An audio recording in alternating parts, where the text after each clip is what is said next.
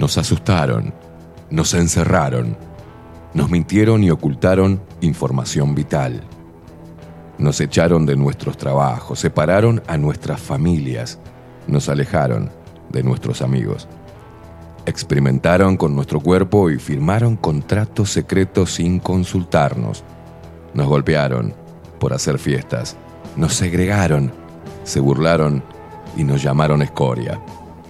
Atemorizaron a nuestros niños, nos taparon la sonrisa con un trapo, nos persiguieron, insultaron y censuraron. Nos llamaron inmorales, nos denunciaron, mataron de angustia a nuestros viejos, nos expulsaron a un supuesto mundo paralelo para no inoculados y mal vacunados. Intentaron callarnos, corrernos y eliminarnos. Nos trataron de locos, deleznables, indecentes, irresponsables y anormales. Nos querían en una cámara y apenas lograron aislarnos. Pero peleamos, nos informamos, aprendimos sobre leyes, sobre ciencia y medicina, sobre derechos consagrados, repasamos la historia, nos movilizamos, bailamos, nos abrazamos, nos besamos, nos encontramos y nos hicimos más fuertes. Nos unimos, nos conectamos. Ahora el problema es de ustedes, ya que pasaron de subestimarnos a temernos. Hoy somos padres, hijos, hermanos, abuelos, hombres, mujeres y niños, seres humanos de todas las edades, de todos los palos y pelos políticos, de todos los estratos sociales y culturales, del interior, del exterior, de acá a la vuelta y de a kilómetros de distancia. Hoy decidimos no creerles absolutamente nada y enfrentarlos. Estamos más fuertes y preparados que nunca para hacerles la guerra. Intenten encerrarnos de nuevo y verán en qué nos hemos convertido.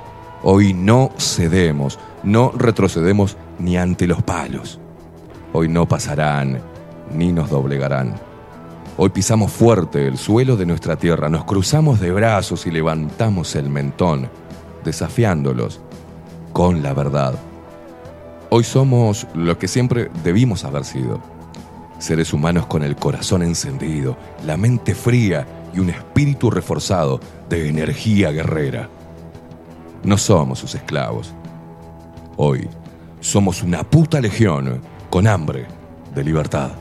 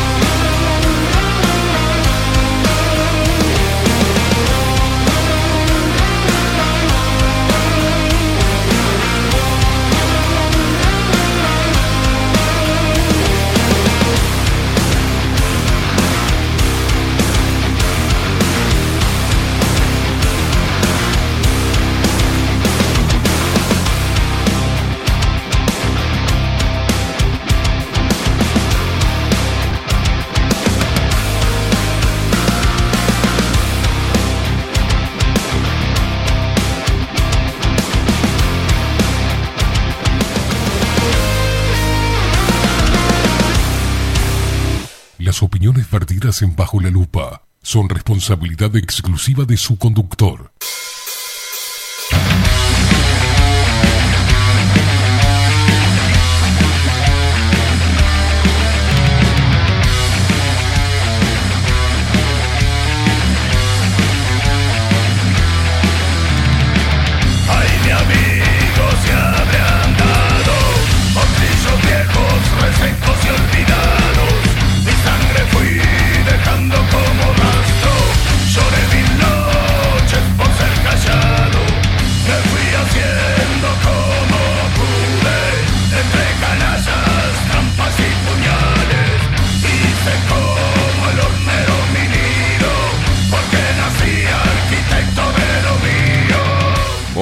Muy, buenos días. Bienvenidos a un nuevo programa de Bajo la Lupa por aquí por Bajo la Lupa Radio. Más independientes que nunca.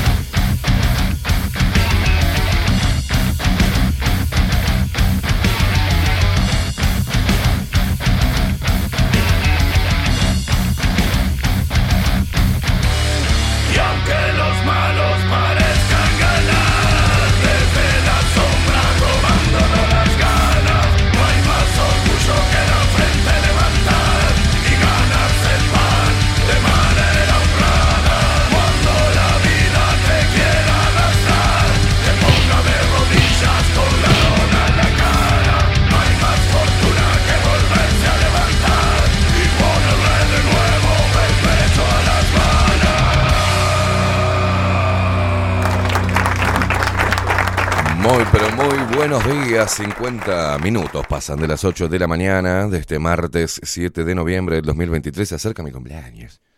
Se acerca mi cumpleaños. Se acerca mi cumpleaños. El mes de Escorpio, estamos todos como locos. Señoras y señores, vamos a presentar al equipo de Bajo la Lupa, ¿les parece bien?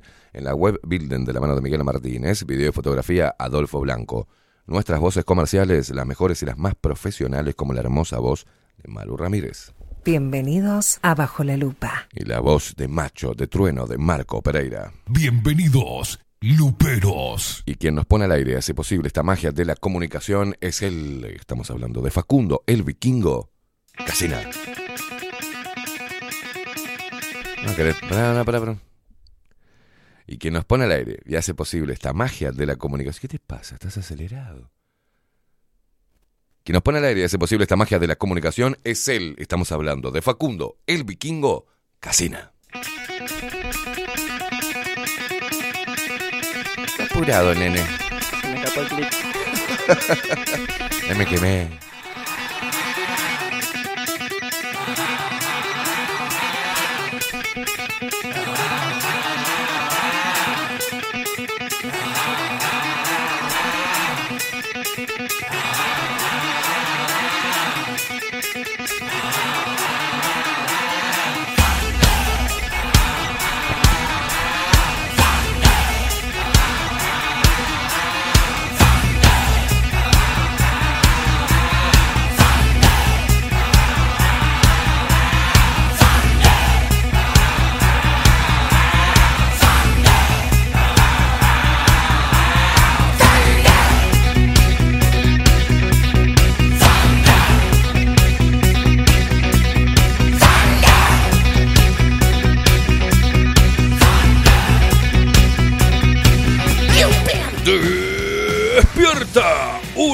Con todo el rock de Bajo la Lupa por aquí por Bajo la Lupa Radio. Más independientes que nunca, mamón.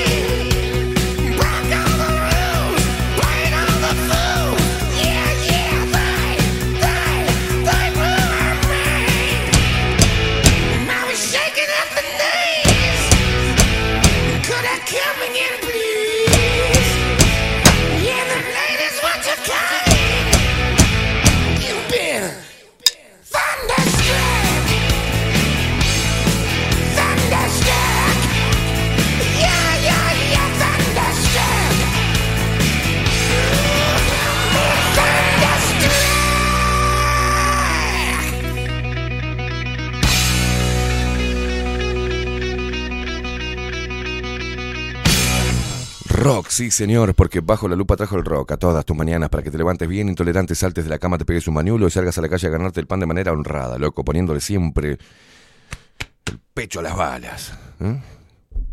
¿Te quedó claro?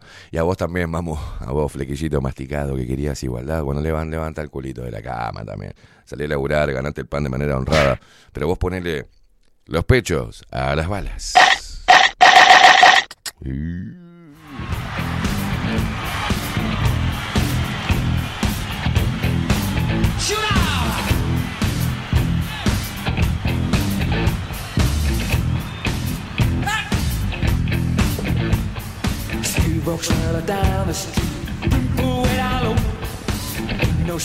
Ayer estrené las gotitas de Desver, ¿eh? Mamá.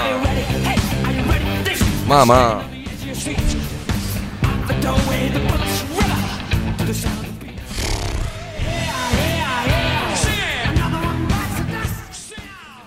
No, no, no.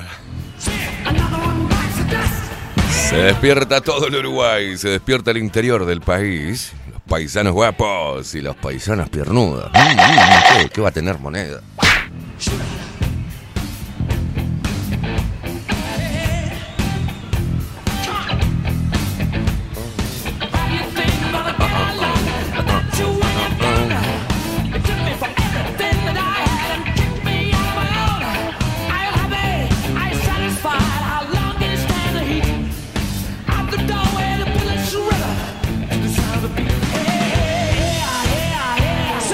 Despierta el 40% de los montevideanos que ahora no podemos estacionar por San José. ¿eh? Y mantenemos al otro 60% de Bao. Lugar un quilombo, un quilombo, Ah, un quilombo. No puedo creer. La bici senda, por el amor de Dios. Acá anden tres pelotudos en bicicleta. No, se piensa que estamos en Alemania, ¿viste? Somos suizas.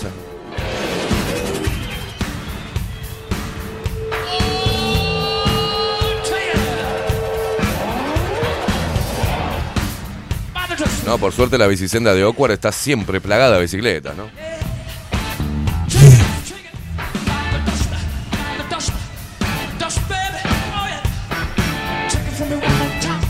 Las ciudades inclusivas igualitarias.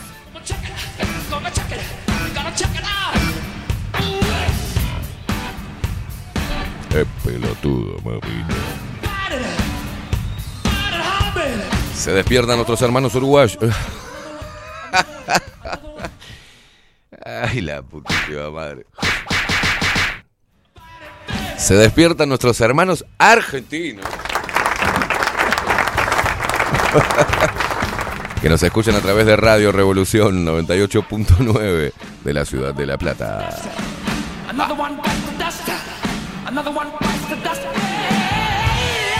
Qué furcio, ¿no? Me iría a vivir a Argentina.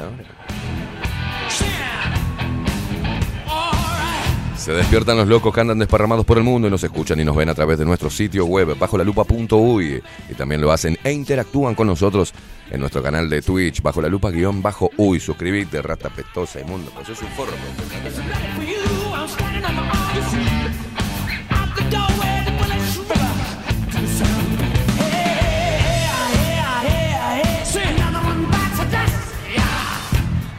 Se despiertan los zurdos, los libertontos, Así yo no.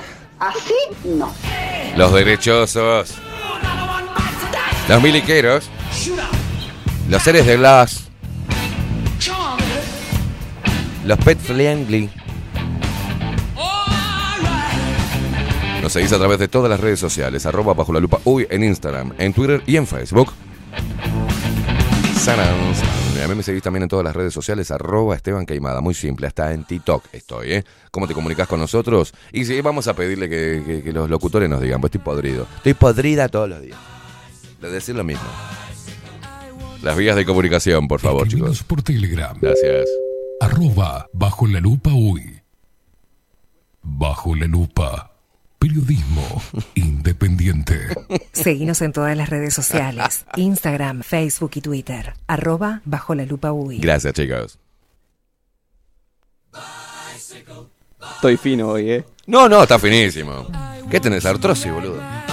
Bicycle, bicycle.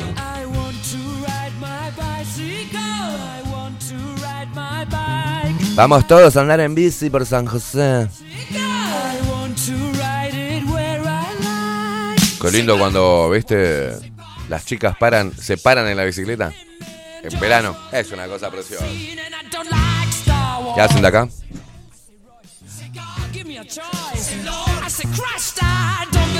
He visto varios chocar con eso, ¿eh? Bicycle.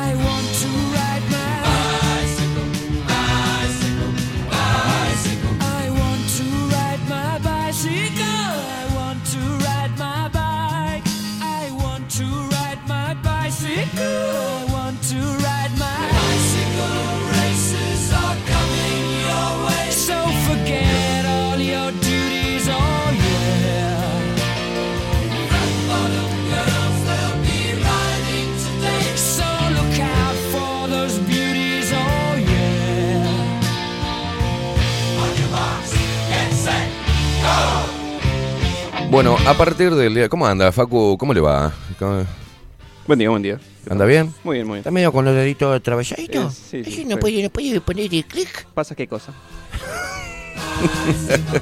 Pero no, el resto muy bien. El resto, eh, no, me encanta. El resto muy bien. Me parece bien. Me alegro mucho.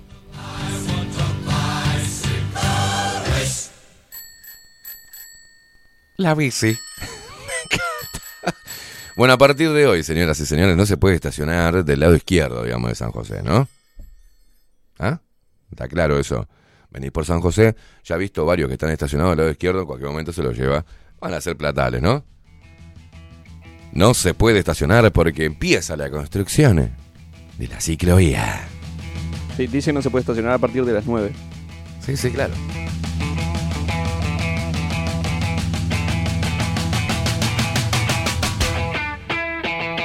A partir de hoy no se podrá estacionar en la calle San José del lado izquierdo, para que tengan, para que sepan, ¿no? Pues el lado sur y el lado norte, yo qué sé, dónde está el norte, dónde está el sur, la concha de tu hermana. No sé. Estoy en San José, te dice estacionada en el lado norte. ¿A dónde mierda es? No. ¿El norte para dónde está? ¡Ey, señora! ¿Qué, mijo? ¿Para dónde está el norte? A ver. Me parece que está para allá.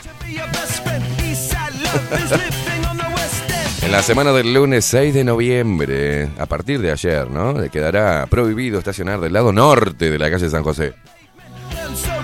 Entre Florida y Carlos Quijano. Y se podrá estacionar del lado sur de la calle. Hola, disculpe, señor. ¿Dónde está la parte sur de esta calle?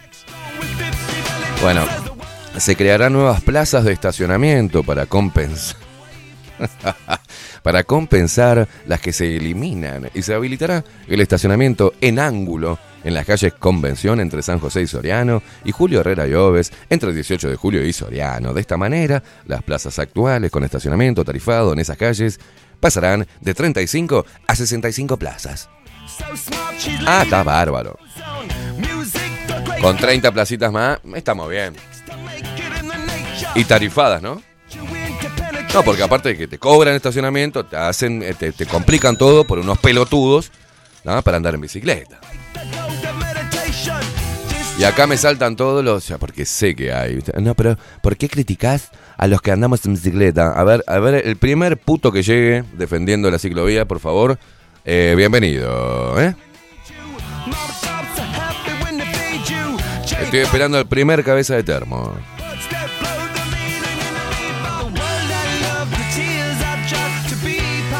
¿Qué pasa? Esto, esto se, se ve, eh, eh, digamos, a Carolina Cose le importa mucho la obra. O sea, no le importa nada la obra. Tampoco le importa mejorar el medio ambiente. Tampoco le, le, le importa ser una ciudad inclusiva. Es simplemente agenda.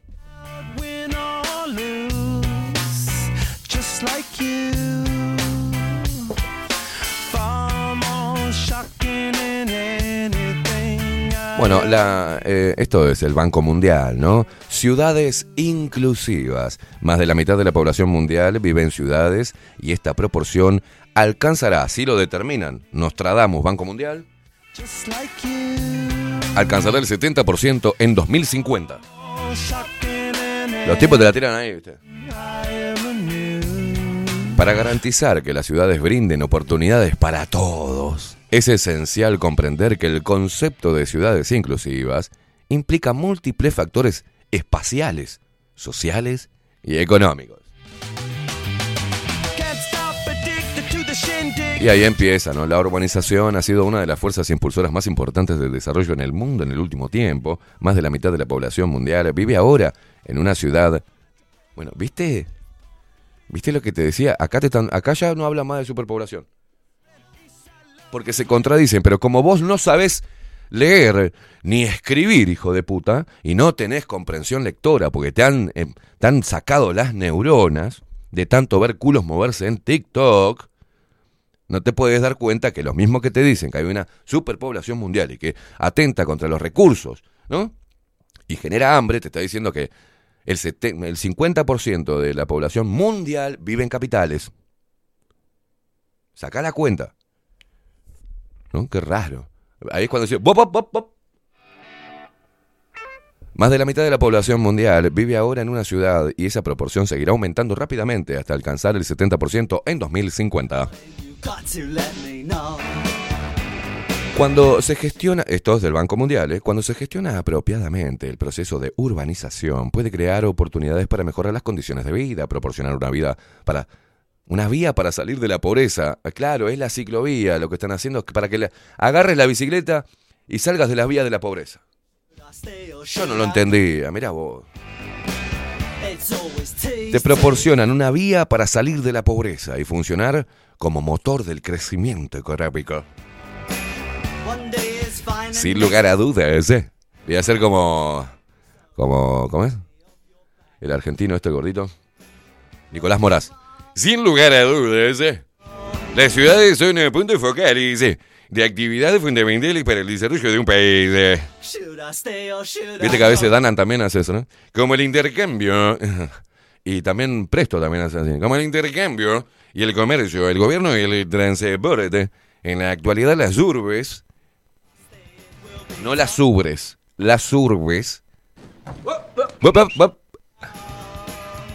Son responsables de aproximadamente el 80% del PIB generado a nivel mundial. eh. Bueno, y acá el Banco Mundial hace bla bla bla bla bla bla bla. Eh, digamos, para ser una ciudad inclusiva tiene que haber eh, tres pilares fundamentales. Primero es la inclusión espacial. La inclusión urbana demanda proporcionar servicios asequibles como vivienda, agua y saneamiento. La falta de acceso a infraestructura y servicios esenciales es una dificultad cotidiana que debe enfrentar a muchos hogares desfavorecidos. Después está la inclusión social y la inclusión económica. Todo eso tiene que tener una ciudad. Y Carolina Cose lo está haciendo. Está haciendo hermosa la Montevideo.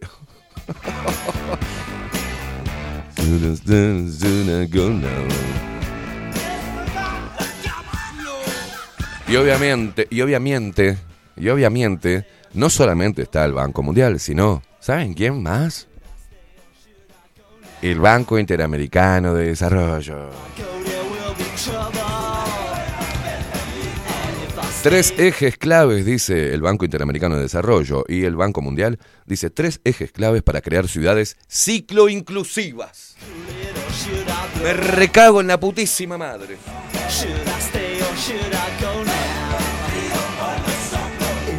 La movilidad en bicicleta es un factor decisivo para la calidad de vida y la sostenibilidad de las ciudades.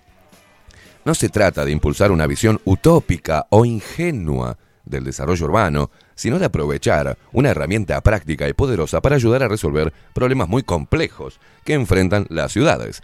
¿Cómo podemos hacer? Dice el Banco Interamericano de Desarrollo y el, y el Banco Mundial y el Foro y el Foro Mundial. No, jodeme que hay un Foro Mundial de la bicicleta. No, no, no. No, no. ¿Cómo podemos hacer entonces? Pregunta, ¿no? Para que cada vez más latinoamericanos, ¿por qué los latinoamericanos? Más latinoamericanos usen la bicicleta como medio de transporte. Correte, que bien bici. Bocina, ¿cómo sería la bocina de la bici, Facu?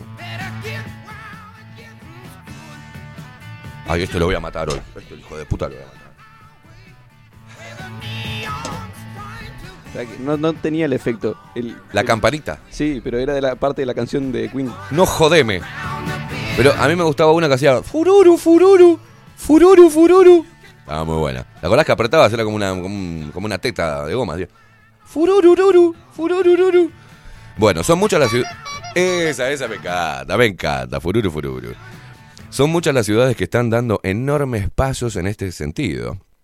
Y varias de ellas se encuentran en nuestra región. En base a esas experiencias, el Banco Interamericano de Desarrollo, junto a Hell Architects, ha desarrollado la guía A Todo Pedal, con el fin de ayudar a construir ciudades ciclo inclusivas en América Latina y el Caribe.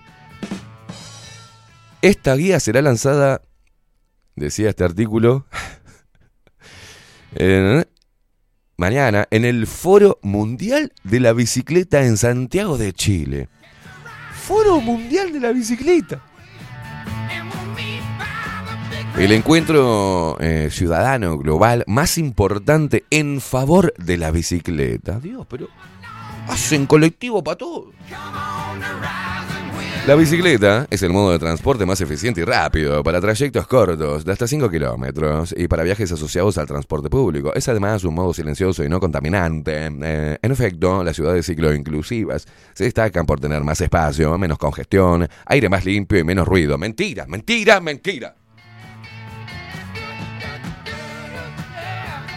Como consecuencia, suelen ser ciudades más atractivas. Oh, sí. No, no, la parte de Oakward, con la ciclovía larguísima esa, qué atractivo. Vos sabés que, che, ¿para dónde tenés que ir? Tenés que, tengo que ir para, no, pero vamos a agarrar Oakward, no, pero nos vamos, no quiero agarrar Oakward porque es tan atra- atractivo ver la ciclovía ahí. Otra que hicieron en Fernández Crespo, que es hermosa, que no sabés si vas a doblar, te vas a comer algún pelotudo que venga en la bicicleta. Es hermoso, es hermoso. Aparte, porque tenemos esa cultura, ¿viste? Tenemos una cultura de respetar al peatón, de que el peatón respete el tránsito, de que el ciclista respete las, las reglas de tránsito, las señales de tránsito. Somos Inglaterra. Andamos así, oh, good morning. come on, come on. Oh, no. Oh, thank you very much.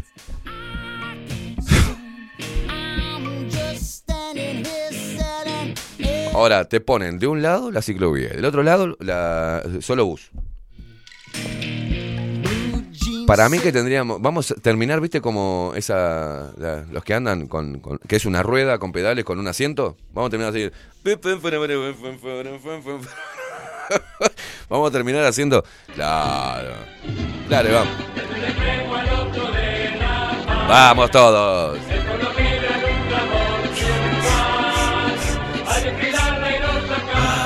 El uso regular de la bicicleta, de al menos media hora al día, mejora la salud ¿eh? de las personas e incrementa su expectativa de vida. ¡Pah! ¡Qué buenos que son! El Banco Interamericano de Desarrollo. ¿Cómo crear eh, ciudades ciclo inclusivas? No existe una estrategia única. Se requieren esfuerzos integrales y continuos que tengan en cuenta el contexto local y combinen diferentes actuaciones. La guía a todo pedal es un instrumento práctico para evaluar qué tan ciclo inclusiva es nuestra ciudad y para diseñar e implementar políticas públicas que permitan avanzar en los tres ejes indispensables para la ciclo inclusión. Eh, diseño, cultura e instituciones. ¡Ah! Es maravilloso. Es hermoso, es hermoso.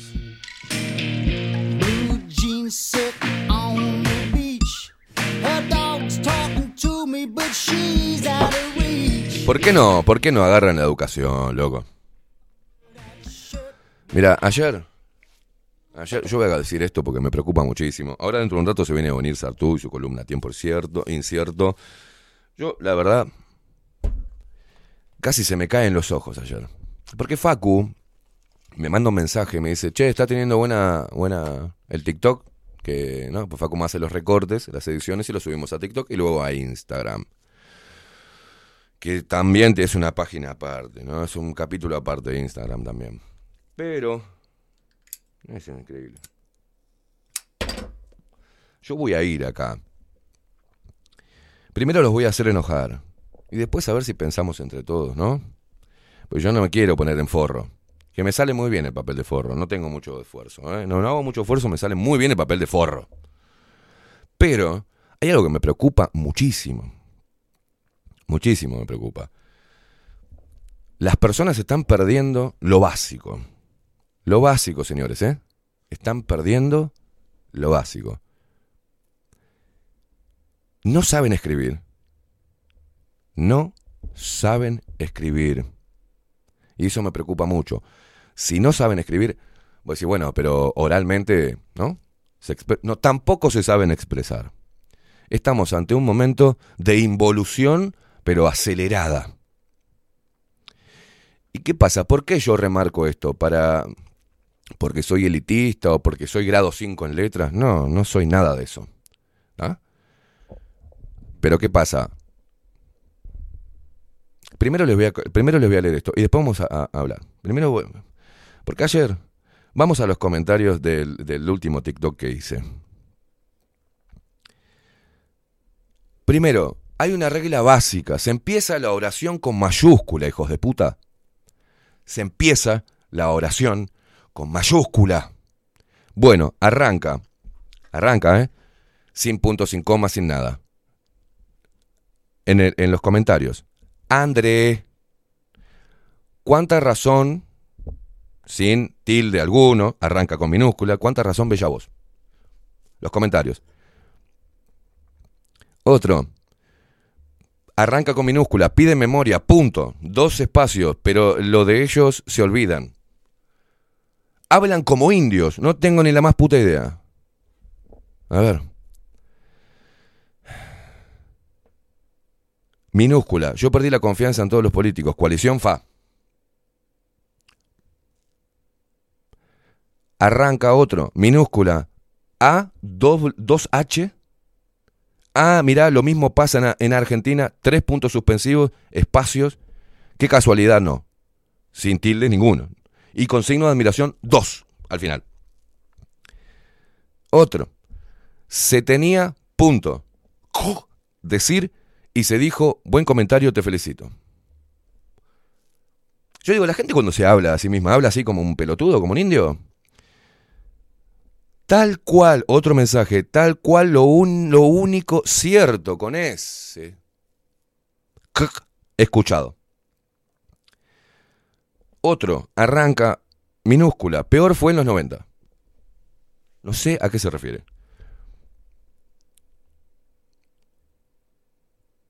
Minúscula. Otra, arranca minúscula. Me encanta que hables y no te detengas nunca por sos con mayúscula, el periodista con todas las letras. Sos el uno. Bueno. Escuchate, mirate esta, arranca minúscula. Arranqué escuchándote y justo que te iba a comentar, le pone tres comas, una al lado de la otra. Ni la más puta idea. Se, se ve que es una nueva regla ortográfica, ¿no? Escuchen bien, arranqué escuchándote y justo que te iba a comentar tres comas. A mí, ¿qué me importa? Astesiano, espacio, espacio, coma, Marcet, coma, pegadito, Heber, coma, Bustich, o, coma, y P, Q, L, O, S, P, coma, justo ahí me respondiste, coma, un genio. ¿Qué mierda estás diciendo? Dice con S verdades este hombre. Y arranca con minúscula. Otro. Qué grande. Sin til- tilde, ¿para qué? ¿No? Y, y minúscula. Todos arrancan con minúscula. Sos con mayúscula. Espacio, espacio, punto, te felicito. No, pero hay peores. Hay peores, ¿eh? Bueno, están. ¿Qué vos tenés lindo? Mujeres grandes, señora. Para la, para la gente que se pelea por política, después Paula Soca, hola, y muchos emojis. Otra, Elizabeth, voz, cuatro puntos suspensivos, carita, carita, carita. No, no, porque... Yo... Mucha razón, nada, ¿no? O sea, minúscula, todos arranca con minúscula. De acuerdo, po. Otro comentario. No, no, porque... Otro comentario. Me encanta tu forma de ser. No te nadie. El este libre de pecado tire la primera puedra. Ah, me encantan los comentarios de la gente, ¿eh? T, re, Banco Esteban. Va, otra. Empieza minúscula. Y como Gabriel Pereira no hay espacio, espacio, punto, arranca minúscula. Al Nacho te lo regalo.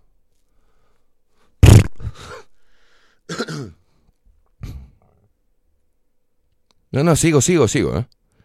No, no, porque esto es, terrible. Están- son peores. Ayer empecé a ver los primeros.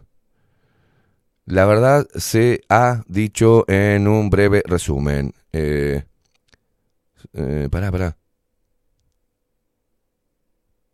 Ídolo. ¿Qué ves? ¿O qué ves?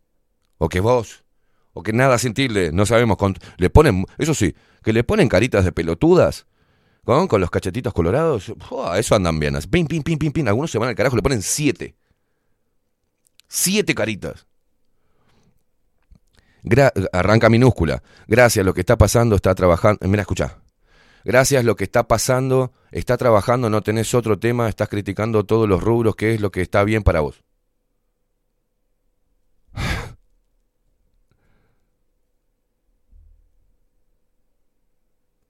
¿Qué significan los tres puntos cada dos palabras? ¿Qué les pasa a la gente que escribe? ¿Qué es? ¿Con suspenso?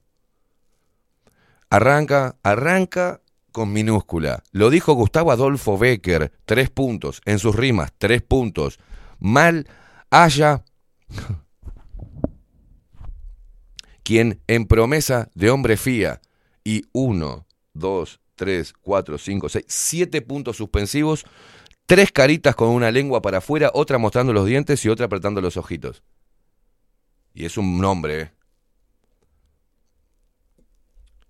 Mm. Pará, pará que estaba. eh. Carita, carita, carita. Carita, carita, carita, carita, carita, carita, carita, carita. Carita, carita. Carita, carita, carita. Yo amé la cara de Pereira que pálido. Pereira sale pálido. O sea, de Pereira, dos espacios, punto, mayúscula, sale pálido de la reunión con el presidente, carita, carita, que le habrá dicho. Carita con lentes. Otro, patito, otra. ¿Qué arranca con minúscula? ¿Qué te pasó? Espacio, espacio, coma, tres signos de pregunta. Espacio, minúscula, porque, todo junto, porque no, habla, no hablas del pueblo, espacio, espacio, coma, del presidente y la corrupción. O sea, enferma, patito, ¿qué es lo que escuchaste?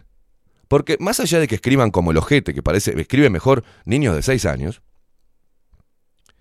escriben mejor. Y hay, y hay peor, ¿eh? Hay peor, no, no sé dónde están, calcu- calculo que los borraron ya, porque... Tuve COVID, tuve, tuve, tuve COVID, mi familia tuvo COVID, estuvimos vacunados, el que nos contagió y no permitió un CTI una persona joven.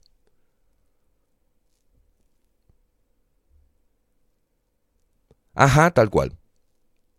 Otro comentario. Marovito, otro. Moravito, cabra. Marovito se fue por la puerta con las cámaras apagadas. Espacio, espacio, punto. Y. Y minúscula. Y se le se escapó un rengo en muletas. Muletas con mayúscula. Punto. Y bien pegado. Eso arranca con mayúscula. ¿Está bien? Eso fue increíble. A mí me importa un pepino la corrupción de este gobierno. Yo soy obrero de la Constru. Y mal no estamos anterior con los 15 del FA. La pasé mal. Otro, lo único que te salva es tu voz, coma, porque tú, tu crítica es hueca y sin proponer nada. ¿Qué voy a proponer? Claro, ¿entendés? Claro, claro, es eso, es que no propongo, porque yo soy diputado, soy el presidente de la República, soy que tengo que proponer que, ¿no? ¿Y por qué no propones nada? Yo propongo que le pongamos una bomba a todo el Palacio Legislativo, si querés te propongo cosas, ¿no? Sigue, sigue. Se me cayó un ídolo, coma. En vez de hablar de lo que tienen que hablar, habla del fa. Chau queimada. Porque esto, esto es lo que más me preocupa todavía. Esto es lo que más me preocupa, porque no saben escribir. No comprenden un texto, pero ahora tampoco comprenden lo que estoy hablando. No lo entienden. No entienden, fue claro el editorial. Ay, más. Los mejores cinco años de tu vida, tres puntos suspensivos. Si no sos cara dura, no podés. eh, No, no, no. Era uno atrás del otro. Acá todos saben todo. Coma, pegado, pero se cuidan los lugarcitos. Ay, lugarcito. Sus lugarcitos. Punto. Bien pegado una, una A hermosamente mayúscula. Además, se van y se llevan el una bolsita de dinero, aunque no van a la cárcel y siguen cobrando sus lindos sueldos. Vergüenza. ¿Qué les pasa? Otro, incluyente como periodista manijero. Eh, Otro, este es militante de Cabildo y se queja de los otros. ¿De dónde? Interesante punto de vista, se eh, aplaude los cojones que tenemos. No, no, no, no, sos peor que Nacho Álvarez, te das vuelta como una tortilla. Otra, qué atrevido eres. No, no, no, no. ¿Van todos los retrasados mentales a TikTok o no sé? Después me apareció otro, otro pelotudo de estos hombres que ahora no son más hombres, sino que son como minitas, ¿viste? Chusma, que "Mm, me parece que no sos objetivo. ¿Qué parte de la objetividad? Y aparte, el periodismo, a ver, retrasado mental, que le voy a decir el nombre acá, porque, a ver, a ver si puedo, le voy a, decir con nombre y apellido. Porque este tipo de mongólico tiene esposa, debe tener esposa, ¿no? Este, este tipo de mongólico se reproduce. Entonces trae más mongólicos.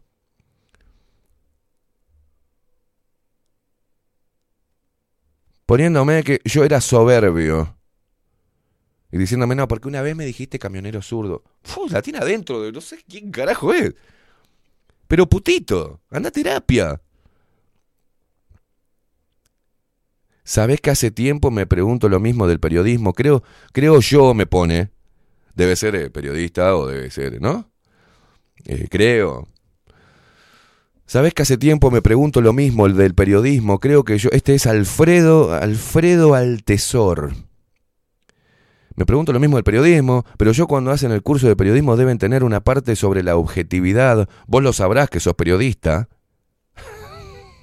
ahora a mí todo junto, a mí, ahora a mí, lo que me enseñó la vida fue que si querés ser objetivo en un tema y pones muchos ejemplos, pasás a ser objetivo, a ser elocuente. Igual seguís siendo soberbio. No, no, aplauso por favor. Igual seguís siendo soberbio porque te sigo hace tiempo y muchas cosas tuyas las comparto. ¿Qué carajo me importa? Camionero zurdo, que no me acuerdo cuando te dije eso. Pero al parecer, si pensamos distinto a vos, no servimos. Tres puntos suspensivos. No, es mongólico. Ah, es un tipo que tiene, debe tener un maní así chiquitito y un cerebro pequeño que apenas tiene un par de neuronas, porque. Porque me hace como un reclamo. Pues soy yo el que le dijiste camionero zurdo.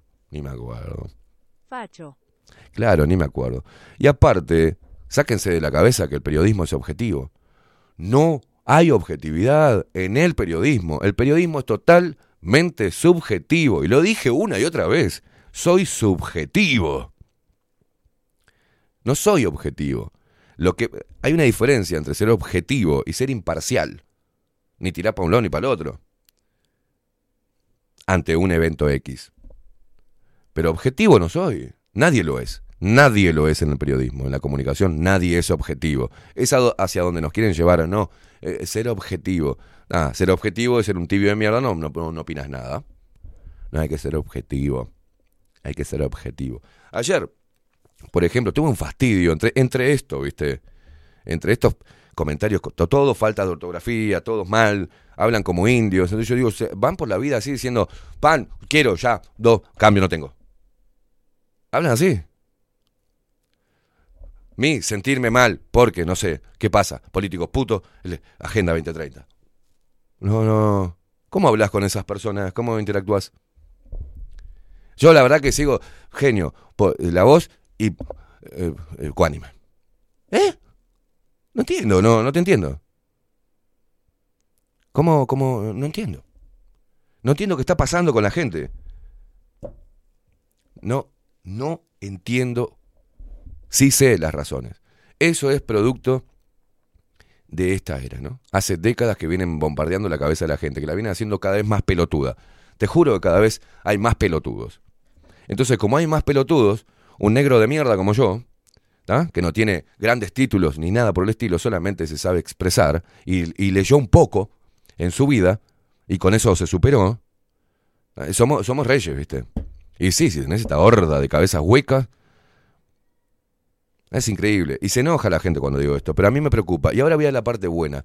Todo esto que estoy diciendo, de la manera, y le está doliendo a gente que está escuchando, lo siento. Porque ayer me tuve que poner las gotitas de desver que me regalaron los, los, los muchachos, ¿viste? A la cámara esta, por favor.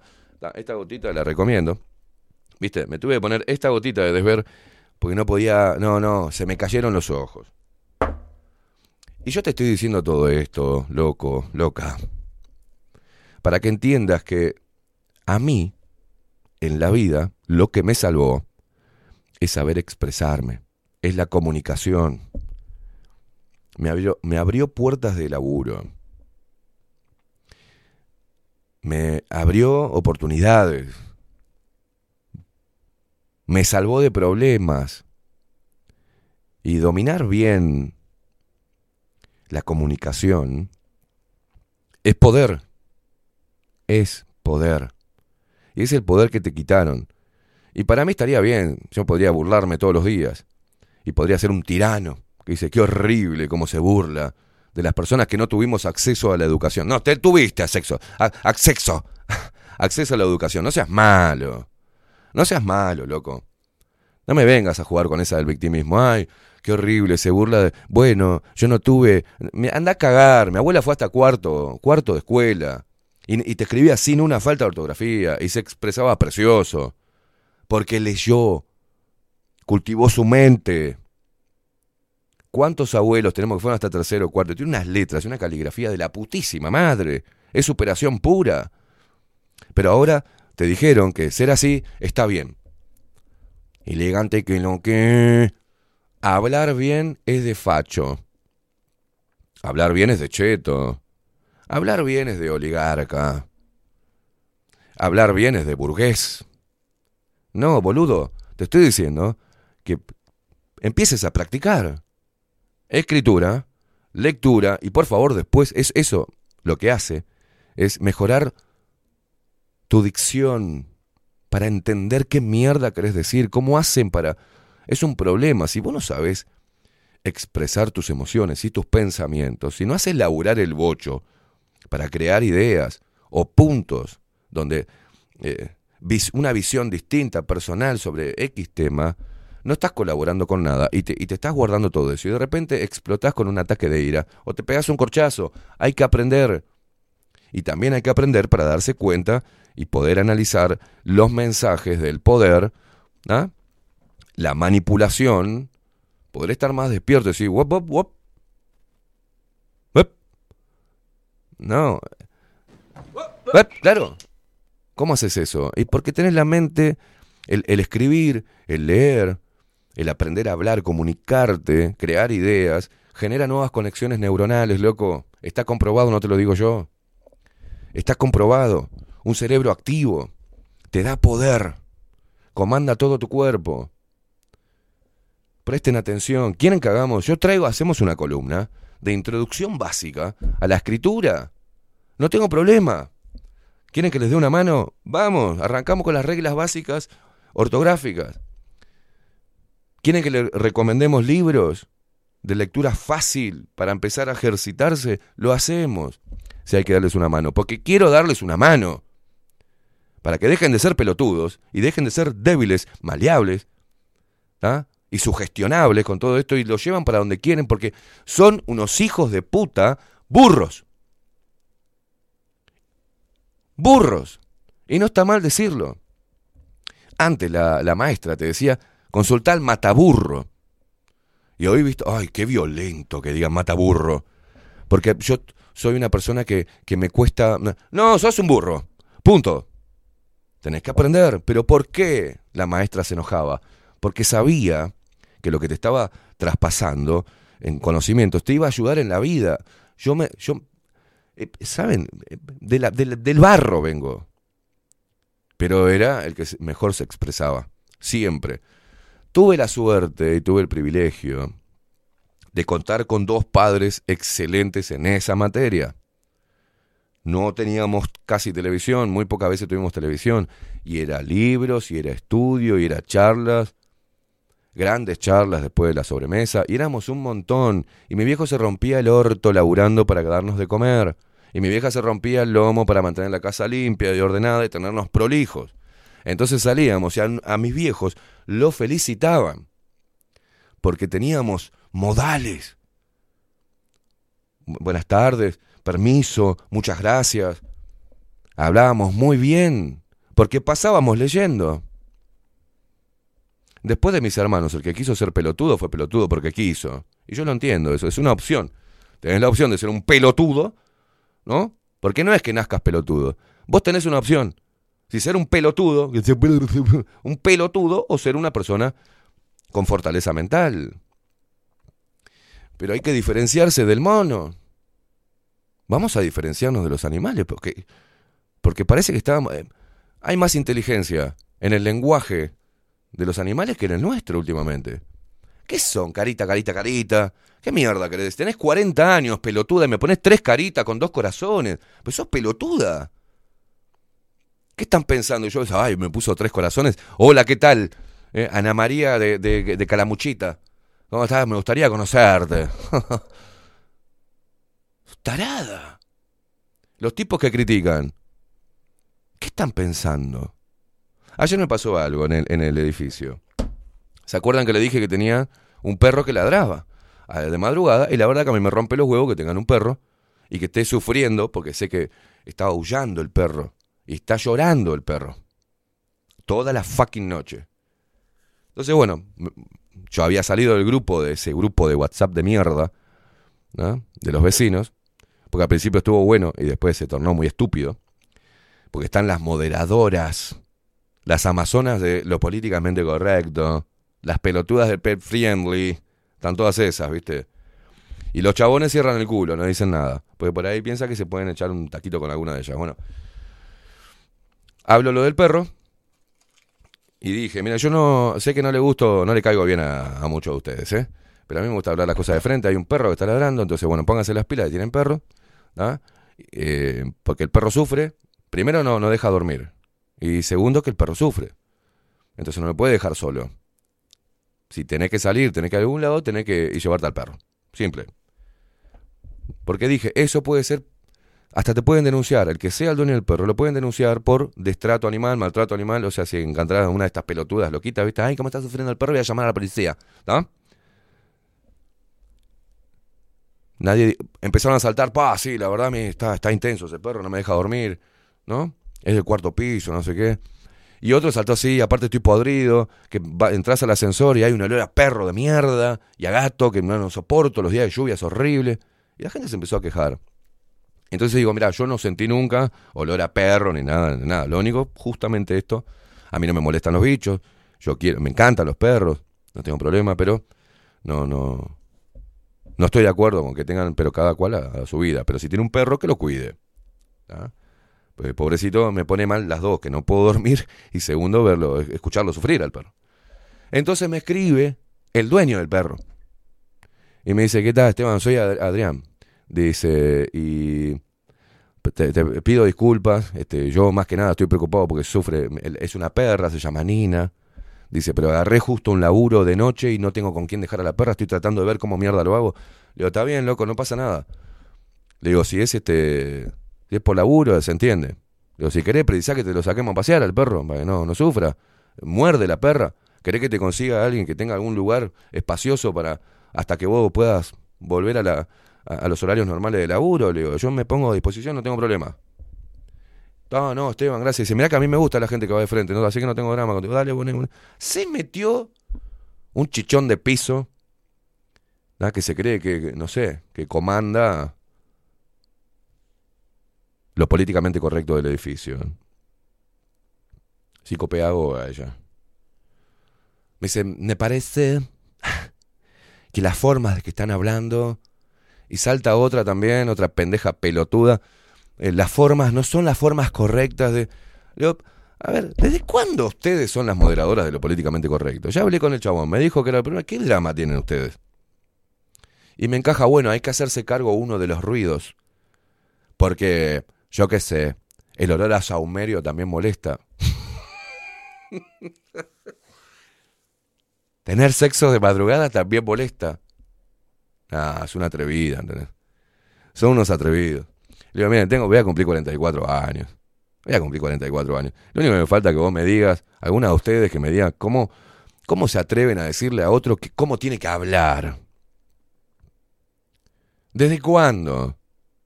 ¿Quiénes son estas pelotudas? Claro, lo que pasa es que uno empieza a sacar cuenta y como el chichón se me hizo la... la- Al principio no le di pelota, se ve que la tiene adentro. O la quisiera tener adentro, no sé. Pero... Digo, ¿qué está pasando con la gente? Me pasa eh, tener estas pelotudas. Estas pelotudas pro mierda esta, ¿no? No hay que hablar correctamente porque puede herir sensibilidad. Que me chupan huevo la sensibilidad. ¿Qué somos todos sensibles ahora? Somos, somos- ¿Qué se va a poner a llorar? ¿Qué quieren? Que seamos, hola, ¿qué tal? Hay un perrito eh, que está llorando y yo quisiera colaborar para que esto no suceda más. ¿No? No sé cómo quieren que, hable. La verdad que están siendo, eh, aparte lo dije, ¿no? Pero Yo prefiero, yo no soy hipócrita, mija. Porque vos, le dije, vos la verdad, sos una falsa de mierda. Porque oh, si tenés algún problema conmigo, si alguien tiene un problema por el saumerio, ¿no? Por el saumerio. O porque a qué hora tiene el del 9 o, o yo tengo sexo. ¿No? Se ve que están escuchando todo el tiempo a ver qué pasa. Están chumeteando. Si algo que yo lo- yo dije, si hay algo que yo haga en mi apartamento que les moleste, tiene mi teléfono. Aparte vos estás en el penthouse, como diciendo, ¿qué carajo te importa un saumerio? O sea, el saumerio te llega desde el piso 8 al penthouse. Piso 10, allá arriba casi en la azotea. Un saumerio. ¿Qué va? ¿A la puerta? ¿No? Baja dos pisos y se pone así en la puerta a ver si estoy teniendo sexo. ¿Qué hace? ¿Se masturba con eso? ¿Qué onda? Es increíble, es increíble el grado de estupidez, pero por sobre, sobre todo eso de querer controlar al otro, las formas. Y encima escribían, y escribían con falta de ortografía. En el grupo también. Sin punto, sin coma. Entonces digo, encima que escribe, esta, esta pelotuda quiere decirme cómo debo hablar y expresarme en un problema que ya entre hombres estaba pronto, ya lo habíamos hablado, y hacerse ver, qué vida pobre, ¿no? La gente que escribe ¿eh? para criticar o para decir podrías hablar mejor, y esto se- lo hace porque es tan pobre su vida, dice, bueno, va a leer y, y me van a likear ahí. ¿Eh? ¿Entendés? La gente. Y después veo que en el grupo, uno de esos mensajes, un mangina le dio un corazoncito. O es puto o es mangina. Porque después me empezaron a llamar, a mandar por, por privado los hombres. Qué bien metida. Qué bien, me tienen podrido. Claro. y uno me pone, me encantó porque uno me pone, le mando- te mando una No le decía el nombre porque por ahí uno de estos chumas está escuchando, pero me dijo, son todos putos. me encantó, dice, me encantó, bien metida, se repicó. Bárbaro, bárbaro, estoy podrido ya. Entonces, estamos en, estamos en un momento tan de, de- de estupidez masiva. Estamos en un momento preocupante, es preocupante. A mí me preocupa, ¿no? No pueden ni siquiera entender un... ah, Porque bueno, estamos en la era de los dos minutos de video, para que entiendan. Tampoco entienden los dos minutos, entonces no entienden nada. Y ni siquiera saben escribir. Bueno, sigan siendo monos, hijos de puta. Deben preocuparse, no se preocupen en cuántas... A ver si le crece la panza, si se le cae el pelo, a ver a ustedes si se le cae el culo, mujeres, o a ver cuánto pueden ahorrar para hacerse las tetas. ¿Ah? Yo creo que tendrían que empezar a, ordenar sus prioridades, ¿no? Por ejemplo, por lo menos mejorar la escritura y la comunicación, para poder discernir, para poder este, hacer laburar el bocho. Yo no entiendo cómo no les da pudor ¿Cómo no les da... no tienen pudor de hacerlo? Eh, los ignorantes nos han igualado. Y es eso. Porque ahora darle a un ignorante este, un celular eh, eh, es, es más peligroso que un borracho con saldo, ¿no? No sé, tenés la forma de escribir, tenés el diccionario, por lo menos el predictivo. No, no, no, ya no hay interés de nada. Ya no le, lo, hacen como, bueno, tal, lo, lo pongo eso. Así, con todo, falta de ortografía, y me vale un huevo porque tengo derecho a ser un maldito ignorante. Ah, tenés un derecho a ser un maldito ignorante. Bueno, entonces no rompa las pelotas. Porque esa gente que no puede poner hola con H, no, mira, no tendría que votar. Y no tendría que votar. Yo no sé cómo andan por la vida así. Sin saber cerrar una idea, un punto, una coma, una reglas básicas. En la escuela, siempre que empezamos una oración, como la Facu, a ver, yo soy la maestra, a ver. Siempre que empezamos una oración, lo hacemos con dígalo. Mayúscula. Bien, Facu, bien, bien. Una regla básica. Básico. Los tres puntos no sirven, no son comas. Tres puntos. Igual que el boludo de mi viejo. Hola, hijo. Tres puntos. Estoy acá, tres puntos. Pelotudo, me estás- código Morse me estás haciendo. Deja de poner puntos. H, MB, hay un montón de cosas, loco. S, C, nos podemos confundir, todos tenemos falta de ortografía, tenemos alguna que otra laguna a veces, vamos y consultamos. Cuando tengo una duda, voy y consulto, porque no voy a permitir escribir así. Porque contribuyo a la persona que lee. Ah, mirá, lo puso con H, eh, queimada, ¿viste? Puso coso ahí. A ver si está bien, si es con H. Pero por lo menos, si, si me ponen todo con falta de ortografía, pero entiendo lo que me quieren decir. Porque eh, hay varios niveles de, de- de ignorancia. Y es preocupante, señores. Es muy preocupante, porque eso les quita poder. Les quita poder. Entonces lo que estoy diciendo, por más que te moleste, es algo bueno para vos, la puta que te parió. Porque bueno, pones con falta de ortografía. Está, dale. Pero encerrame una idea. Encerrame una idea. Cerrame una idea. Déjamelo claro qué es lo que me querés decir. O mandarme a la mierda o felicitarme. O coincidir. O no. Pero déjame claro, porque hablar como un indio. ¿Entendés? Vos, facho, no, porque mejor fa 15 años. O sea. eh, eh, hablo, eh, mm, malo, agenda 20, mm, mm, 30, boom, elite, mm, Bill, Bill Gates. O sea, no, boludo, habla bien. Habla bien la concha de tu madre. ¿Qué, pero qué te pasó? ¿Qué tuviste una CB, boludo? ¿Qué te pasa? Las mujeres lo mismo. Ay, me imagino queriéndote levantar una mina de esta con esa falta de ortografía, pero no te ni en pedo. Podés estar que te, par- partís al medio, pero con eso, por favor. Signito, signito, sign- y aparte, no ponen mayúscula, le erran las H, todo, pero caritas, ah, caritas. Tienen unas caritas tan lindas. Corazón, corazón, corazón. Signo, signo, signo, signo, signo, corazón. Tres puntos, tres puntos, corazón, corazón, signo, signo, carita. ah. ¿Qué es eso?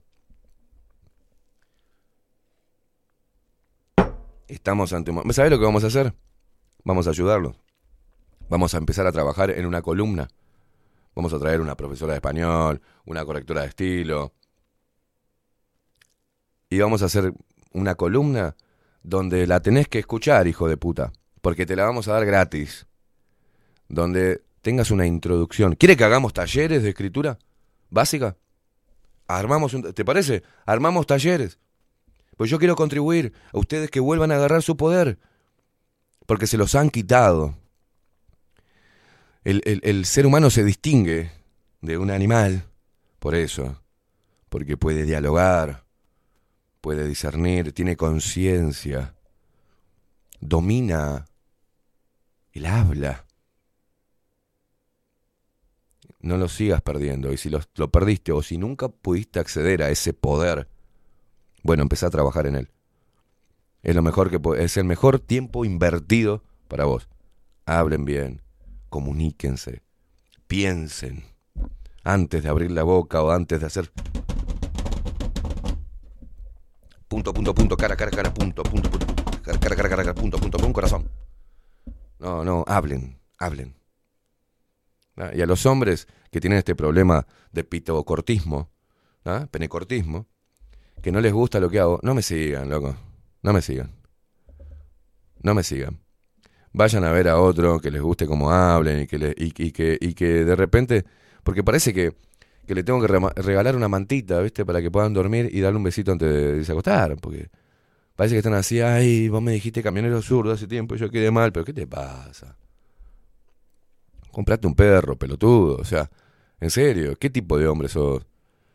Esta era de la sensibilidad. De las minas, bueno, las minas están en una nube de pedos en el limbo. Estas pendejas de hoy, no sirven para nada. Hablan de cosas que ni saben. Se creen seres de luz. No, se me cortó toda todo el internet acá, parece que no les gusta que enseñemos a la gente algo, ¿viste? Nos han, eh, les han quitado el poder, gente. Les han quitado la posibilidad de poder expresarse correctamente. Les han, los han llevado al borde de que no haya diferencia entre un mono con dos platillos y vos con un celular. Eh, dale un mono, dale, una metralleta a un mono. Bueno, usted- son eso ustedes. eh, Cuando estén escribiendo esas pelotudeces, yo les quiero eh, anclar ese pensamiento. Le quiero hacer ping. Cuando estén así, bueno, siéntanse unos monos con metralleta. Claro, claro. Un mono. Bueno, son monos con celulares. 50 minutos pasan de las 9 de la mañana.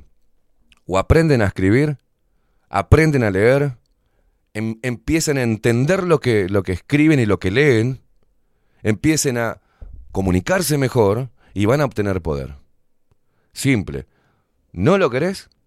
Seguís siendo un mono. Y así te va a ir en la vida. Hacemos una pausa. ¿ah? Hacemos una pausa y vamos a ver qué podemos hacer para darte una mano.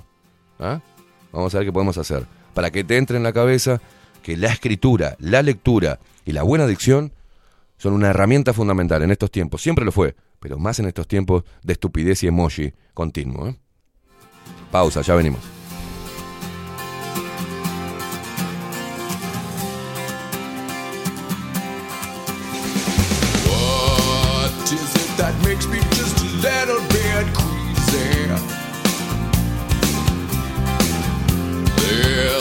Breeze that makes my breathing not so easy. I've had my lungs checked out with x-rays. I've smelled the hospital always. Someday I'll have a disappearing hairline.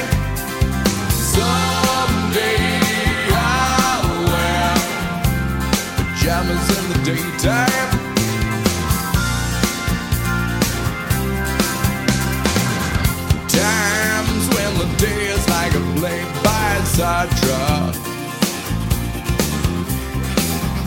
When it seems the burning's in perfect order. I gave the doctor my. I've tried to stick to my prescriptions.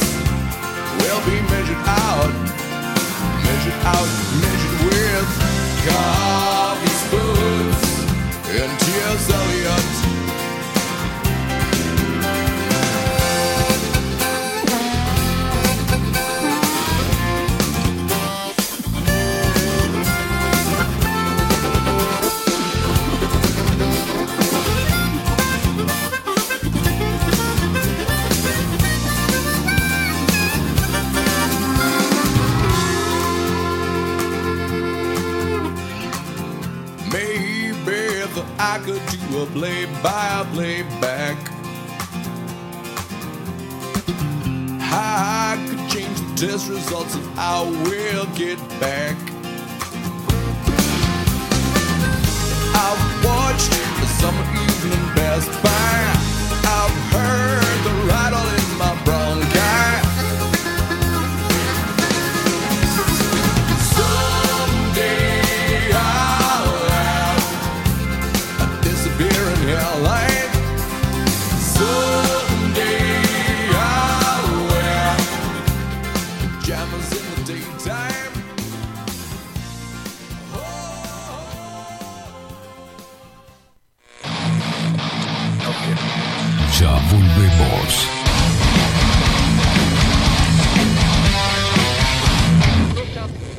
La imagen lo es todo.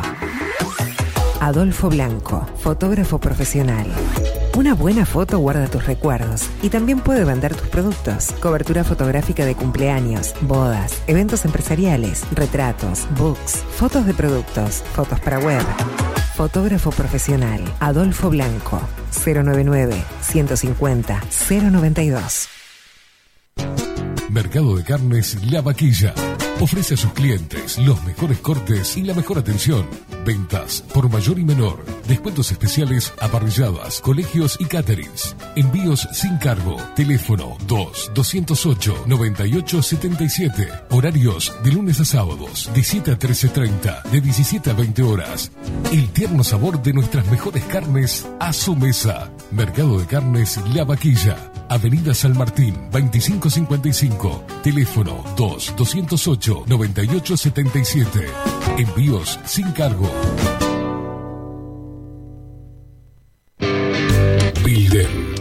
Transformación digital. Creamos la estrategia de transformación digital para que tu empresa avance y se adapte a los desafíos de hoy. Desarrollo y posicionamiento web, community management, planes de marketing digital. Builden. Transformación digital. Comunicate al 094 400 060 o escribinos a hola arroba builden.uy. Café Jurado, directamente desde la planta hasta su propia taza, siempre garantizando la mejor calidad. Café Jurado, su cuerpo, su intenso sabor y su aroma hacen de nuestro café un placer único. Desde 1912, pasión por el café. Estudio Jurídico Notarial, Perezcal y Asociados.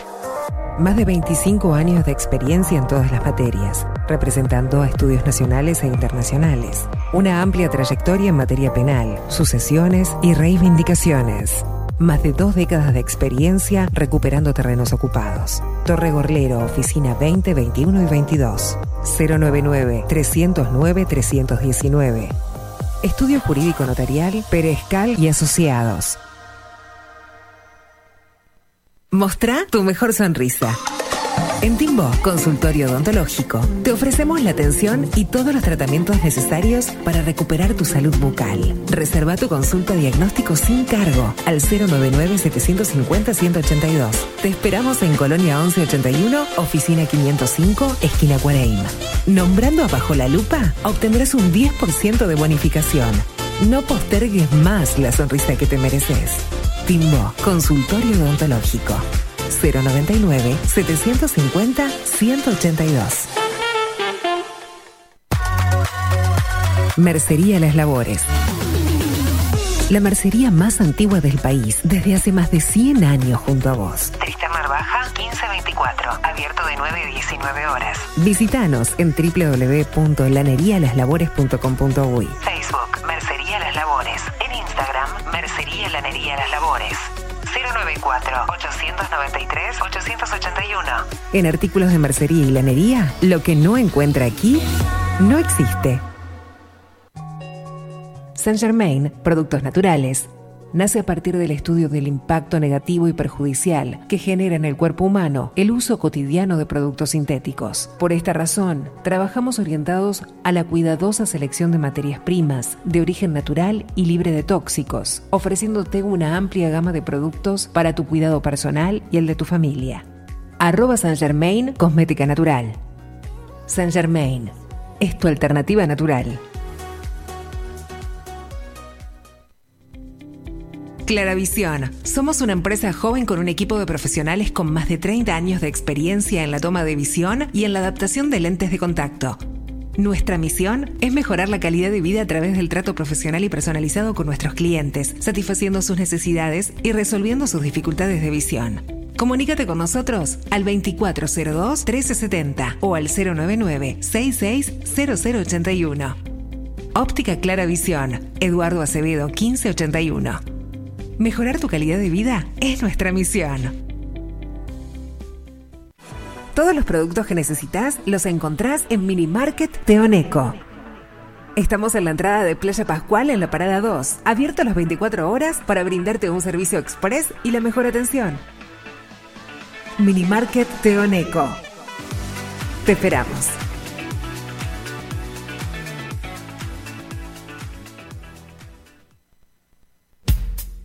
Wolfer Contenedores. Realizamos oficinas, viviendas y proyectos a medida. En Wolfer Contenedores armamos el proyecto para tu vivienda con uno o más contenedores. Visita nuestro showroom en Ruta 1, kilómetro 155-500 y elegí tu vivienda. Wolfer Contenedores para entrega inmediata. Informate al 094-263-705 45 20 31 63 o en wolfer.com.uy. Wolfer Contenedores desde Colonia y Montevideo para todo el país. Grupo Service. Servicio técnico especializado. Huawei, iPhone, Xiaomi. Trabajamos con todas las marcas. Contamos con servicio express. Cambio de pantalla en 30 minutos. Grupo Service. Grupo Service. Reparación de celulares, computadoras y tablets. Encontrarnos en nuestra web gruposervice.com.uy y por WhatsApp 094 389 568. La venta o la compra de tu próxima casa puede ser un dolor de cabeza. O puede que no. Estamos preparados para acompañarte en cada etapa del proceso y que la recuerdes como una experiencia muy especial. Somos un equipo profesional que trabaja en red con más de 500 agentes. Eso asegura una amplísima llegada de tu propiedad a potenciales clientes y un acceso a una base de datos enorme con múltiples opciones, tanto si tu compra es para vivir o para alquilar. Comunícate con nosotros al 091 74 36 62 y seguinos por Instagram, arroba para bienes-bajo. Para bienes, más servicios, mejores negocios.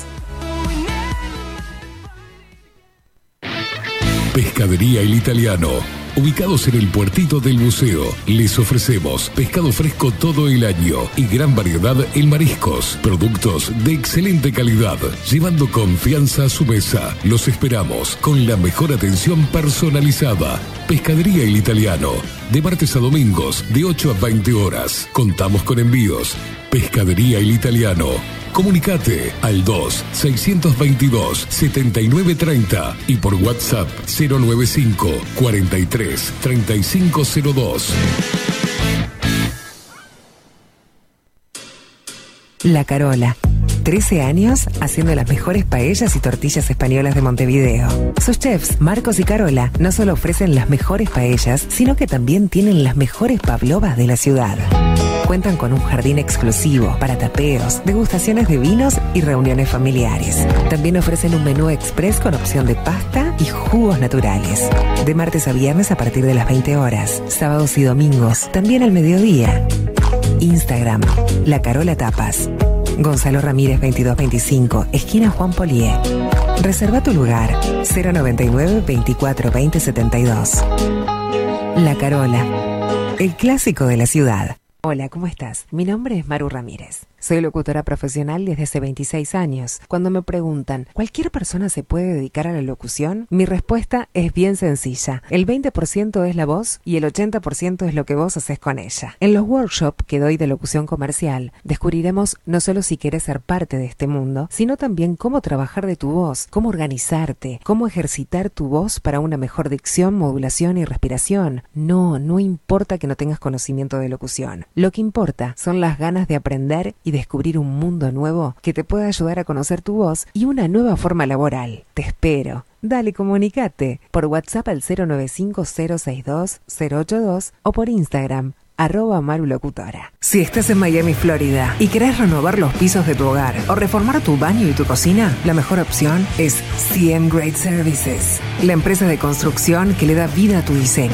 Más de 20 años de experiencia avalan nuestro trabajo. Reformas, revestimientos de pisos, baños y cocinas. En Miami, Florida, CM Great Services. Contactanos al 786 536 8822. Ahora también estamos en Twitch. Seguinos en Bajo la Lupa guion bajo uy. En Bajo la Lupa guion bajo uy. Bajo la Lupa contenidos más independientes que nunca.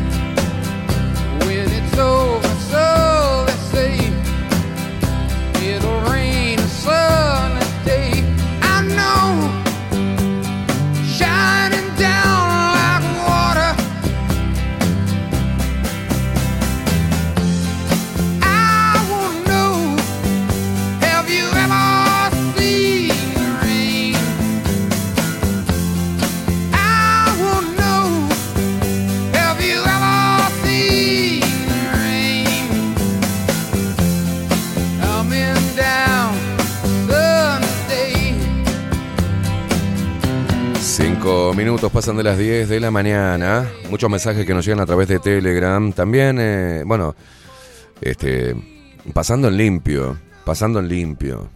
Lo, lo, lo, lo que mencionaba en el primer bloque. La idea de decirte que prestes atención a la escritura, a la ortografía, que leas, porque eso te lleva primero a mejorar tu léxico. Y es importante la comunicación, eh, tiene un poder enorme saber comunicar tus sentimientos, tus pensamientos, el, ejercicio de la escritura. Y bueno, vos decís, bueno, este, muy, pocas personas ahora escriben este, ¿no? en el papel, con la lapicera. También podés escribir en la computadora, podés escribir en el celular, pero escribir como quieras, como puedas. El ejercicio de escribir, de, de leer, lectura simple, no, no te compliques mucho, ¿no? Una lectura simple, pero el ejercicio de, de- la lectura, de la escritura, hace que, que tu cerebro esté activo, que genere nuevas este, conexiones neuronales. Y, hay mucho poder en ello. Hay mucho poder en ello. Y yo no, no precisé, no tengo estudios terciarios ni, ni nada, simplemente lo aprendí de eso. Tuve la suerte, le quiero mandar un saludo enorme, aunque estamos incomunicados, a mi padre y a mi madre, que me enseñaron cosas tan importantes como esto, como el poder de saber expresarse correctamente. Una vez que lo sabes, después te tomas licencia. Yo tengo una, que es la puteada. Esto no quiere decir que no tenga recursos lingüísticos para poder expresar una idea. Los tengo y me tomo la licencia que yo quiero. ¿Ah? Pero lo que te estoy advirtiendo es que, es que si seguís así y si no ejercitas esto, que es fundamental, perdés poder. Yo creo que el poder eh, que uno puede tener hoy, uno de los poderes, primero es, primero eh, lo encuentra dentro de su propia naturaleza, de su propio instinto, de su propio rol, dentro de su biología. Los hombres debemos actuar como hombres, pero no porque la sociedad así lo demande, sino porque nuestra naturaleza así lo pide. La mujer debe actuar como mujer, porque toda su biología se lo manda. La mujer, el instinto de la mujer salvaje, maravillosamente salvaje, y el hombre también, pero cultivando el conocimiento, porque eso nos distingue de los animales. ¿ah? Cuando uno ejercita eso, uno genera nuevas conexiones neuronales, aprende a discernir, a comprender un texto, ¿no? Obtienen poder. Y ese poder es entender qué es lo que está pasando, mirar con más profundidad nuestro entorno, nuestras propias acciones. Hay muchas parejas que han pasado por crisis por no saber comunicar. Y hay muchos comunicadores, hay periodistas que son muy buenos a la hora cuando se prende la cámara y el micrófono, pero en la vida no saben comunicar sus emociones. No saben interactuar. Yo le quiero mandar un saludo a mis viejos y agradecerles lo que hicieron conmigo y con todos mis hermanos en los primeros años de, formación. La verdad que es un... eh, mis viejos eh, cometieron errores como yo los cometo como padre ahora con mis hijos, pero me dieron algo, una espada fundamental, la más poderosa. Me, plantaron la semilla del conocimiento, de siempre ir hacia adelante, de conocer nuevas cosas, de preocuparme por mejorar, eh, por superarme intelectualmente, emocionalmente. Y, y a mí eso me hizo muy bien, me sacó la escritura, eh, eh, la lectura, me generó el ejercicio de pensar, de ser un pensador, porque todos somos pensadores. Y saber identificar eh, por qué estamos llenando de pensamientos de mierda nuestra cabeza, cómo limpiarlos, cómo drenar eso que nos hace mal, que nos oprime el pecho, que nos pone tristes, que nos baja la energía. Bueno, yo lo encontré, por ejemplo, en la escritura. Drené mucho por ahí. Y cuando hablo, le quiero mandar un saludo a Flor, que tenemos charlas de 6, 7 horas, a Ramiro, que tenemos charlas de 6, 7, 12 horas, hablando y profundizando sobre cosas, no hablando banalidades, estupideces. Hablando de cosas profundas, tomándonos un vino o lo que quieras tomar. Y es, es adictivo eso, porque cuando dos seres humanos están, aprenden a comunicarse de manera fluida y a dirimir problemas y buscarle, ¡ah, mirá qué bueno que está esto! Nos eh, retroalimentamos con ideas, con pensamientos. Y es reivindicar nuestra especie. Tenemos esa capacidad. ¿Por qué dejamos que se pierda? ¿Por qué no la tomamos en cuenta? Estamos más preocupados en ver mm, cuántos likes tenemos en una foto o cómo hago para comprarme el último jean de moda y no estamos preocupados en aprender a manejar nuestras emociones, aprender a expresarnos, a comunicarnos con el otro, a generar esta comunión humana tan poderosa que es natural. Entonces, obviamente, cuando hablamos con Aldo y hablamos con, con Oenir y con muchos, que el problema realmente está en la educación, no es demagogia política, el problema está en la educación.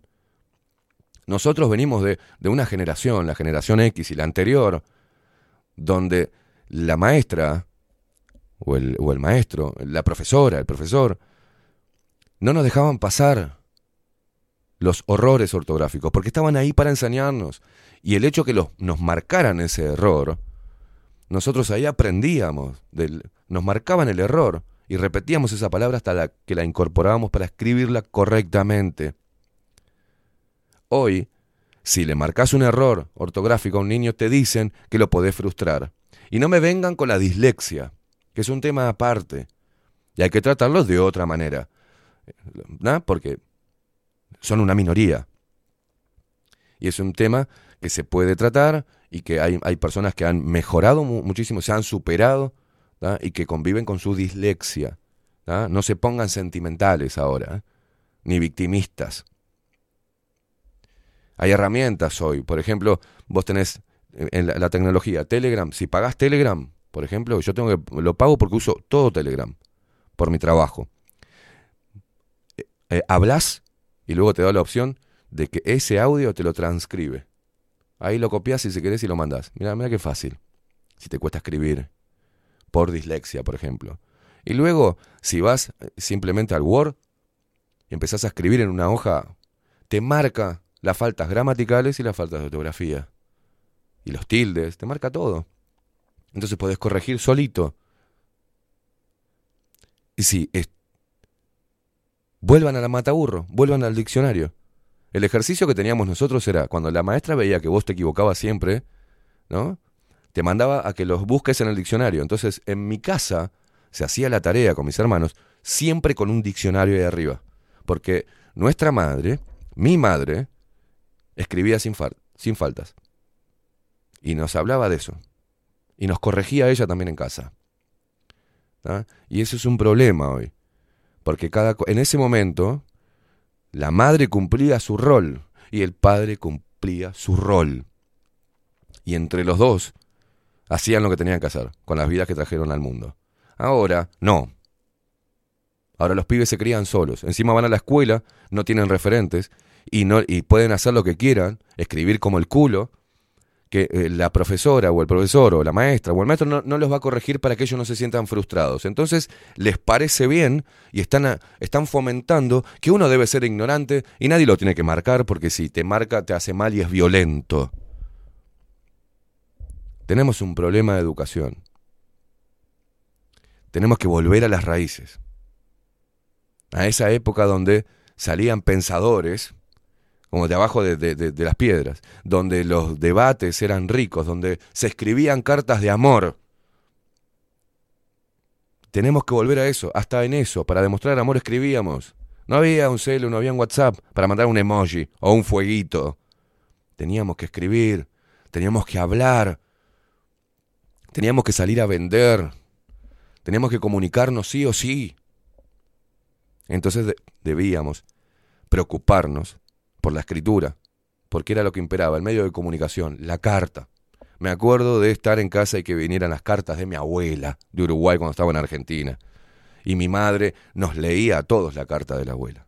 Y leía perfecto. Nosotros teníamos seis años en primer grado y siempre éramos los que leíamos mejor. Y veíamos que estaban mi, ma, ma, me, mi, ma. Nosotros leíamos fluido porque en casa había lectura, había nos incentivaban y nos decían que eso era poder.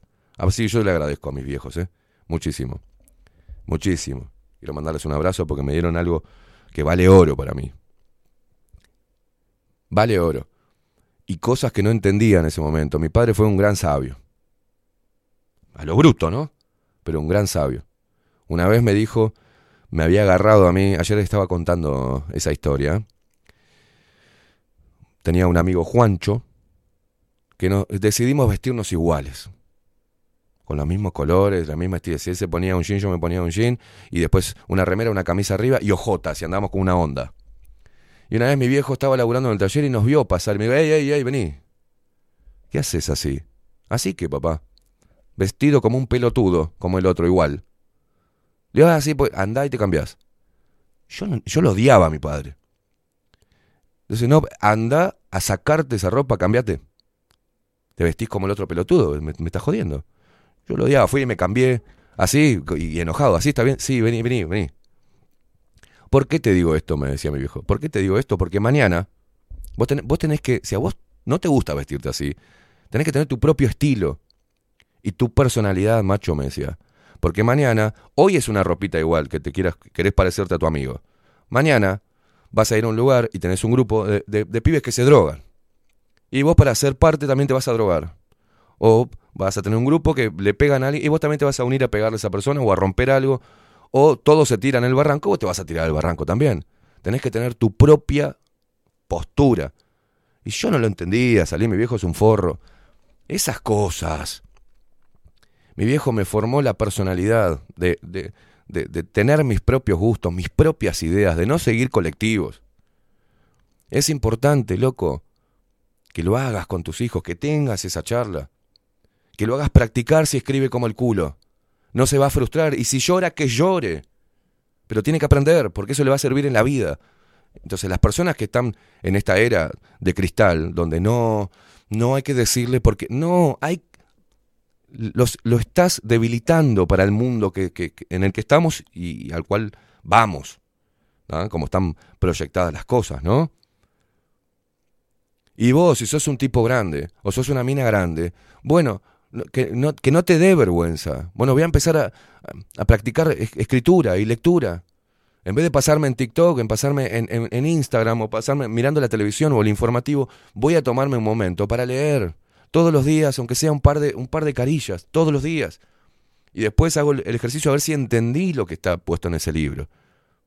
Arranquen con una lectura simple, que no les complique. Todos tuvimos problemas y no tuvimos tampoco mucho acceso a la, a la- educación secundaria, no, no pudimos ir a facultad, pero podemos por nuestros propios medios superarnos para que no nos mientan, para que no nos llenen la cabeza de mierda, para que no nos lleven corriendo a las urnas, para que no, para que no, no- para que no, para que aprendamos a discernir, a identificar cuáles son los problemas, a comunicar nuestros sentimientos. Las parejas lo mismo, se van a la cama con el celular, los dos con el celular, no, hablen, hablen, lean un libro y el otro lea otro libro. Y después se comentan lo que están leyendo y charlan mientras que toman mate. Y hacen intercambio. Y eso genera, genera que el cerebro esté continuamente en ejercicio productivo. Se los digo así, repito, con muy buena intención, aunque les choque. Con muy buena intención. La intención no es burlarme de- las personas que no saben escribir, no se pongan en victimistas. Ay, bueno, yo no, yo no pude, no. El yo no puedo, para mí no existe. Yo no pude y de ahí se justifican. No, no, podés. Podés. Yo he compartido liceo nocturno con, por ejemplo, personas de 50 años que estaban haciendo el liceo nocturno. Así que no me vengan con que no, ¿eh? No me vengan porque se puede. Y si no, no querés ir al liceo, no querés terminar los estudios, está bien, lee por lo menos, instruite, cultiva el bocho, loco. Porque estamos perdiendo ese poder, nos hicieron perder ese poder. Y ya sabes para qué. Entonces, si te molesta lo que te digo, si te aburre, eh, en algún momento, así como a mí me vinieron las palabras de mi viejo cuando estuve en alguna que otra situación, así, por ahí, hoy te quede esto en la cabeza y cuando veas, te sientas con im- imposibilitado a poder expresarte, digas qué razón tenía este negro de mierda, ¿eh? Tengo que empezar a leer y aprender a expresarme. Yo también puedo. Yo también puedo expresarme correctamente. Yo también puedo discernir. Yo también puedo leer y comprender y comentar de ello. Y no es que se vuelvan unos intelectuales de mierda, aburridos y pomposos, y que escriban, este, que se vuelquen a la lectura y a la escritura elitista. No, no, no. Simple, básico. Igual siento que hay esperanza respecto y que las redes sociales reflejan sí una parte, pero no toda. La otra vez salí de acá. Venía entrando una señora. Le adelante. Ay, gracias, joven. No, por favor, salgo. Voy a comprar cigarrillos al kiosco. Me atendió espectacular. Buen día, ¿cómo estás? Qué lindo que está el día. Sí, ¿qué, te- qué, qué vas a llevar? Tal cosa, buenísimo. Chau, gracias, nos vemos. Subo al auto. Iba a salir, un, un, un auto paró y me hizo seña para que saliera. Salí. Seguí, le, le cuento todo esto porque seguí para mi casa. Voy a dar la vuelta, venía por, por Rodó, voy a dar la vuelta a la izquierda y justo venía un hombre cruzando porque él lo habilita y a mí también me habilita a doblar, entonces tiene peatón preferencia, entonces ent- en freno y, el, y el hombre me dice, no, no, pasá, pasá vos. Entonces bajo el vidrio y le digo, muchas gracias, no, por favor. Me pasó todo esto a llegar a casa. Voy a la estación de servicio, que tenía que comprar otra cosa, y me atiende una chica que cambiaron. Había una vene- venezolana de mierda con unas pestañas así que te atendía como el culo. ¿ah? Una negra de mierda, porque eso es una negra de mierda. Pero no porque sea venezolana por las pestañas o el color de piel, sino porque era una asquerosa de mierda. No te miraba, ¿sí? Eh, Philip Morris, ¿cuánto? ¿Grande chico? Mal. Y en la música de, la estación de servicio una... Era horrible. Voy y una chica peticita me dice, hola, buen día, ¿cómo estás? Sí, ¿en qué te puedo...? Y, al final la felicité, le dije, pa, qué, buen, qué, bien que atendés, loca, le digo.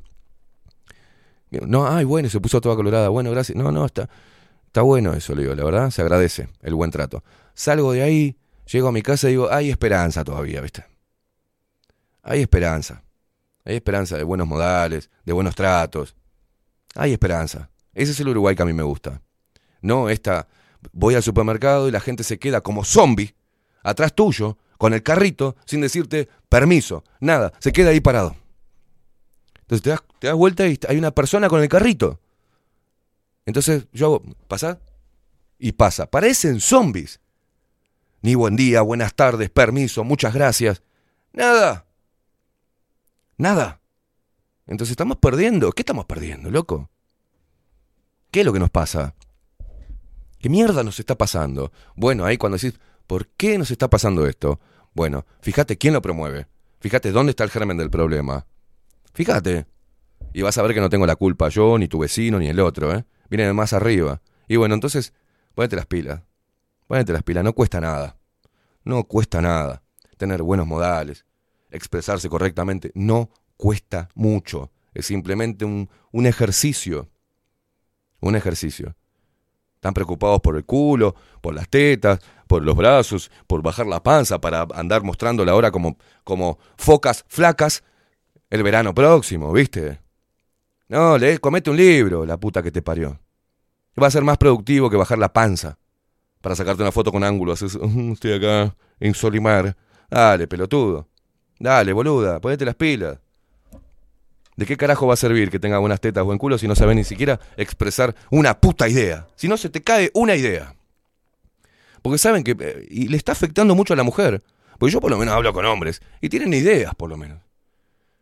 Tienen ideas. Tienen posturas. Pero a la mujer no se le cae una idea. Una. No se les cae. ¿Qué les pasa? Ay, no, porque la violencia... co- Están re boludas. Le hablas y te queda mirando. Cric, cric, cric, cric. Cric, cric. No entendiste, ¿no? Lo que te quiero decir. No, la verdad que no. No. Hay que hacer fuerza para no involucionar, loco. Es simple. ¿Y sabes cómo tenés el remedio? Así como te lo vengo diciendo desde hoy, es un programa entero, entero, para incentivar a las personas que se vuelquen a la lectura y a la escritura, y que aprendan por lo menos, hasta para putear, por lo menos puteame sin falta de ortografía. Mira lo que te pido. Hijo de puta, va con H. ¿Está? Hijo, va con H. 26 minutos pasan de las 10 de la mañana. Tengo a Oenir Sartú con su columna Tiempo Incierto. Poneme plaquita y poneme música, así se la saca un poquito la gente.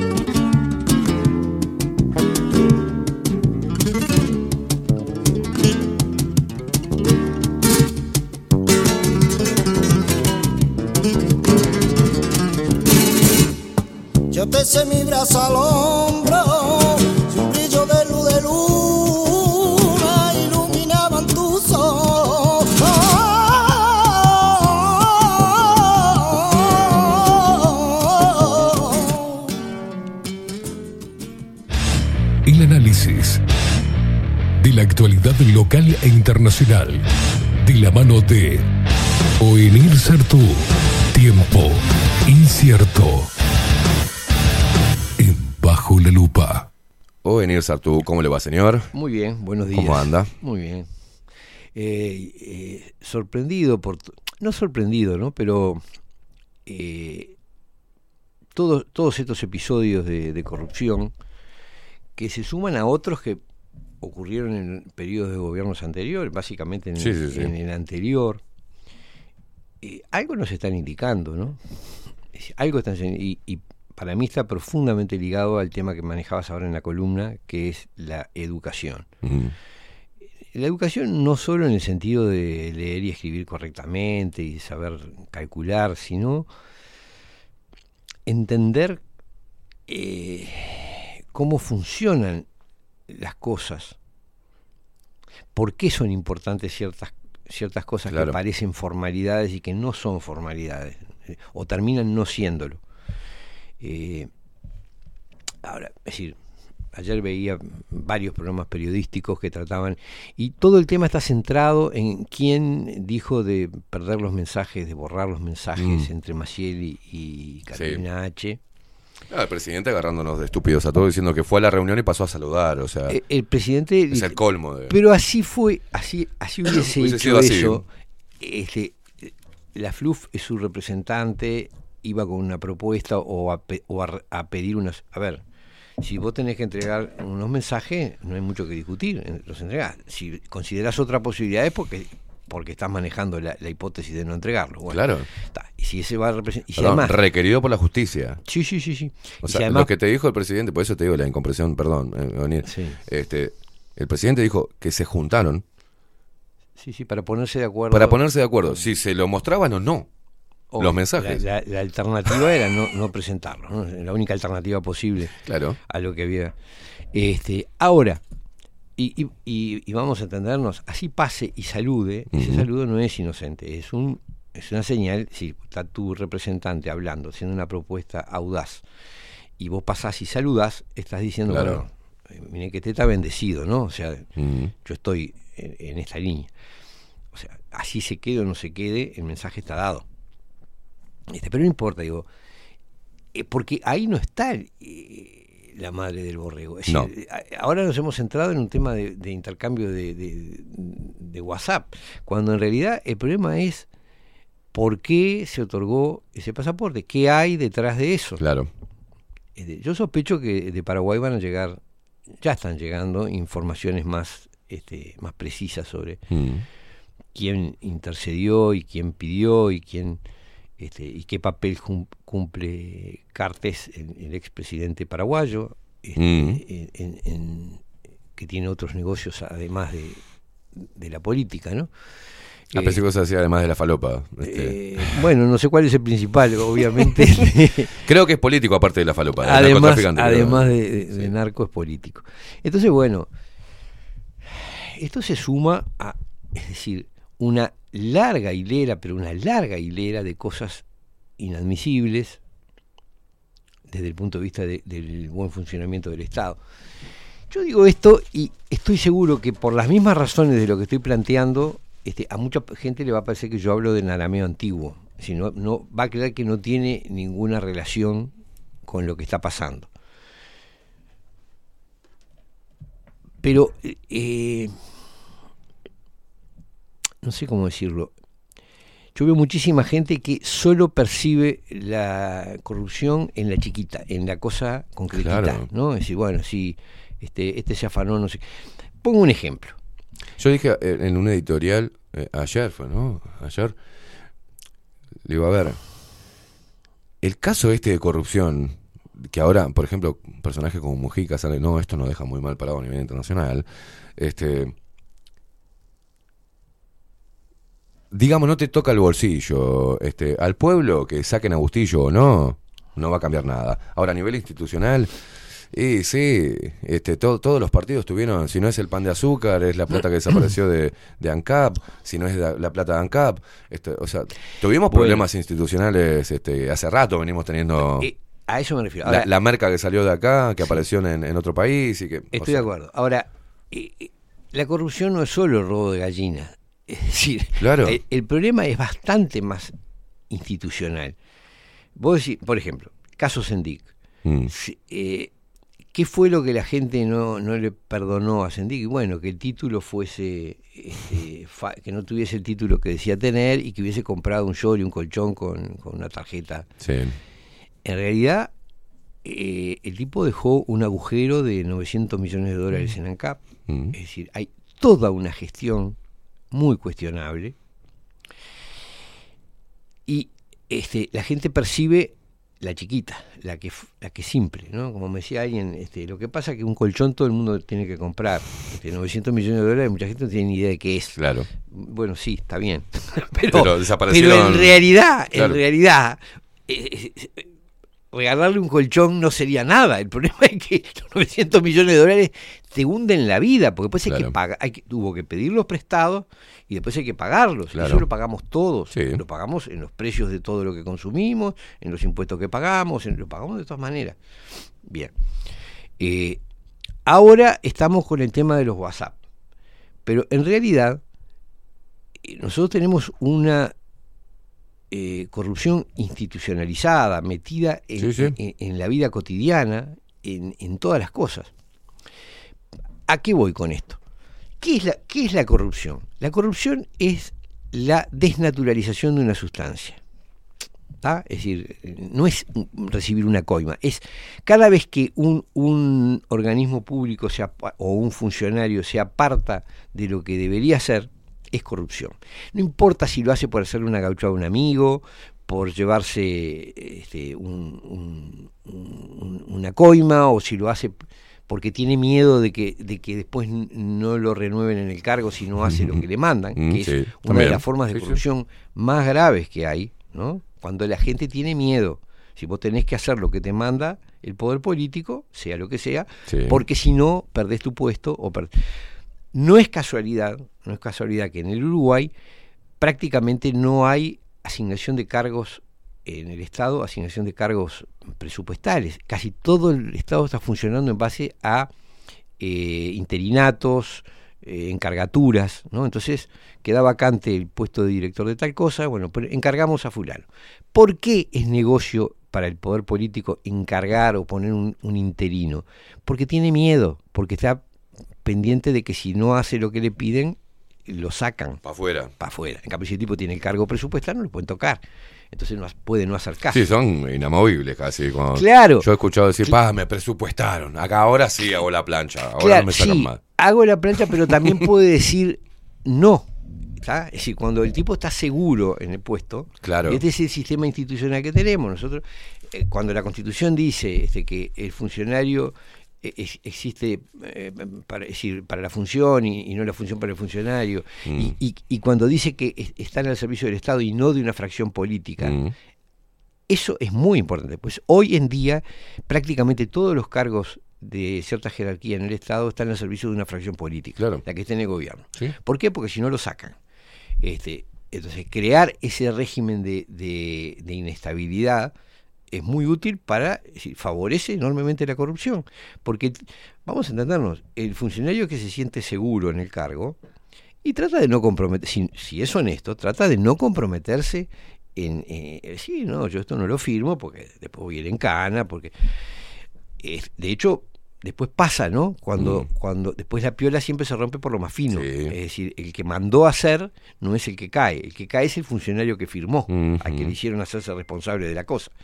Bueno, este régimen que, que arranca en ese... Muchas veces se le paga. ¿eh? Muchas veces se le paga. ¿A quién? ¿Al que va? ¿Al que va preso? Me dice, mira hermano, te vas a comer un año, la gente se olvida, te saco, pero te esperan 100 mil dólares. Punto. Sí, Eso puede, sucede. Puede pasar, puede pasar. Otras veces es después este, te damos eh, tranquilo, te damos una embajada, te damos Sí, sí, un, sí, claro. un cargo no sé dónde, va a ser una comisión de no sé qué. Es decir, son todos unos códigos de, Pero son códigos corruptos, no hay vuelta, ¿no? Me fíjate en el caso de Gómez, Gómez Cannon, que iba a denunciar a la familia Vázquez por los tratados con Venezuela, aparece suicidado este, en una playa de Maldonado.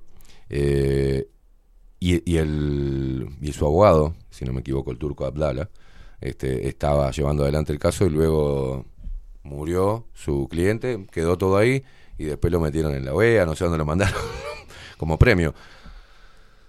Pasa así, pasa, porque ese caso nunca se resolvió, nunca se, se- se dictaminó, se suicidó, punto, chao. Está, pero se suicidó después de que dijo que tenía las pruebas para presentarlas en contra de los negociados del hijo de Tabaré Vázquez con Venezuela. O sea, eso no parece no haber este eh, Sí. se tapó todo, se terminó, nadie habla más de Gómez Cano, nadie- vendría a ser una especie de Nisman este uruguayo, nadie dijo nada. Eh, por ejemplo, Sí, sí. eh, por, por eso digo, no, no, no entiendo. Bueno, yo, yo- decía la otra vez, están ahora con esto, todos los periodistas que ahora miran hacia la cámara y dicen, porque el problema institucional que estamos teniendo y la corrupción que ten- durante la pandemia no hicieron absolutamente nada. No, no interpelaron nada, nadie se puso, nadie se encolerizó, a nadie le, ¿no? Le No. dijeron un- Bueno, una- Y para poner un ejemplo de eso, es que ahora estamos derivando a el tema de los WhatsApp, y no el tema de fondo, Claro. que es por qué esto se hizo así de apuro, sabiendo los intervinientes que el individuo estaba preso, que tenían Mm. este, una, situ- un- una situación, si bien formalmente de repente no estaba requerido, pero estaba preso en una es determinada cárcel, un tenían claro- favor. Sí, sí, sí. es un sí. favor, Un que se favor. le hizo a Marcet. ¿Por qué? Exacto. Eso Bueno, es la pregunta. Ese es el punto. Después, esto liga con otras cosas. A ver, todo el país sabe dónde funcionan las bocas de pasta base. Mm. Yo personalmente soy partidario de despenalizar todas las drogas. Me parece que toda prohibición de, de- de consumo genera mercado negro, genera delincuencia. Eso es el ABC. Ahora, si vos pretendés mantener la prohibición de una cosa, no puede ser que en cada esquina funcione una boca de Claro, o una cosa o la otra. O una cosa o la otra, o lo legalizamos o lo impedimos realmente. Claro. Bueno, eso es una señal de corrupción clarísima, si no, no podría estar pasando No. esto. Todos los días encuentran contenedores con, pasados por Uruguay con cargas de droga en Europa, acá. ¿Cómo ocurre eso? ¿De qué manera ocurre? Y así, es decir, realmente, voy más. Hay un programa que hicimos con, con eh, un licenciado en seguridad pública y también un, bueno, no me acuerdo ahora lo- lo- los nombres bien, pero que nos mostraban el- el- la ruta de, de la cocaína y, Ur- y lo tenía a Uruguay como un país de acopio eh, de cocaína.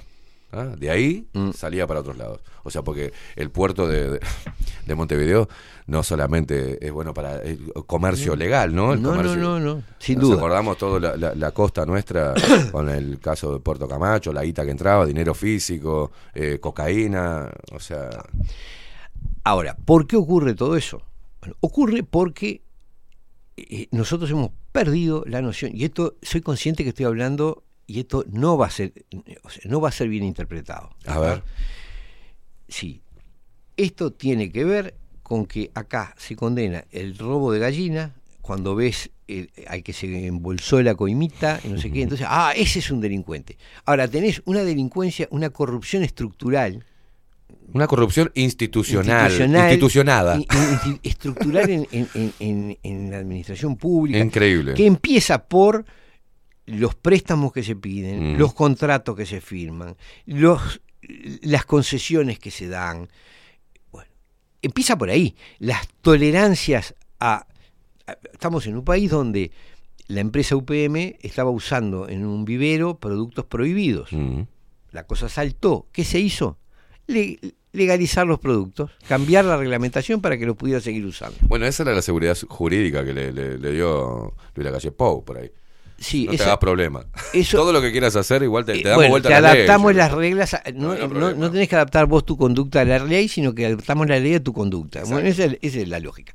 Entonces, eso es hoy es estructural. Cuando vos ves lo que pasa en el puerto de Montevideo, cuando vos ves lo que pasa con la vía de ferrocarril, Mm. cuando ves lo que pasa con el agua del Río Negro, cuando ves lo que está pasando con, con lo que va, está pasando y va a pasar en, en los, acu- en los acuíferos. Sí. Bueno, esto es, es una cuestión, eh, es decir, es la administración de, de las cosas más valiosas del Uruguay al servicio de intereses privados extranjeros. Mm. Aparte, de ahí para abajo, bueno, todo vale, ¿no? Porque si yo tengo que hacer el mandado a la empresa tal, ¿por qué no le voy a hacer el mandado a mi amigo tal o al, o al candidato, al que me pide el candidato cuál? Claro. Bueno, eso es lo que se, se va expandiendo como una mancha de aceite, porque cuando no hay, eh, cuando en lo grande, en lo estructural, no hay eh, eh, rectitud, no hay... Para abajo, después la cosa eh, empeora. Claro, cuando lo perciben? Bueno, cuando ven al tipo que, que rompe el, el teléfono para no entregar, cuando se O enteran aquel que, que pone los papeles en la picadora. Este, o, o que rompe los papeles, pero, pero eso es la punta del iceberg de una cosa mucho más grande, que no lo estamos Sí, claro. percibiendo, o que creemos que no tiene relación con nuestra vida cotidiana. Decir, ah, ya, firma esto y entrega tal cosa. A mí no me afecta. Sí, te afecta. Claro. No te das cuenta, pero te afecta. Te afecta cuando vas a la feria y vas a pagar los productos, te afecta cuando pagas los impuestos, Sí, te, claro. te afecta cuando pagas la tarifa de UTE, la de OCE, todo eso te afecta. Sí, sí. Ahora, ¿cómo se llama esto? Bueno, en el fondo se llama ignorancia, se llama ignorancia. Es decir, somos ignorantes de lo que significa vivir en una república. ¿ah? Es así. Este, ¿Por qué somos ignorantes? ¿A qué me refiero con eh, vivir en una república? Bueno, la república es un sistema de gobierno donde vos sos parte del gobierno.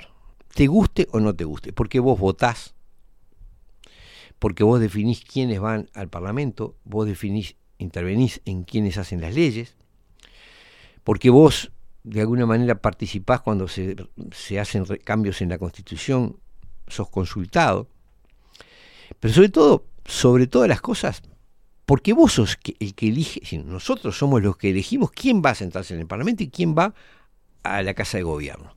A partir de ahí, a partir de ahí, nosotros somos corresponsables de todo lo que pasa.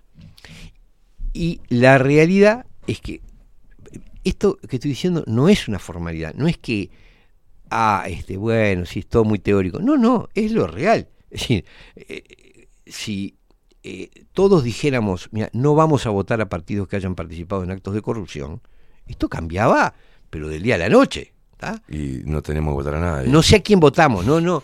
A ver, hay opciones, hay, hay partidos que no han gobernado, partidos que han, teni- que, que han, en fin.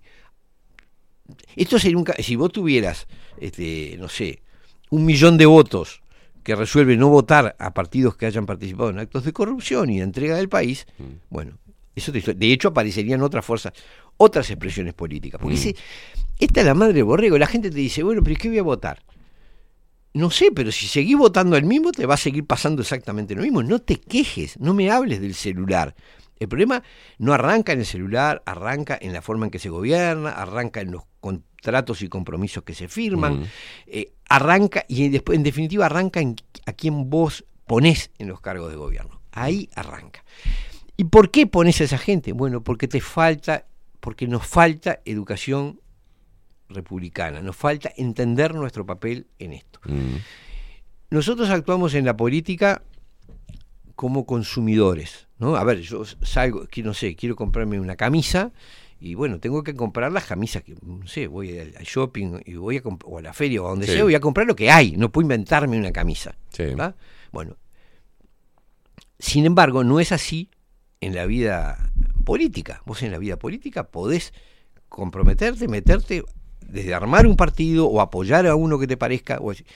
hay mil formas en que uno puede incidir. Y sobre todo, podés no comprar la camisa, no elegir a lo que no te sirve. Mm. ¿ah?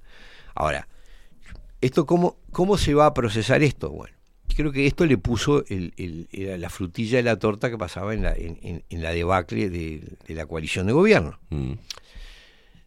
Dentro de un año vamos a estar votando a otra coalición que tiene también sus guardias civiles muertos y que naturalmente va... Hay una cosa muy perversa que está pasando, que es esta. Viene un gobierno y comete tales irregularidades. Mm. Cambia el gobierno Mm. y viene el otro. Y hace esas irregularidades y le agrega un poquito de su propia cosecha.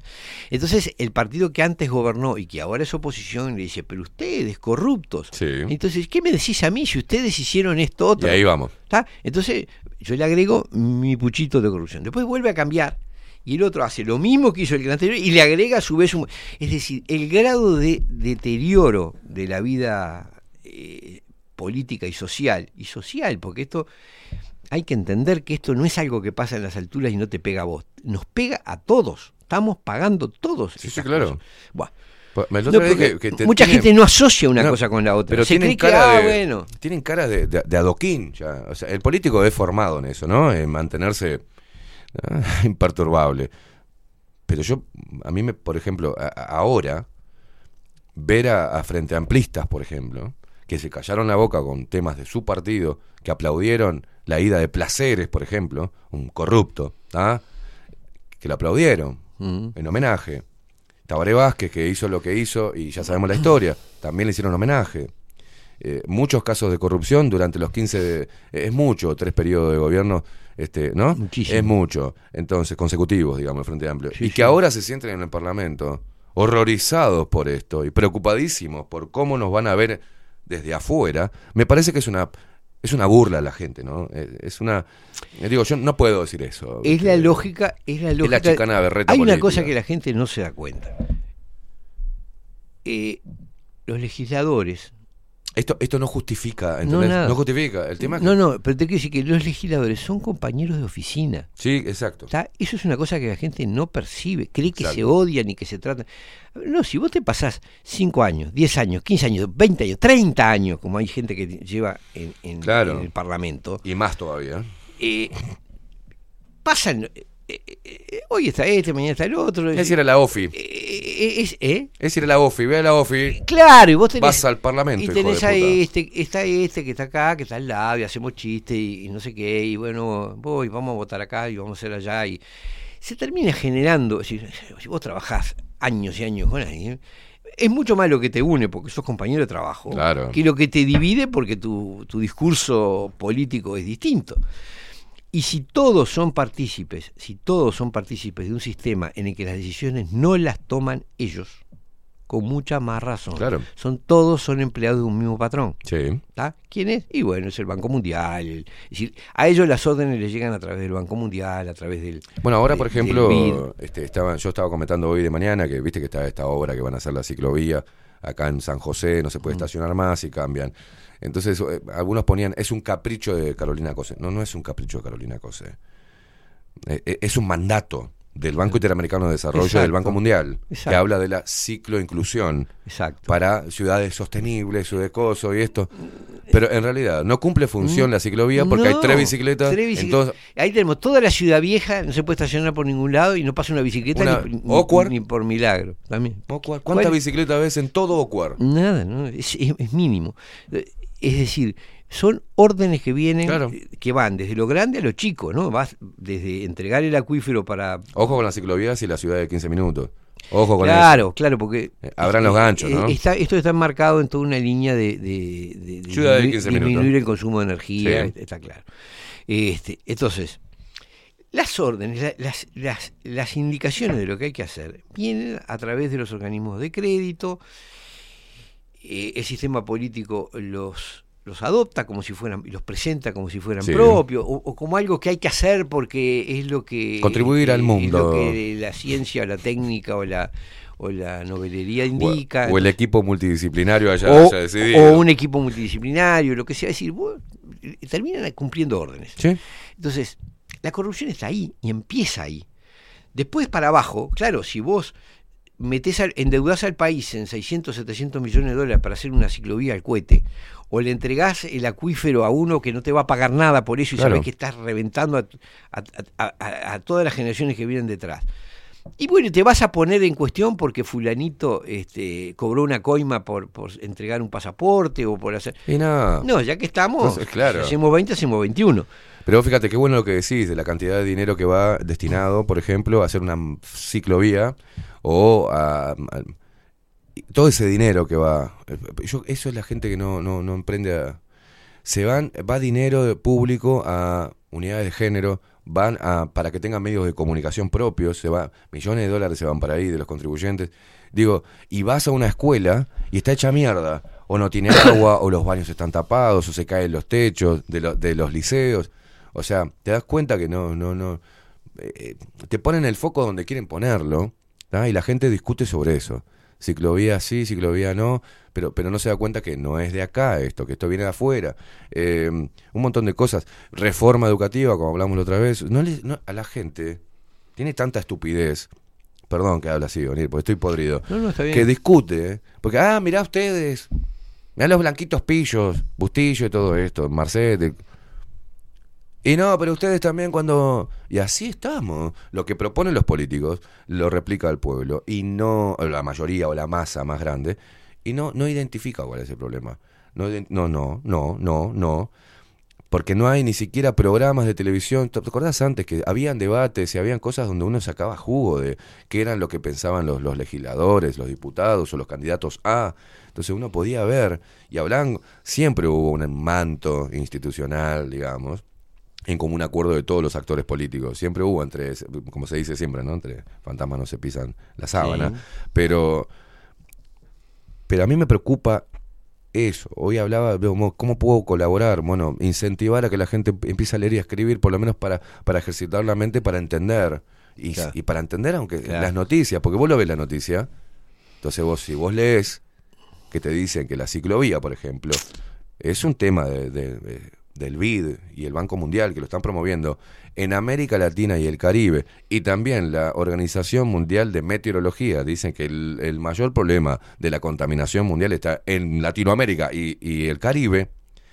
Entonces, y a través de eso te dicen que nosotros les vamos a enseñar a colaborar con el mundo, porque lo que te están diciendo es que son unos indios de mierda que están contaminando el mundo y que es por culpa de ustedes que tenemos el calentamiento global. Entonces, déjenos los recursos naturales que nosotros lo vamos a administrar bien. Ustedes sigan haciendo la politiquería de Bustillo, Penadez, eh, toda esa boludez que nosotros nos encargamos. Es grave lo que está Es pasando. muy grave. Y eso que vos decís, Es grave. es decir, incluso el debate de corrupción que damos es un debate en pantuflas. Sí. O sea, es el debate de- de- de- de- de- del, vuelto chico, ¿no? Si Estamos discutiendo este, pequeñas cosas.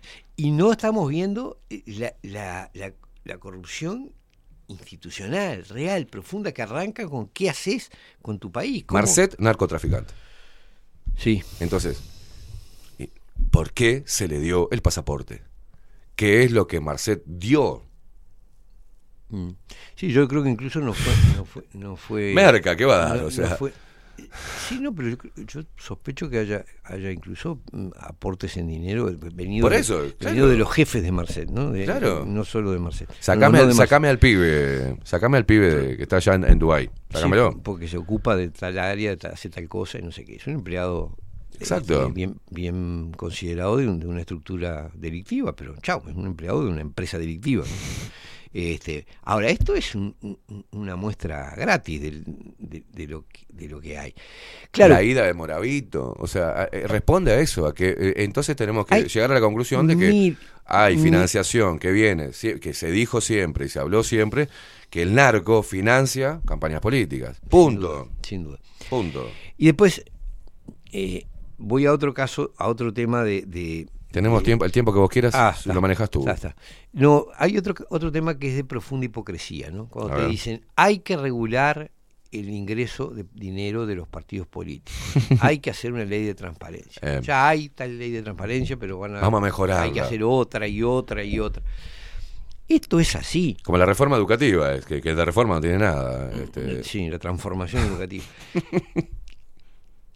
Mientras hacer una campaña electoral cueste millones de dólares, mm, tenés la corrupción asegurada. claro. ¿tá? La única manera de evitar o, o posibilitar que la corrupción no aparezca es que las campañas se hagan gratis Claro. para el candidato. ¿tá? Es decir, que vos puedas que- ofrecer un- una propuesta política y tengas un espacio asegurado en los medios de comunicación Claro. donde sin desembolsar un mango puedas decir lo que querés decir. No, te perdés toda una cadena Y- de curro, estás loco. y bueno, ahí está. Y bloquear y prohibir la publicidad partidaria paga.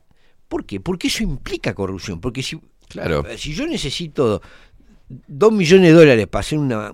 o, o 100 mil dólares para salir diputado. Se termina el, curro Alguien de la- tiene que poner la plata. Se termina el curro de la venta de, de, de- de- de bancas. de la venta de bancas, de, de la financiación a través de empresas legales o ilegales Mm. Que ponen la plata para bancar las campañas. Porque Claro. ¿quién tiene 5 o 10 millones de dólares para, para afrontar, una, para eh, imponer un presidente? Bueno, el PCNT gastó, creo que gastó un palo, un millón de dólares en la campaña. ¿eh? Sí, Es una organización linda, digo. sí, pero digamos que el PCNT recibe la financiación básica, eh, recibe tortas de plata Sí. a través de los aportes de las cuotas mensuales. Se convierte en un grupo de presión que obviamente tiene mucho peso sobre la estructura partidaria a la que apoya. No te olvides que lo, de que lo que declara el PCNT que es la cuota y donaciones. Bueno. No especifica qué Está bien. donaciones son, ¿no? Está bien. O sea, No quiero esto lo hablamos con Richard, personalizarlo con Richard- en- No, pero lo hablamos con Richard Reed, por ejemplo. No, está y bien. para él le veía mal el tema de las donaciones. O sea, Yo veo mal las donaciones, veo mal que nadie se explica cómo se pagan los costos de campaña que se pagan. ¿De dónde viene la plata? Mm. De no me vengas con la transparencia. ¿Qué transparencia? ¿De dónde vas a transparentar? Es decir, se gastan fortunas este, y es nada más fácil que disimular eh, es decir, la plata, eh, eh, donación de este, del otro, es, es un- una papa, es decir, no, no hay forma de, de- de- de realmente controlar de dónde viene el dinero, ¿no? es una hipocresía absoluta. La única manera, y aparte, así lo puedas demostrar, siempre estamos en que es el poder económico el que decide quién gobierna. Bueno, creo que las campañas políticas son el, el gran, uno de los grandes lavarropas, ¿no? Eh, eh, lava dinero. se presta para de todo, pero para mí el problema fundamental es que si vos necesitas millones de dólares para llegar, para mojar en, en- en las decisiones políticas del país, bueno, tenés la corrupción asegurada. Sí, porque esa- esos millones no solamente van en campaña, sino en compra de voluntades. ¿Ah? Obvio, y después hay que pagar eso, Mm. porque nadie invierte en una campaña política sin esperar, eh, Claro. sin esperar. eh, entonces después te encontrás contratos inexplicables, negocios inexplicables, concesiones inexplicables, ventas de terrenos inexplicables, entregas de pasaportes inexplicables. ¿Cómo es? eh? Digo, ¿Por qué? Bueno, porque empieza en la raíz, es decir, la, la política se basa en plata. Claro. La- los cargos de diputado y de senador requieren que pongas X, X plata. Sí. Una campaña presidencial cuesta millones de dólares.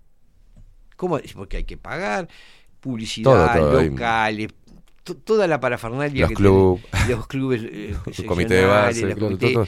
Entonces, eso se financia con donaciones que después a las que después hay que retribuir.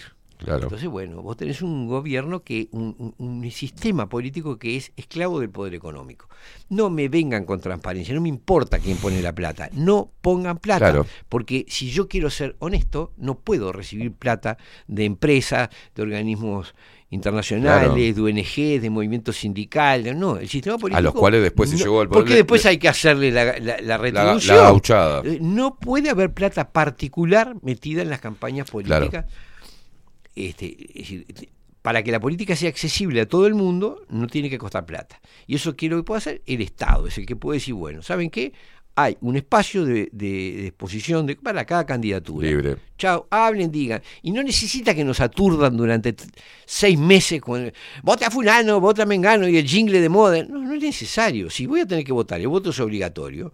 No sé, hace X, no sé, dale una hora a la semana a cada candidatura, que presente sus ideas, que haga Claro. lo que quiera.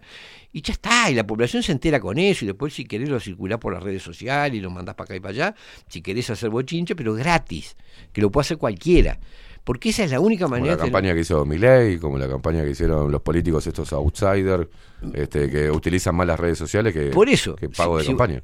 O también las redes sociales se pagan, ¿no? Pero, Está, pero, pero- era- pero es otra cosa. Es otra cosa. claro. Y además la podés usar, es decir, eh, eh, no tiene ningún costo que yo te en- envíe a todos mis amigos un WhatsApp Claro. donde se dice que fulano dice tal cosa y no sé qué. Es decir, lo que es accesible, para que sea democrático tiene que ser accesible a todo el mundo, en igualdad de condiciones. Mm. Es decir, es una mentira una democracia que cuesta millones, donde eh, figurar te cuesta eh, cientos Sí, de sí. miles de dólares o millones de dólares. No, no, es mentira, es una plutocracia, Mm. donde quien termina mandando es quien tiene la plata. Mm. Esto no es casual, esto no es casual, esto es un sistema que se ha montado donde eh, los medios de comunicación ganan fortunas a través y los financiadores, los que aportan a las campañas, deciden, porque en definitiva vuelcan. la- estamos hablando, además es, es increíble, pero si vos mirás en muchos casos quién está detrás de las cadenas de, de los de los medios de comunicación son los mismos que o sea que en realidad pasan la plata de un bolsillo a otro Mm. no yo se Sí. la doy a este candidato para que haga su campaña y después el candidato contrata el canal tal que es mío Claro. Entonces, no mío de repente individualmente, pero sí a través Sí, sí, de, un, sí, sí. de un fondo de inversión, de una, de una corporación. Entonces, en definitiva, holding. la plata ci- Circula. circula, produce efectos y no la gasto, la vuelvo a, a cobrar. Entonces, esto es una mecánica absolutamente perversa que a lo único que lleva es a que el poder económico sea que gobierna. ¿Cuál es el complemento ideal de esto? La estupidez colectiva. Si precisás un montón de idiotas que no se den cuenta Claro. de estas cosas. Y lo digo, me incluyo, ¿no? Sí, sí, sí, sí. Porque quién no se ha apasionado por tal claro. eh, conflicto Político. partidario, político. Bueno, Es que te lo llevan al nivel de culebrón y uno termina. Claro, claro. Decir, Termina entonces, opinando eh, al respecto. Necesitas un sistema educativo que no forme ciudadanos. que no forme individuos capaces de pensar. Entonces, ¿de qué se tienen que ocupar? Se tienen que ocupar de problemas de género, se tienen que ocupar de problemas eh, del veganismo, se tienen que mm, preocupar de la no discriminación, se tienen que... causas que no son en sí malas, No. pero que están siendo perversamente usadas. Mm. ¿no? Cualquiera se da cuenta que sí que tiene que haber igualdad de derechos entre los géneros. Ahora, que de ahí a que lo conviertas en una guerra civil entre hombres y mujeres, no, eso tiene otra finalidad. O que lo pongas como Este, el gran problema del mundo. Del gran No, problema del mundo. no. El otro día vi una eh, marcha grande por 18 de julio por el, la- el bienestar animal. Mm. A mí me parece muy bien el bienestar animal, pero ¿y el bienestar de los niños? ¿Qué es Claro. lo que pasa? Es decir, ¿cómo es posible que se concentren manifestaciones con megáfonos y todo por el bienestar animal, carteles, cosas? Y resulta que eh, los niños le importan tres carajos. el, el- el niño que pasa hambre, Vamos a hablar, eh, vamos a niños hablar, que están quedando analfabetos, niños y, y de eso no, no- No. eso no mueve a nadie. No. Bueno, ¿qué pasa? Que eso, esas, ese tipo de, de- de- causas están financiadas. Claro. Y, y es reconocible. Vos te das cuenta cuando una causa está financiada por el discurso que adopta, Mm. por el nivel de personas a las que llega. Mm. Es decir, hay una coincidencia Sí. entre los defensores del, del, del- Yo tengo un hastío. eh, eh, estoy bueno, tan hastiado con eh, eso. está por eso, pero es una agenda, es una agenda eh, incivilizadora. Es un- una- sí, sí, es una es agenda. la agenda de la hipocresía. Es una agenda hipócrita. Es la agenda de la hipocresía, porque todo aquel que, que yo lo escucho y donde puedo debatir e intercambiar que defiende esta agenda es de lo más hipócrita. Y no me puede, no me puede sostener un solo argumento durante mucho tiempo. Empieza su cara, empieza a decir, bueno, tiene razón, este, este- claro, o sea, eh, es que es muy, No, muy- a ver, yo con esto quiero decir, a mí me parece horrible esas, esas granjas de sangre que hacen con las yeguas. Con las yeguas. Es, es terrible, la forma en que... En que estuvimos se- mandando sangre humana y animal a Ucrania, Sí, vendiéndose. vendiendo sangre. Sí. Y hay campañas masivas de, de, de donar sangre que te, que te damos, Bueno. este, el, el- el- la libreta te la renovamos gratis. Estamos comprando sangre. Sí, sí, sí. Es una Este, locura. Digo, yo, yo estoy muy de acuerdo en que, primero, somos una especie omnívora y por tanto también carnívora. Si comemos de todo y comemos carne y necesitamos comer carne. Me podrán decir que hay no sé quién, mi hija es vegetariana, mi hija mayor, Sí. este, bueno, y se ha armado su dieta, no sé qué, y parecería que le funciona, pero es no es la regla, es decir, somos carnívoros y, y normalmente necesitamos la carne para eh, estar eh, en plenitud.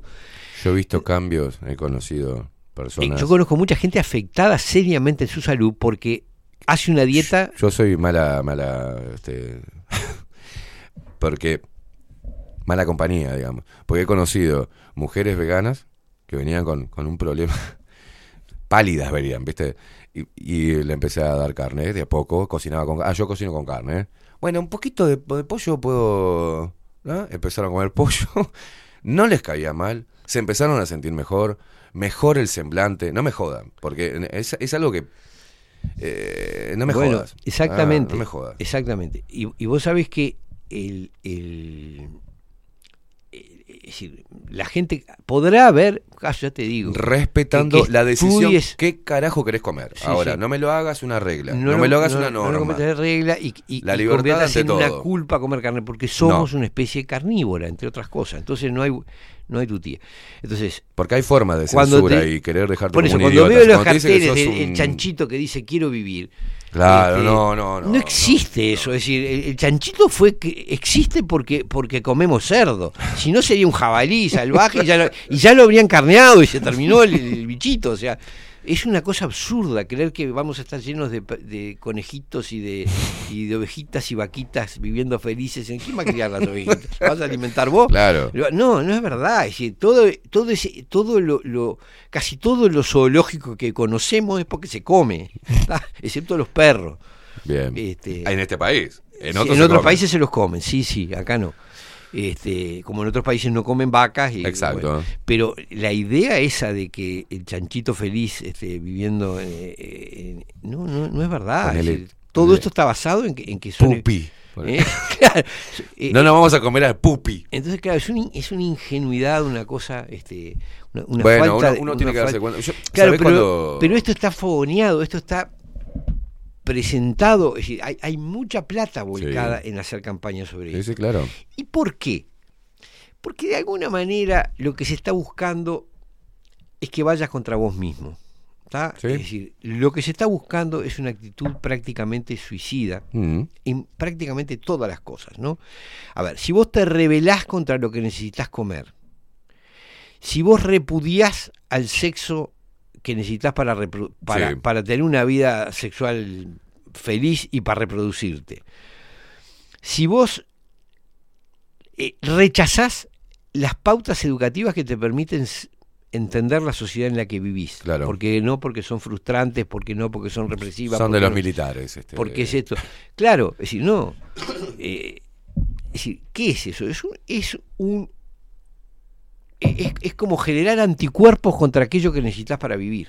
¿tá? Eso es lo que se está predicando. Y vos bien decías, esto empieza en la educación. Nosotros venimos de un modelo educativo, de Varela y el Uruguay Ballista, en que se guste o no guste, y esto en esto participaban todos, porque en esto Mm. eran colorados, blancos, frente a pita, todo el país estaba de acuerdo en que el chiquitín tenía que aprender a manejarse como ciudadano, a vivir, Claro. es decir, entender qué significaba desde educación cívica, razonamiento, en- conocer algunos autores. Yo recuerdo comparar eh, lo que era la educación de mis abuelos, de mis padres, de, la educación primaria, la mía, la de mis hijos, y veo una línea descendente donde cada vez, cada vez, vos lo decías con respecto a tu madre, por ejemplo, si uno compara con la generación anterior, yo por la edad que tengo he visto varias, por supuesto, he vi, vi los resultados de la educación de la generación Sí, de mis sí, abuelos claro, y de mis claro, padres. Claro. Y la- lo que adquirían en la educación primaria y los que pudieron hacer secundaria, mis Mm. padres, sí, mis abuelos no, en general, Mm. este, era un nivel de formación muy superior Sí, al que recibí yo.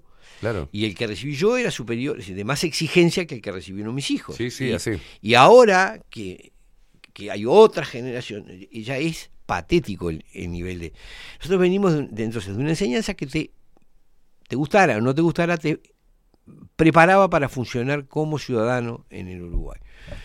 Eso fue aborrecido, se, se Te- dijo... Te lo da, te lo da el, el- por ejemplo, según, la- según las épocas, este, según la, en- en tal o cual década, pero había debate, había creatividad.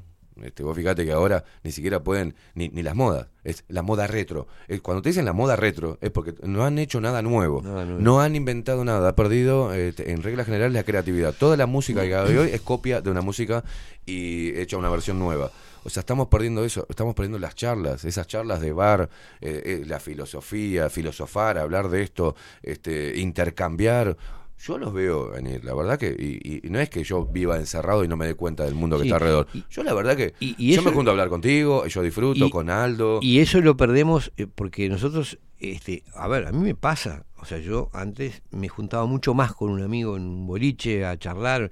Hoy es más difícil por el tipo de actividades que uno tiene, porque todos estamos enganchados en muchas cosas, porque el- la comunicación se da mucho por por medios virtuales, entonces, Claro. ¿cómo andás? Eh, es un, un WhatsApp y te contesta telegráficamente. Y, difícil, claro, es más difícil decir, bueno, destino una noche a conversar. ¿Qué quería decir con esto? Que eh, eh, esto respalda lo que decís, que la educación eh, eh, siempre, o sea, viene, viene, viene en picada. Porque si tus viejos eh, tenían una educación mejor que la que vos tuviste y vos tuviste mejor que, que la, la que tienen hoy tus hijos o lo que te tendrán tus nietos, eso quiere, que habla de algo. Y, la, y por eso te digo, en esa época, hace 30, 40 años atrás, había un nivel cultural. El nivel cultural era más alto. Era más alto. No, cuando pero- vine hace 20 años, se hablaba, de, y, y vine de vacaciones a Uruguay, me acuerdo, yo tenía 18 años, hace más de 20 años, y yo me, asombraba, digo, "Pa, ¿qué, qué educación? Hablamos con el portero, me acuerdo, de, de- de- del hotel donde habíamos, eh, con mi ex, habíamos alquilado para, para quedarnos, y el loco te- nos hablaba de política, nos hablaba de... Fue precioso, y Sí, en sí. reglas generales había otra... Sí, sí, sí, sí. sí. Otro eh, sí, intercambio. había- pero, ah, yo lo que quiero decir es que esto es un proyecto, es un modelo educativo. De idiotización de masiva. idiotización, claro, donde se están sustituyendo los, los conocimientos necesarios para la vida por actitudes que son reñidas con la vida. Claro. ¿Está? Es decir, si yo te hago sentir culpable por lo que comes, te hago sentir culpable por, Por lo que decís y cómo por- lo decís. Por lo que hablas, te hago Claro. sentir culpable por lo que deseas sexualmente, te hago sentir culpable. Bueno, al final me, me- me- me estoy eh, autodestruyendo. Te hago sentir culpable por ser blanco y heterosexual. Sí. Me, me me- me cago Sí, en todo sí. lo cagable. O sea, Sí, sí, sí, sí, sí. Bueno, ese es el tema. Si además se considera que es aburrido o frustrante estudiar, eh, razonar o exigirle al tipo un esfuerzo mental, no, tiene que, todos tienen que pasar, todo tiene- no, no, porque la vida no es así, Claro. porque en realidad no todos pasamos. No. ¿tá? Es decir, y si a vos te dejaron seguir todo el sistema educativo sin nunca decirte, loco, pará, no estás dando la talla, este, bueno, cuando llegues adulto, y bueno, a la primera dificultad que tengas, te quebrás. Porque Claro. es así, porque la vida no te va a dar todo servido. No, no te van a decir, ah, sí, este, seguí para adelante, dale, que si no tenés plata pasa igual. Si no cumplís en Este, un laburo, te meten un bolón en el culo, te por- echan. por eso. No te van a decir, ah, y- che, no vamos a echarlo. Y, si después querés viajar y no tenés para pagar el pasaje, no, no, No vas podés a viajar. viajar. Nadie te, te vas a frustrar, te van a decir, no, loco, acá, acá no subís, está bien, No, no, subís porque todos pueden viajar al- no, al- todos el- claro, claro. no, porque si no se tienen que frustrar, todos tienen que poder hacer el viaje. No, no vas a viajar. Este, y querés ponerte tal pilcha y no, Y no. si no tenés la plata no te la No, vas a poner. Y si te vas a frustrar. Entonces, Levis no va a decir, es jeans para todos. para todos porque porque si no se frustran por eso. No, bueno, entonces claro. entendámonos, esto no es real, es decir, lo que se está enseñando en Mirá- la educación ese no ejemplo es que tenemos que poner, boludo, para que claro, la gente pero son- entienda. claro, claro, pero eh, eh, a ver, si, si vos tenés un tipo que vive en una tribu que vive de la caza y de la pesca Mm. y le enseñás animalismo, lo estás poniendo contra su Claro. lo estás Exacto. llevando al suicidio, porque va a repudiar aquello que lo mantiene vivo. Y acá se está haciendo eso. Se está haciendo eso. Vivimos en una sociedad política, se le hace ser ignorante, incapaz Sí. de, de- de razonar políticamente. Vivimos en una, en- somos una especie que come carne, sos culpable por comer carne. Tenemos impulsos sexuales, bueno, si no son este, los que Si no son diversos. se consideran políticamente correctos, que son los no reproductivos, Sí. este, sos un problema, este, sos un poco menos que un depravado. Este, ¿Cómo vas a querer ser padre? ¿Estás loco? Bueno, es- es- es- ¿Cómo se te ocurre ser madre? e- e- Es decir, ese es el problema, que tenemos un sistema educativo que está atentando contra las necesidades más básicas del Contra la propia naturaleza del ser Contra humano. la naturaleza, exacto. Este, Y, y entiendo por la naturaleza también la vida social. Sí, Es decir, claro. somos un animal político. Decir, vivimos en, en- en co- Sí, sí, en sí. colectividad, no- nadie vive solo, nadie nace y se cría solo, vivís en una estructura social y tenés que aprender a manejarte en esa claro. estructura social. Es infaltable la- No, nunca nos fuimos. Nunca nos fuimos. No, nunca nos fuimos. Este, Bueno, entonces, bueno, ese es el punto. Ahora, ¿cómo salimos de esto? ¿Cómo, cómo, así cómo- pues, la gente te, te pide, ¿eh? Sí, sí, sí. Viste sí. que la gente dice, bueno, bueno, eh, propone entonces si no te gusta. Pará, Sí, sí, yo no soy político, nada. eh, No, no, pero yo creo que, que sí hay, sí hay, hay propuestas para hacer. Si a mí, te juro, lo he pensado mucho, ¿no? Si me preguntan qué sería lo esencial de, de, de la enseñanza, qué es lo que uno debería aspirar a que produjera la enseñanza, yo creo que hoy lo que se necesita es la formación de ciudadanos, de tipos que se- sean capaces de entender y de actuar en el, en el medio social en el que viven Claro. te dirán, sí, pero no es práctico, porque el trabajo, porque esto, porque el otro. Hace rato que la enseñanza dejó, la enseñanza formal, Sí. dejó de estar pensada para el trabajo, porque la sencilla razón es que no se ve al trabajo como un futuro necesario. Mm. Es decir, no te están formando. Claro, entiendo. Es decir, claro, es decir, estamos en... Normalmente hacia- la educación lo que hacía era darte herramientas para que vos puedas desarrollarte en, en- en- en la vida, Exacto, digamos, la vida exacto. social, ¿no? Laboral y, y demás. Exacto. Pero resulta Hoy que- está eh, llevada que seas un maldito eh, este, despreocupado de todo, un ciudadano del mundo y un victimista que, que, bueno que va a terminar en algún momento recibiendo una plata X fija del Estado y viviendo, no sé, como de, de qué manera. Bueno, ese es el punto. Entonces, cuando vos no podés decir, no le podés asegurar, porque si vos planificás una educación pensada para el trabajo, tenés que después asegurarle trabajo. Claro. En realidad no se lo van a poder asegurar. ¿tá? Este, entonces, lo que me parece que sí, es decir, y, y la otra la otra concepción, porque hay una muy poética que a mí, me- sí, no, educar es sacar las potencialidades que el individuo tiene. Está todo bien, está muy bien. Está bueno que le enseñes a, a- a ser útil en algún oficio y está bueno que le enseñes a sacar las posibilidades que tiene. Pero sobre todo enseñarle a vivir en una sociedad en la que va a tener que vivir. Es decir, la formación ciudadana como ciudadano es básico. Eso implica también pensar los objetivos de su vida, es decir, porque Claro. cuando vos pensás como ciudadano, pensás también qué quiero de mi vida, qué quiero para mí, qué quiero para mis hijos, qué, qué forma de, de- de vida vamos a tener.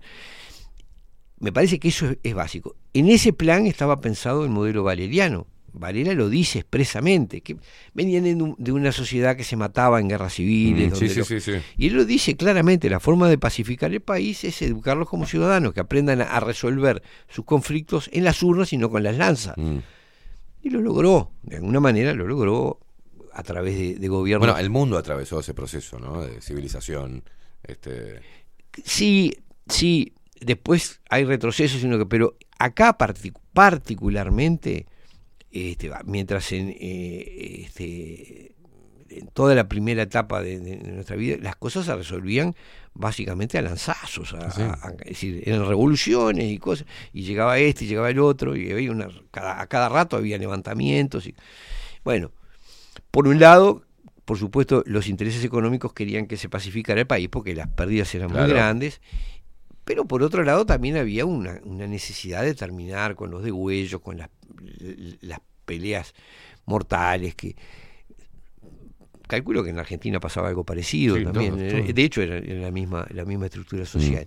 Bueno, acá lo resolvieron por medio de la educación. Supongo que en la Argentina pasó algo parecido claro. también y de repente Sarmiento hizo la obra que Domingo acá, Faustino que acá Sarmiento. hizo Varela, es decir, con el modelo, un modelo civilizatorio, Claro. europeo, todo lo que quiera. Pero, este, y yo lo vi, esto no lo, no, yo vi el resultado de esa enseñanza, la vi en mis abuelos y en los amigos de mis abuelos. mm, Eh, eran gente educada, hecha a la escuela, ¿eh? con la escuela. sí. Podían hablar, podían entender eh, prácticamente cualquier tema, po- digamos, dentro de los que se debatían. Sí, sí, sí. eh, pensaban, con- Razonaban, razonaban, razonaban. pensaban con sentido común, que es una cosa, a, ver, Se ha perdido si, totalmente. si vos a un tipo le decís, mirá, tenés que odiar aquello que comés, Mm. oh, No, falta- hermano, no- claro. no po- es una locura, ¿tá? Claro. Este, y, y, y sos culpable por eh, el sexo que tenés o si, o si seguís las inclinaciones de tu...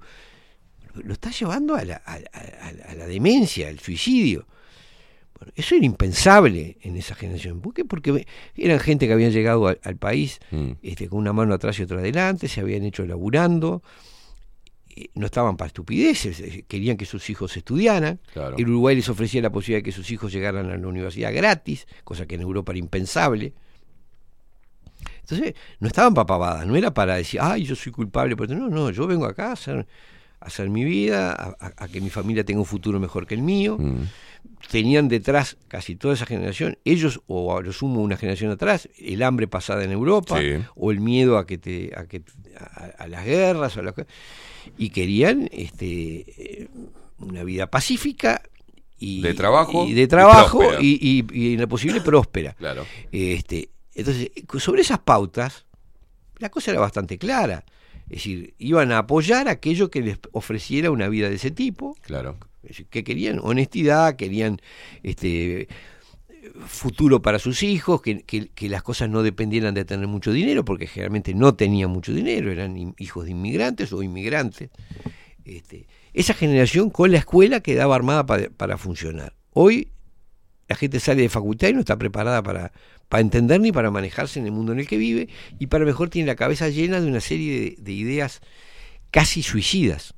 Es decir, pensados antropológicamente, son ideas suicidas. Desprecio lo que como, odio el- mi inclinación sexual o, o mi, o mi identidad sexual. Todo Este, relativo. Todo, sí, No hay verdad absoluta. sí. Este, Creo mi propia verdad. eh, me, me autopercibo así o asá. Por eso. Es decir, no, sos lo que sos. Es decir, yo no puedo ser jugador de la NBA, tranquilo, ¿viste? No, no hay misterio, ¿no? Lo teníamos que hacer eso. ¿Eh? Claro, ¿por qué nos discriminamos? Claro, ¿por qué no puedo jugar en, en- ¿Eh? en primera en, en, en básquetbol? Bueno, porque me, me dice un metro setenta estirado. no- ¿Cómo me gustaría no vas ser a- campeón de nado? Dice, No sabes nadar, Esteban. Bueno, no importa. Bueno, pero yo me autopercibo un gran Yo nadador. quiero la mallita y quiero la. en el Te vas a ahogar, Esteban. Sí, no, no, no, bueno, no, no, no creo. Eso es un prejuicio. de Claro. En fin. No, no, es increíble. Bueno, mira, yo eh, a lo que voy es a que si uno tiene que sacar de esto algo positivo o cómo o por dónde salir de esto, yo creo que pasa pasa por empezar a pensarnos a nosotros mismos como, como ciudadanos, como responsables de la sociedad en la que vivimos Mm. y empezar, y vos lo decías hoy, hoy cuando uno es adulto no hay más remedio que la autoformación. ¿Y sí? ¿Y sí? Empezar a pensar en, en qué realidad estoy, qué es lo que quiero, eh, qué posibilidades tengo, cómo quiero que mis hijos vean el mundo. Claro. ¿Tá? Si quiero hijos No sé si cómo deprimidos. quiero que mis hijos vean el mundo, sino decirle a, a nuestros hijos cómo está el mundo y a lo que se van a enfrentar, por lo menos, Claro. para que sepan ellos discernir. Pero si yo permito que se les fomente la Claro. culpabilidad por lo que comen, por lo que desean, por lo que sienten, por cómo hablan, por cómo miran, por o sea, si todo es este pecaminoso, políticamente incorrecto y no sé cuánto, este bueno, Pero si sacamos, y si además le digo que haciendo todo eso le va a ir bárbaro, claro, sacamos no- al padre, de, de que siempre el hombre fue el que salió, fue el sustento, no económico, lo sacamos. Lo- es más, le, le cargamos más cosas para que para llevar una vida, este, mejorar su calidad de vida, debe romperse más el culo laburando, pero además le sacamos a la, a- a la madre también y sacamos a la mujer de la casa, sacamos. ¿Tá?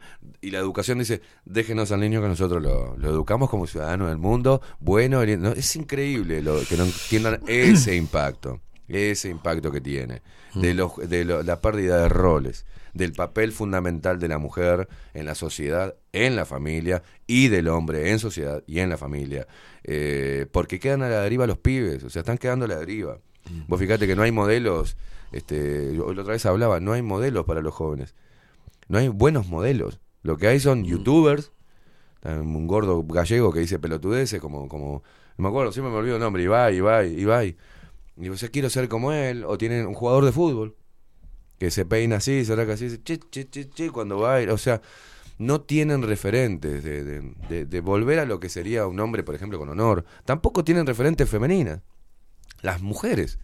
Porque si no mueven el culo, no muestran una teta, o si no se pintan el, coso y rompen eh, y hacen caca en la iglesia, no hay muchas referentes este, femeninas. Entonces se pierde referencia y la referencia primera que teníamos eran nuestros padres y luego nuestro maestro, la maestra. Eso eran referentes en ese momento. Y, y- y ahora no le- la maestra no le puede decir nada porque el nene llega a la casa y dice, la maestra me tachó esto y, y se pone a llorar. Va la madre a decirle que eh, a ver si empieza a, de- tratar mejor. decirle el mejor de los casos, si no la agarra Si no a la caga trompada. Entonces, claro, entonces ¿qué hace? Eso hace que los, eh, los profesores, aquellos que se den cuenta de que esto está mal y que quieran hacer algo distinto, pierdan la motivación. La pierdan. ¿ah? Sí. La pierdan. Y es toda una cadena. Hay un montón de factores, Bueno. muchos, muchos, muchos económicos, socioeconómicos, culturales, un montón. Muchos sabe. Ahora, hay algo que no nos damos cuenta, es el enorme poder que tienen las convicciones colectivas. Eso es una cosa que no nos damos cuenta. Yo siempre pongo un ejemplo porque, porque uno ha vivido episodios históricos en que eso pasó, por ejemplo, la salida de la dictadura, pero son cosas que generacionales, que ya no las puede vivir. Ahora, todo el mundo puede tener un- una medida de lo que significa un estado de ánimo colectivo Mm. y es los campeonatos del mundo. Bueno, Cuando Uruguay juega, el país está galvanizado en la idea de que Uruguay gane. Mm. Todos nos volvemos mejores, todos estamos, sí es verdad, nos sentimos más solidarios con los otros, es decir, porque tenemos un objetivo en común. Es un objetivo estúpido. Sí, sí, ¿no? sí. Sabemos que no vamos a ganar, difícilmente ganamos, pero, pero está el objetivo. Y, y- Claro. y el sueño de, de reproducir 1950 o Sí, sí, sí. 1930. Bueno, lo- a lo que voy es a que cuando una colectividad tiene un objetivo Mm. en común, es poderosísima. Nadie, nadie puede ir contra eso. No se puede ir contra un- una convicción colectiva.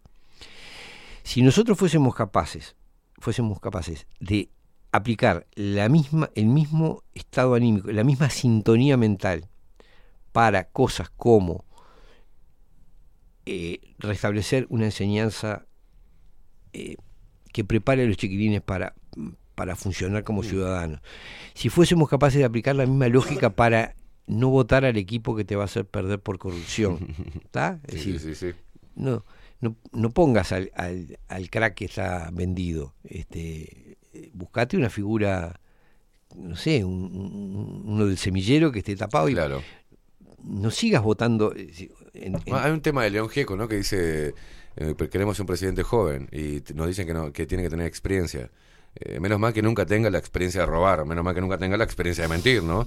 Este, la otra vez estaba escuchando ese tema con, con Ramiro, eh, porque es así, tienen que llegar con una cierta trayectoria, eh, porque si es joven, he visto mal, pero ojalá, viene menos contaminado, señor. un tipo Yo de lo hace que digo- 40 años que... Yo- está bien, lo que digo es, si cuando vos vas a votar vas a reproducir el mismo sistema de porquería que tenés, votando a lo que ya votaste, si en la enseñanza aceptás que a tus hijos se les inculque, me pasó, tengo una niña chica, vez me sostenía que este, dos hombres podían tener un hijo. No, no, no, no. Sí, entonces, le- ¿de dónde aprendiste eso? La escuela. En la escuela. Eh, bueno, no, no, No, pueden. Es imposible. Pero ¿cómo? Por supuesto me miró como... Claro. No, no pueden, no es posible. Hoy no es posible. Este, Hoy nunca.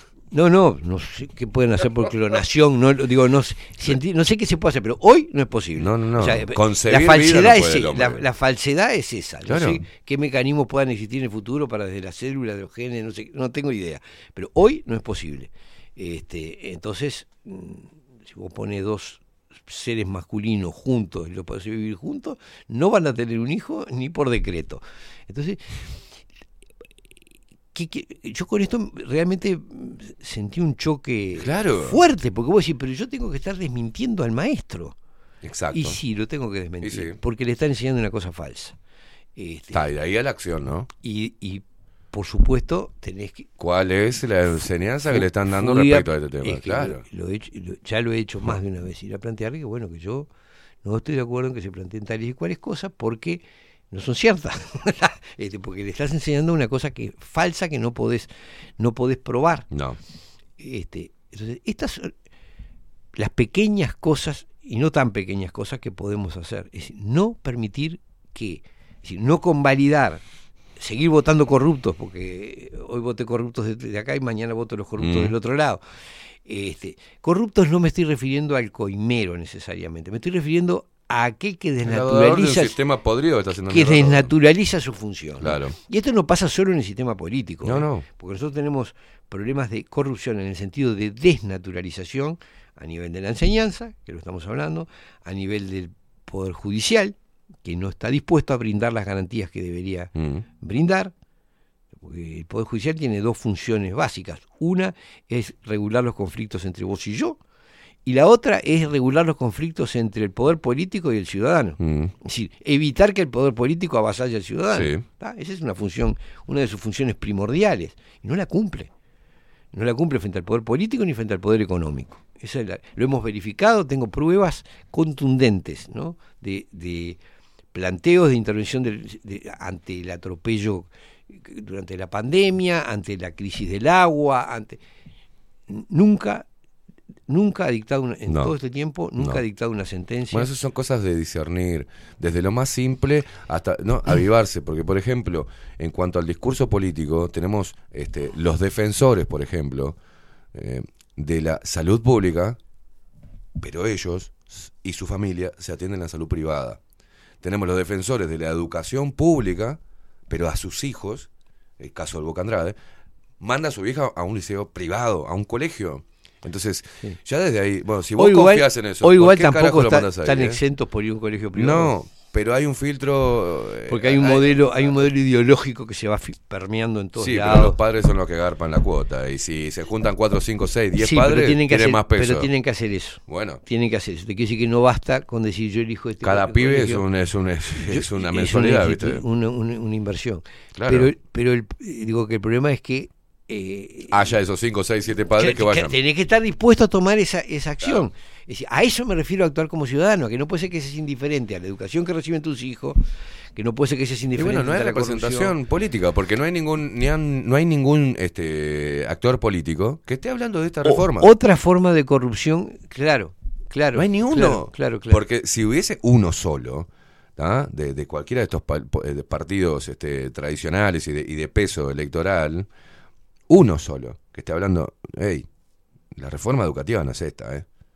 Dejemos de hablar del sueldo, de aquello, no, no, eh, dejemos de hablar de los... Hay que hablar de los programas. Y estos programas... es un desastre. Es un desastre. Sí, sí, sí. Es, Ah, es- entonces, es engañar a los, todo lo votarían, ¿eh? tarar a los chiquilines. claro. Ahora, este, pasa lo mismo, ojo, otro sistema que está corrompido, la salud.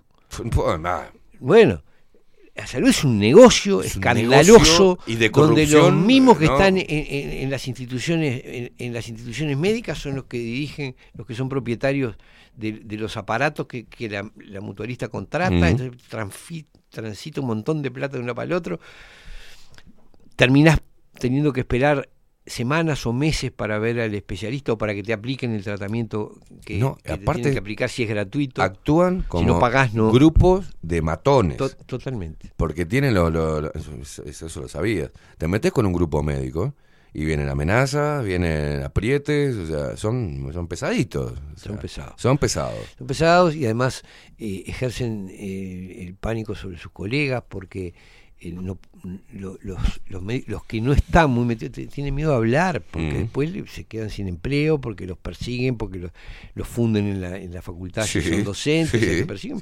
sí. Es, tremendo, ¿no? Este, ahora, ¿cómo ocurre todo esto? ¿Por qué tenemos este sistema político, este sistema de educativo, este sistema de salud y este sistema judicial? Porque lo permitimos. Exacto. Porque lo permitimos. Este, yo no sé si estamos a tiempo de reaccionar, ¿no? Porque ya tenemos, estamos muy infiltrados por el sistema Sí. educativo y la gente tiene miedo a tirarse contra los dogmas. Pero es verdad, si a vos te siguen diciendo que el problema del Uruguay es el- la equidad de género, el, el animalismo y la no discriminación y la no sé qué diablo, te están, te están recontrafundiendo. Bueno, inclusive demonizaron el, el plantear esto enérgicamente, ¿no? Ya están, eh, no, es muy violento. Uno no puede elevar la voz o no puede hablar con énfasis. eh, Automáticamente te dicen que sos violento o muy pasional. Si vos tenés que estar así. Vos así que- ser una maldita meba y aguantar todo lo Bueno, que venga de manera Yo- simple. cuesta decirlo, pero estamos viviendo, sé que suena muy, pero estamos viviendo una educación para la muerte. ¿En qué sentido? Cuando para vivir tenés que tener hambre de vivir. Claro. ¿está? Es decir, si vos te sentís, todo te da asco y todo te, te se hace sentir culpable y todo Te da miedo y todo. todo- o te da miedo o te frustra, no podés, vi- no estás preparado para vivir. No. ¿está? Entonces cuesta Paren creerlo. un poco, paren un poco. estamos viviendo en un sistema de, de- que te prepara te no te prepara para la vida y en definitiva te prepara para la, para la, para la muerte individual es decir en el sentido de, que- de- de que te deprime te bajonea te, te- te neutraliza Mm. y para la muerte como sociedad para, para la falta de un estado colectivo de, vital ¿no? Claro. cuando vos veías que este país se hizo La famosa conciencia colectiva. la Claro, cuando ves que, cuando vos ves que este país fue hecho por inmigrantes que venían a buscarse la vida Sí. y que venían muertos de hambre y que estaban dispuestos a laburar de sol a sol Mm, y querían que el país les diera las posibilidades porque ellos iban a, a- salir adelante. claro. Bueno, eso es impulso de vida. Vos querés Exacto. que vivir vos y querés que tus hijos estén mejor que vos. Ahora, cuando vos empezás a sentirte culpable de todo lo que haces, a, a- a sentir que esto es malo y lo otro es perverso, esto me frustra, esto me duele, no sé qué, no sé cuánto. Bueno, es una cultura para la muerte. Sí. Socialmente para la muerte. La cultura de la debilidad. De la sea, debilidad. La debilidad como valor. de- y la sí, fragilidad como y la fragilidad como valor el, el- el- una, una fragilidad y una debilidad que además es profundamente agresiva no porque Sí, detesta tanto al que hace lo contrario Sí. entonces yo les ponía les ponía el ejemplo cómo podemos tener un ejemplo de lo que es un estado positivo no importa la causa partido de fútbol decir, eh, eh, mundial de fútbol no Mm. Decir, bueno ya no estamos El mirando opio de las masas. mirando Sí, pero yo no me estoy refiriendo al objetivo, porque Sino o- a la- ese la- objetivo podría ser sí, mucho sí, más sí, mucho más importante. Entiendo, entiendo. El tema es la actitud mental. La energía no estoy mirándome el se- ombligo, no estoy mirándome el ombligo y mirando a ver cuánto me duele y lo que me dijo aquel y si aquel No, Uruguay, vamos arriba.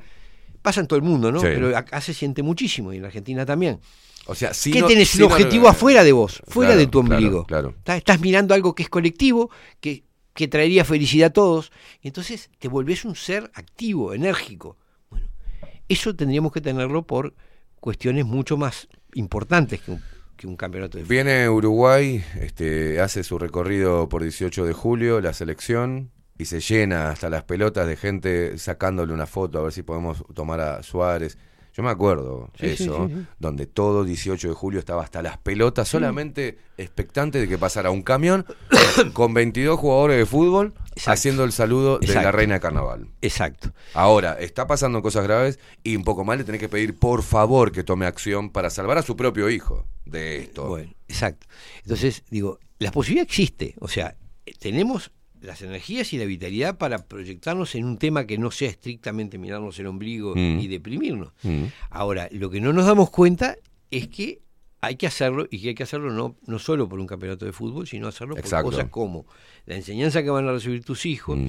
el tipo de atención médica que tienen vos Sí. y tus padres, este, el, el- el sistema, el tener un parlamento que medianamente piense en las necesidades de la sociedad. No, no puede ser un parlamento que está obedeciendo órdenes que le vienen cumpliendo. Mm. Nadie que, nadie no, había- hubo una dos voces a veces que dicen algo, pero eh, es decir, el, el 95% Sí, del, sí, sí, sí, del. Parlamento se, repite, se, se limita a acatar los mandatos del Banco Mundial, del BID, eh, chao. No importa si son de este partido o del otro, todos saben que van a hacer eso y, y- y yo grito un poquito, pero sé que va a salir. Sí, sí, y sí, grito hasta claro. donde y llego hasta donde sé que va a salir. O sea, no llevo las cosas al punto No. en que, este, en fin, hago un juicio político. No, ¿para qué? No, no. Hago griterío, gano votos para la próxima elección. La próxima elección yo hago eso y vos haces, vos gritás, y, Mm. y- pero todo el país Es va hacia, hacia donde le dice el Banco Mundial. Ahora, ¿vamos a permitir eso? Es como si tuviésemos un director técnico vendido. Claro. ¿Está? Bueno, ahí tenés, mira, ah, para llevarlo todo al fútbol, está bien. Es como si Bielsa lo hubiesen pagado y estuviese trabajando para, para, no sé, para, Para- Hol- Holanda. Para Holanda, lo que Ah. sea. Entonces, si vos no sos cap- si no Pasando somos- información de táctica. Si no somos capaces de reaccionar y de Claro. decir, bueno, yo creo que por ahí pasa y, y en el fondo, en el fondo es un tema, eh, como vos decís, es un tema educativo y hoy, para los que ya estamos grandes, es un tema de actitud. Actitud. Porque si rascamos, tenemos los elementos, sabemos qué es lo que se puede Claro. hacer y lo que se debe hacer. Hay que disponerse a hacerlo, ¿no? 41 minutos pasan de las 11 de la mañana. Hermosa charla, con, como, como siempre. Onir. Eh, seguimos un poquito, ¿te parece, Facu? Vamos a hacer una pausa y seguimos en Bajo la Lupa. Quédate ahí prendido bajo la lupa.uy. También a Twitch, bajo la lupa guion bajo uy. Onir Sartú, con su columna Tiempo Incierto. Y siempre vamos y nos lleva todo a la educación, ¿no? Siempre. Como, como, como Siempre. problema central. Eh, nos vemos el próximo martes. Eh, nos vemos nosotros dentro de un eh, breve pausa. Ya venimos. Que ame la vida, que enfrente la muerte, la tuya, la mía, de un perro, de un gato, de un árbol, de toda la gente. Compramos el página, leemos a Galeano, cantamos con la negra, escuchamos Víctor Jara. Dicen la juventud no tiene para gobernar experiencia suficiente. Menos mal que nunca la tenga. Experiencia de robar. Menos mal que nunca la tenga. Experiencia de mentir. Somos del grupo Los Alieris de Charlie, le robamos melodías a él.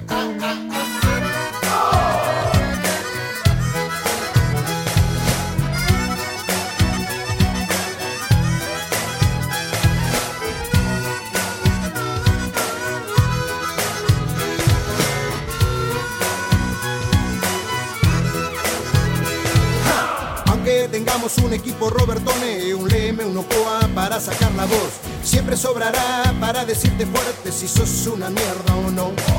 En la perla del once compusiste la balsa, después de la cana no saliste más. ¿Qué nos dirán por no pensar lo mismo ahora que no existe el comunismo? Estarán pensando igual, ahora son todos enfermitos. Estarán pensando igual, ahora son todos drogadictos. Somos del grupo Los Salieres de Charlie, le robamos melodías a él.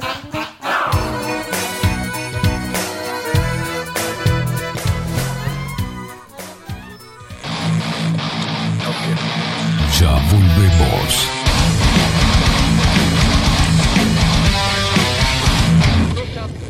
La imagen lo es todo. Adolfo Blanco, fotógrafo profesional. Una buena foto guarda tus recuerdos y también puede vender tus productos. Cobertura fotográfica de cumpleaños, bodas, eventos empresariales, retratos, books, fotos de productos, fotos para web. Fotógrafo profesional, Adolfo Blanco, 099 150 092. Mercado de Carnes La Vaquilla. Ofrece a sus clientes los mejores cortes y la mejor atención. Ventas por mayor y menor. Descuentos especiales a colegios y caterings. Envíos sin cargo. Teléfono 2-208-9877. Horarios de lunes a sábados de 7 a 13.30, de 17 a 20 horas. El tierno sabor de nuestras mejores carnes a su mesa. Mercado de Carnes La Vaquilla. Avenida San Martín, 2555. Teléfono 2-208-9877. Envíos sin cargo. Builder. Transformación digital. Creamos la estrategia de transformación digital para que tu empresa avance y se adapte a los desafíos de hoy. Desarrollo y posicionamiento web, community management, planes de marketing digital. Builder. Transformación digital. Comunicate al 094 400 060 o escribinos a hola. Café Jurado, directamente desde la planta hasta su propia taza, siempre garantizando la mejor calidad. Café Jurado, su cuerpo, su intenso sabor y su aroma hacen de nuestro café un placer único. Desde 1912, pasión por el café. Estudio Jurídico Notarial, Perezcal y Asociados. Más de 25 años de experiencia en todas las materias, representando a estudios nacionales e internacionales. Una amplia trayectoria en materia penal, sucesiones y reivindicaciones. Más de dos décadas de experiencia recuperando terrenos ocupados. Torre Gorlero, oficina 20, 21 y 22. 099-309-319. Estudio Jurídico Notarial, Perezcal y Asociados. Mostrá tu mejor sonrisa. En Timbo, consultorio odontológico, te ofrecemos la atención y todos los tratamientos necesarios para recuperar tu salud bucal. Reserva tu consulta diagnóstico sin cargo al 099-750-182. Te esperamos en Colonia 1181, oficina 505, esquina Cuareim. Nombrando a Bajo la Lupa, obtendrás un 10% de bonificación. No postergues más la sonrisa que te mereces. Timbo, consultorio odontológico. 099-750-182. Mercería Las Labores. La mercería más antigua del país, desde hace más de 100 años junto a vos. Tristán Baja 1524, abierto de 9 a 19 horas. Visítanos en www.lanerialaslavores.com.uy. Facebook, Mercería Las Labores. En Instagram, Mercería Lanería Las Labores. 094-893-881. En artículos de mercería y lanería, lo que no encuentra aquí no existe. Saint Germain, productos naturales, nace a partir del estudio del impacto negativo y perjudicial que genera en el cuerpo humano el uso cotidiano de productos sintéticos. Por esta razón, trabajamos orientados a la cuidadosa selección de materias primas de origen natural y libre de tóxicos, ofreciéndote una amplia gama de productos para tu cuidado personal y el de tu familia. Arroba Saint Germain Cosmética Natural. Saint Germain es tu alternativa natural. Claravisión. Somos una empresa joven con un equipo de profesionales con más de 30 años de experiencia en la toma de visión y en la adaptación de lentes de contacto. Nuestra misión es mejorar la calidad de vida a través del trato profesional y personalizado con nuestros clientes, satisfaciendo sus necesidades y resolviendo sus dificultades de visión. Comunícate con nosotros al 2402-1370 o al 099-660081. Óptica Clara Visión, Eduardo Acevedo 1581. Mejorar tu calidad de vida es nuestra misión. Todos los productos que necesitas los encontrás en Mini Market Teoneco. Estamos en la entrada de Playa Pascual en la parada 2, abierto las 24 horas para brindarte un servicio express y la mejor atención. Mini Market Teoneco. Te esperamos.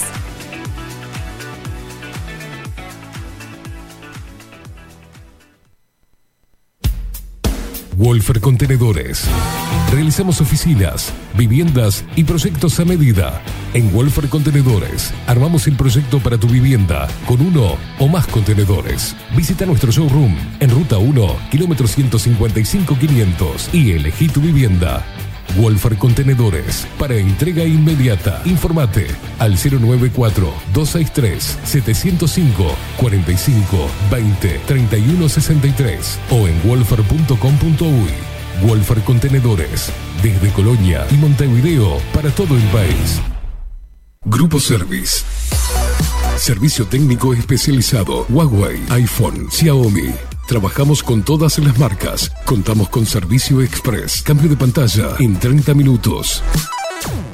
Grupo Service. Grupo Service. Reparación de celulares, computadoras y tablets. Encontrarnos en nuestra web gruposervice.com.uy y por WhatsApp 094 389 568. La venta o la compra de tu próxima casa puede ser un dolor de cabeza. O puede que no. Estamos preparados para acompañarte en cada etapa del proceso y que la recuerdes como una experiencia muy especial. Somos un equipo profesional que trabaja en red con más de 500 agentes. Eso asegura una amplísima llegada de tu propiedad a potenciales clientes y un acceso a una base de datos enorme con múltiples opciones, tanto si tu compra es para vivir o para alquilar. Comunícate con nosotros al 091 74 36 62 y seguinos por Instagram, arroba para bienes-bajo. Para bienes, más servicios, mejores negocios. Pescadería El Italiano. Ubicados en el puertito del buceo, les ofrecemos pescado fresco todo el año y gran variedad en mariscos, productos de excelente calidad, llevando confianza a su mesa. Los esperamos con la mejor atención personalizada. Pescadería El Italiano, de martes a domingos, de 8 a 20 horas. Contamos con envíos. Pescadería El Italiano. Comunicate al 2-622-7930 y por WhatsApp 095 43 3502. La Carola. 13 años haciendo las mejores paellas y tortillas españolas de Montevideo. Sus chefs, Marcos y Carola, no solo ofrecen las mejores paellas, sino que también tienen las mejores pavlovas de la ciudad. Cuentan con un jardín exclusivo para tapeos, degustaciones de vinos y reuniones familiares. También ofrecen un menú express con opción de pasta y jugos naturales. De martes a viernes a partir de las 20 horas, sábados y domingos, también al mediodía. Instagram, La Carola Tapas. Gonzalo Ramírez 2225, esquina Juan Polié. Reserva tu lugar 099 24 20 72.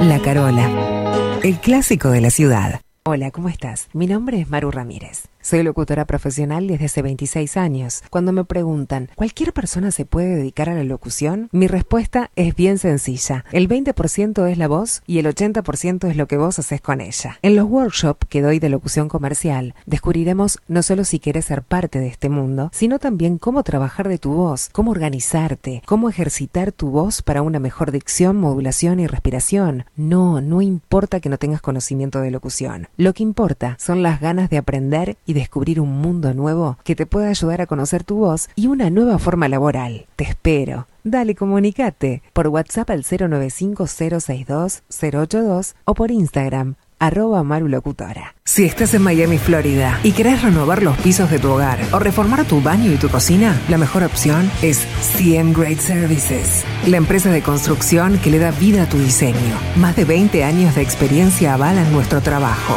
Reformas, revestimientos de pisos, baños y cocinas. En Miami, Florida, CM Great Services. Contactanos al 786 536 8822. Ahora también estamos en Twitch. Seguinos en Bajo la Lupa guion bajo uy. Bajo la Lupa bajo la Lupa contenidos más independientes que nunca.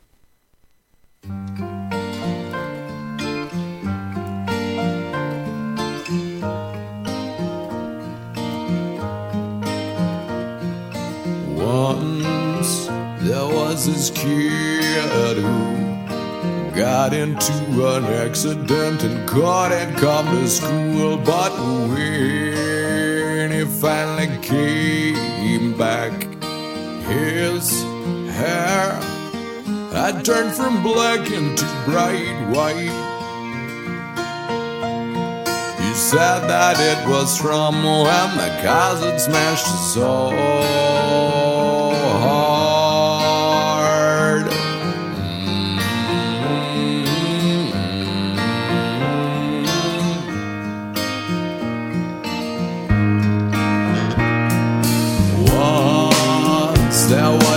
girl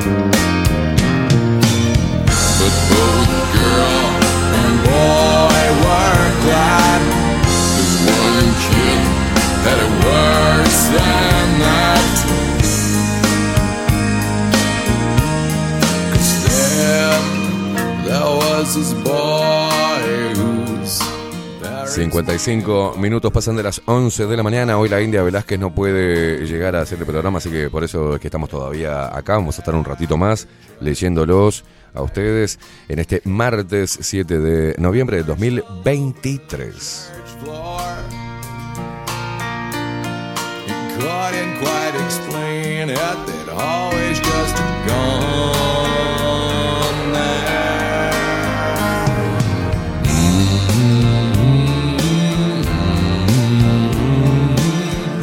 Temazo.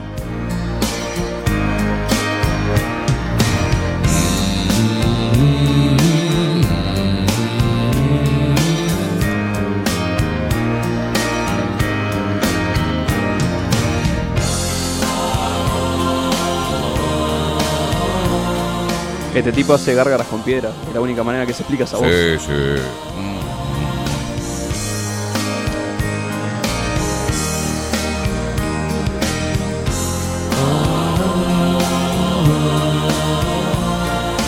¿Quién no se habrá bailado este lentongo, eh?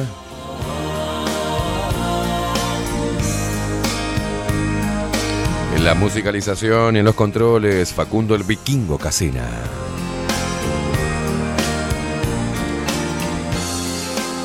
Y la audiencia que se comunica con nosotros a través de Telegram 099-471-356, 099-471-356, como Mauricio, que dice por acá, hola Esteban, un placer escucharlo. A veces me pierdo porque no tengo internet, solo cuando puedo cargar el cel. Dice, mil gracias por tocar estos temas.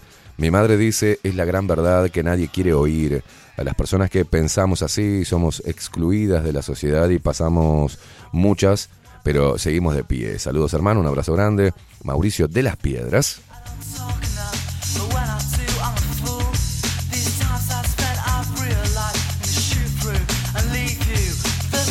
Raquel dice, buen día, estimado. Gracias por mencionar la importancia del aprendizaje del lenguaje oral, escrito y conceptual.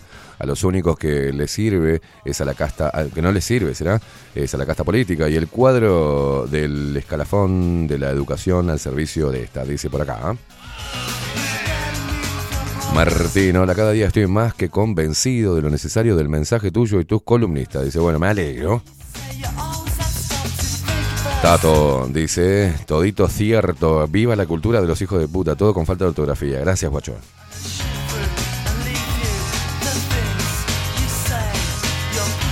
Anteriormente nos decía Tato, buen día negro de mierda, es muy cierto lo que has dicho, por eso el plan Saibal es el terrorismo que nos metió la mugre amplia de un hijo de puta traidor como Vázquez.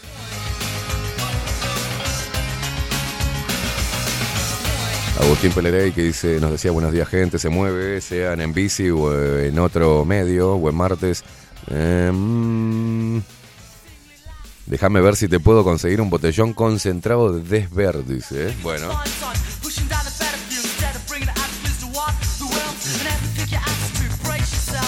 Ahí va, y nos mandaba una frase. Todo el mundo tiene vergüenza de hablar con la boca llena, pero casi nadie ¿eh? tiene miedo de hablar con la mente vacía.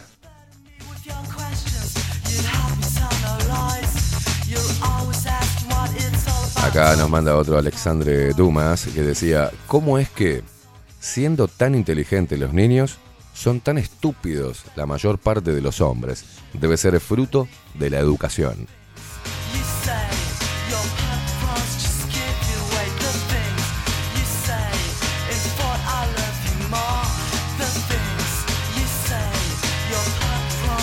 Claudia Barú dice, buen día, Esteban Facundo, excelente programa el de hoy. Me reí mucho con tus correcciones ortográficas y el chanchito feliz de Onir fue lo más.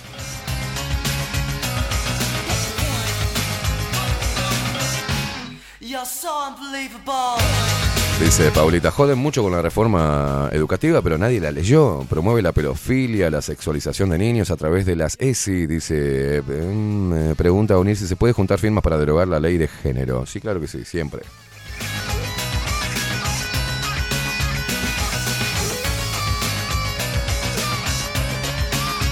Vikingo, me dice por acá Vikingo, buen día negro, qué importante es tu laburo. Lo que haces todos los días, estas reflexiones que compartís, me considero educado y amable, pero a veces uno entra en la sintonía que predomina y hace falta que te recuerden que puede ser diferente. Gracias. Bueno, me alegro. Claro, Andrés eh, me hace acordar de la frase, no, no cuesta, hablar bien no cuesta una mierda y trae unos beneficios de la gran puta. Buenos días, yo eh, mm, leo los portales, dice Andrés, de Noticias eh, Uruguayas, dice, ahora entendés por qué escribo mal, dice, fuera de broma, estoy de acuerdo con lo que decís, es lamentable el nivel intelectual. Eh, tengo un video instructivo de cómo aplicar las gotitas de Desver. Dale nomás, mándalo. No, no, no, no. Bueno, bueno, sabés lo que me pasó una vez. Le mando saludos a mi ex, Karina. Este, yo había. Estaba haciendo una, una casa en San Gregorio del Polanco, me acuerdo. Y venía una vez por semana. Bajame un poquito. Y me tocó hacer este soldar, ¿no? Y me cubrí la cara y todo, pero igual estaba cansado y me, quedó como. ¿viste? Me, tenía irritada la vista. Todo por ser eh, a lo bestia, ¿viste? Pam, pam, pam, dale, va, dale. Y llego y me dice, ay, negro, que los ojos lo tenés este rojo. Le digo, sí, estuve soldando y me quiero dormir un poco. Dice, ¿Crees que te ponga unas gotitas? Y le digo, sí, claro, buenísimo. Me acuerdo que estábamos en la cocina, ella me acá tengo las gotitas. A ver, mi amor, me dice, abrí, abrí el ojito. Me encaja las gotitas. Un ardor. Un ardor. Y, y- y digo, pará, pará, pará, para que me arde mucho. Me dice, ay, perdón, te puse la del oído. No quedé ciego por casualidad. Y todavía se reía la hija de puta. Ay, me equivoqué, está la de los oídos, la de- para la autitis. No. No me quería nada la hija de puta.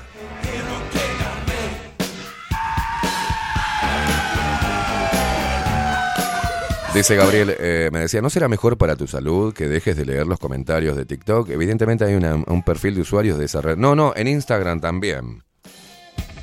Por WhatsApp también. Por Telegram también.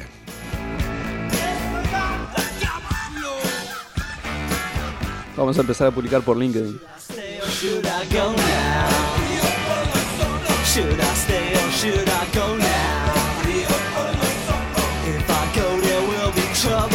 Nos decía Gabriel que bueno, que él es disléxico y aprendió a manejarlo. Dos por tres, me mando alguna cagada. Está bien, yo también me mando, todo el mundo, ¿eh?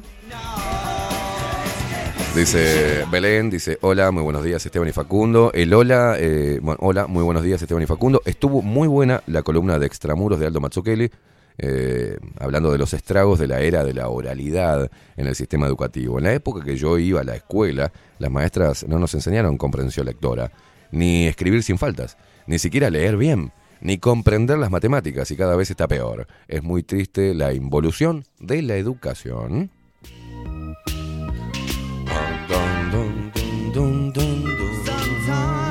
Bueno, Claudia Lam, por ejemplo, me muestra ahí su, biblioteca llena de libros. Y debo reconocer que Claudia Lan, este, lo primero que me llamó la atención cuando empezó a escuchar el programa y mandarnos mensajes era lo bien que escribe. Claudita, escribís bárbaro. Punto, coma, mayúscula, sin falta. Impecable, Clau. Buen día, equipazo. Dice, yo me meto en los libros y me pierdo porque es mi oasis en el desierto. Dice, leer ayuda mucho a la ortografía. Hay que leer. Dice, te la presento, es la que saca todos mis males. Dice, y me muestra la biblioteca. A ver, tampoco, este, yo soy un tipo, no soy un tipo que está todo el tiempo así con los lentes leyendo, viste, con una estufalería y un gato. No, no, no es necesario comerse 25 millones de libros. No, no, no, no estoy hablando de la intelectualidad o del amor hacia la lectura que puede despertarse muchas personas o que, o que ya es, su modo de, de- ¿no? de, de- de moverse. Eso no te hace igual buena persona. Ni tampoco comerte 25 millones de libros te hace un ser despierto.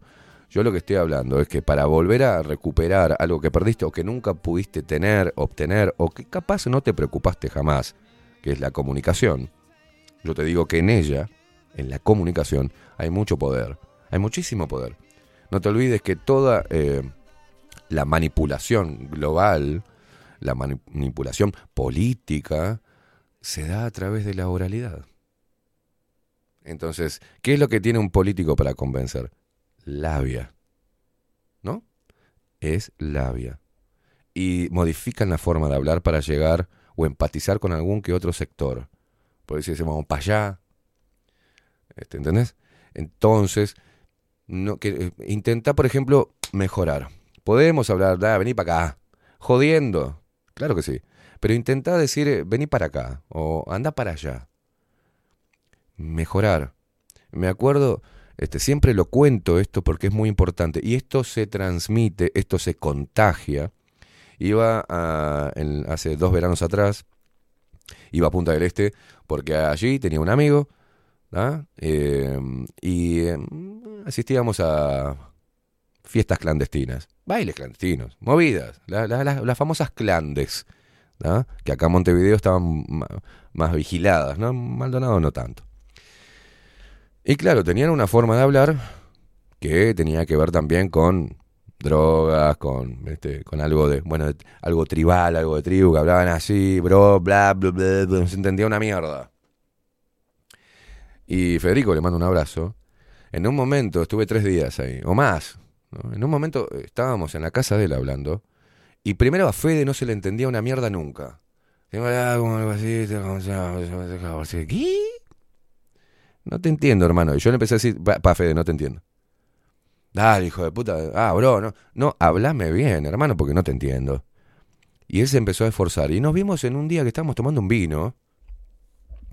Y él me, me empezó a hablar de esta manera. Me dijo, mira, en realidad lo que me sucede es que, dada mi... Y, y empezó y bla, bla, bla, bla. Y él mismo, después de estar 10 minutos, yo lo miraba, me apoyé, apoyé la cara en mi mano y lo empecé a mirar. Y se ve que él se dio cuenta, después de 10 minutos de exposición magistral. Y dijo, boludo, ¿viste cómo estoy hablando? Me dice. Digo, sí, Fede, estás hablando correctamente. Y dice, ¿ves?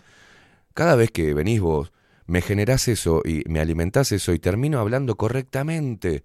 Le digo, bueno, Federico, vos sos un líder, que tenés, sos un emprendedor y manejás personas. Y, una, y no te lo va a dar, eh, no te va a generar, eh, no te van a tener respeto por la cantidad de dinero que puedas eh, eh, generar o, o por tus ideas creativas, sino por tu comunicación y tu inteligencia a, la- a una comunicación asertiva, a saber dar órdenes y saber explicar por qué. Ah, Pero si a vos te ven que venís así, todo vestido así nomás, y, che, se cancelaron. la- No, no, no, no, no. Uno tiene que expresarse correctamente y eso te da mucho poder. Mucho poder. Y él lo entendía, no sé cómo estará ahora. Pero eso se contagia. Cuando vos estás hablando con otra persona, y, eh, eh, por ejemplo, Ramiro trabaja en, una, en un ambiente laboral donde. O sea, y claro, y él termina pegándose, se, le ter- terminan pegando modismos, porque también es contagioso eso. Pero él eh, de a poco está ah, intentando sembrar, porque él se está puliendo también a la hora de hablar y está entendiendo la importancia de expresarse correctamente. Y eso le da poder a Ramiro, a cualquiera, no solamente a Ramiro, a mí, a Facu, a todos nos da poder. Pero no un poder para manipular o un poder... eh, no, no, no, no, nos empodera, como dicen ahora. Se empodera. Porque hay, hay gente que dice, ah, qué bueno que es escucharlo. Entonces, cuando vos te expresás correctamente, si tenés buenas intenciones y no manipular, por ejemplo, o ganar adhesión, ¿está? Decís, bueno, yo pulo este arte porque tengo una buena intención. ¿Cuál es? Bueno, contribuir a la otra persona. Decirle, mira, yo hice esto y me ayudó muchísimo. Entonces te lo quiero traspasar. Me parece un acto noble, honorable. Porque a mí no me gusta el discurso de que tenemos que emparejar todos hacia abajo. A mí no me gusta ver a las personas débiles y extremadamente sensibles. A mí no me gusta ver al hombre disminuido, desmasculinizado. No me gusta la mujer hipersensible, con la cual no pueda discutir, inclusive de forma acalorada, si hay una polémica. No me gusta tener que andar buscándole, bueno, yo conocí muchas, ¿no? Inclusive trabajando también, que tengo que ver la forma con la cual yo me puedo, para, para que no llore y para que no se sienta atacada y vulnerada en su majestuosa y frágil existencia. No, no, me rompe los huevos. Me molesta soberanamente porque eso no nos lleva a nada. A nada nos lleva. Y lo que está bueno es ver si lo que estamos haciendo o estamos diciendo y de la forma que lo estamos diciendo, si no hay hipocresía en ello. Porque hay algo que a mí me molesta mucho y lo vomito, me resulta vomitivo, es la persona, es la hipocresía. Decir, decir y manifestar que nos preocupa y nos agobia algo que en realidad no nos agobia. Y que si nos ponemos a hilar fino, nuestras acciones están yendo en contra de lo, de lo mismo que promulgamos o, o tiramos hacia afuera para quedar bien. No, a mí me... Los niños que no comen, no puedo dormir en las noches pensando en los niños que no comen. Es una mentira. Es una mentira total. Yo no me acuesto todos los días pensando que hay niños que por ahí no tienen para comer. Yo no tiro la comida de ayer si no tengo ganas de, comerla y pienso para pensar que hay niños en África que... Yo no me lavo los dientes y cierro la canilla, eh, la dejo abierta. Y no pienso, fue pensar que en África hacen tres kilómetros para ir a buscar un baldecito. de- No, mentira. Es una hipocresía de mierda. Es un asco. O hablar, bueno, hay que ser amable con el otro, sí, de la palabrita. Pero después en las acciones eso es una fucking mierda. Y te importa tres carajos los sentimientos del otro. Es más, te importa, te vale mierda si un paso que vas a dar, porque ese paso lo querés dar, porque es tu deseo, no te importa un carajo si ese paso perjudica a dos o tres, o vayas a ver la cantidad de personas, o a una. Como eh, andan uno ve, observa la, sociedad, y le importa tres carajos, por ejemplo, al que conduce, o, o o- y yo creo que es una, hay una, un desinterés, un egoísmo, y en muchos casos hay una impericia total, que los hace eh, que sean un estorbo en la sociedad. Por ejemplo, estacionar y, eh, y que te valga madre si eh, tenés, estás estacionado mal y ocupás dos lugares. Te, importa tres huevos. La gente llega y dice, ¡pumba! No importa cómo queda, no importa si estás jodiendo al otro, no importa si están este, en la distancia que hay de donde estacionaste, acercalo un poquito a la parte roja. No importa si los demás están mal estacionados, vos hacelo correctamente, que después todo se acomoda y todos podemos estacionar, por ejemplo. Ese tipo de cosas, de la convivencia, también se da desde el hogar, pero particularmente se da en las, primero en las relaciones más cercanas que tengas, en los lazos. Yo no puedo andar todo el tiempo conforme a mis deseos y actuar y pedirle a los demás que actúen de acuerdo a mis debilidades. No me hables así que me hace mal. No hagas eso porque me lastima. Tienes que decirle todo que sí. Mira, a mí la crudeza fue la que me hizo crecer. A mí no me servía, amigos, que me dijeran, che, qué, qué, qué copado que sos, Esteban, eh, pa. Sos re inteligente, boludo. A mí me pasó un día que estaba con mi amigo el chino, mi ex amigo el chino.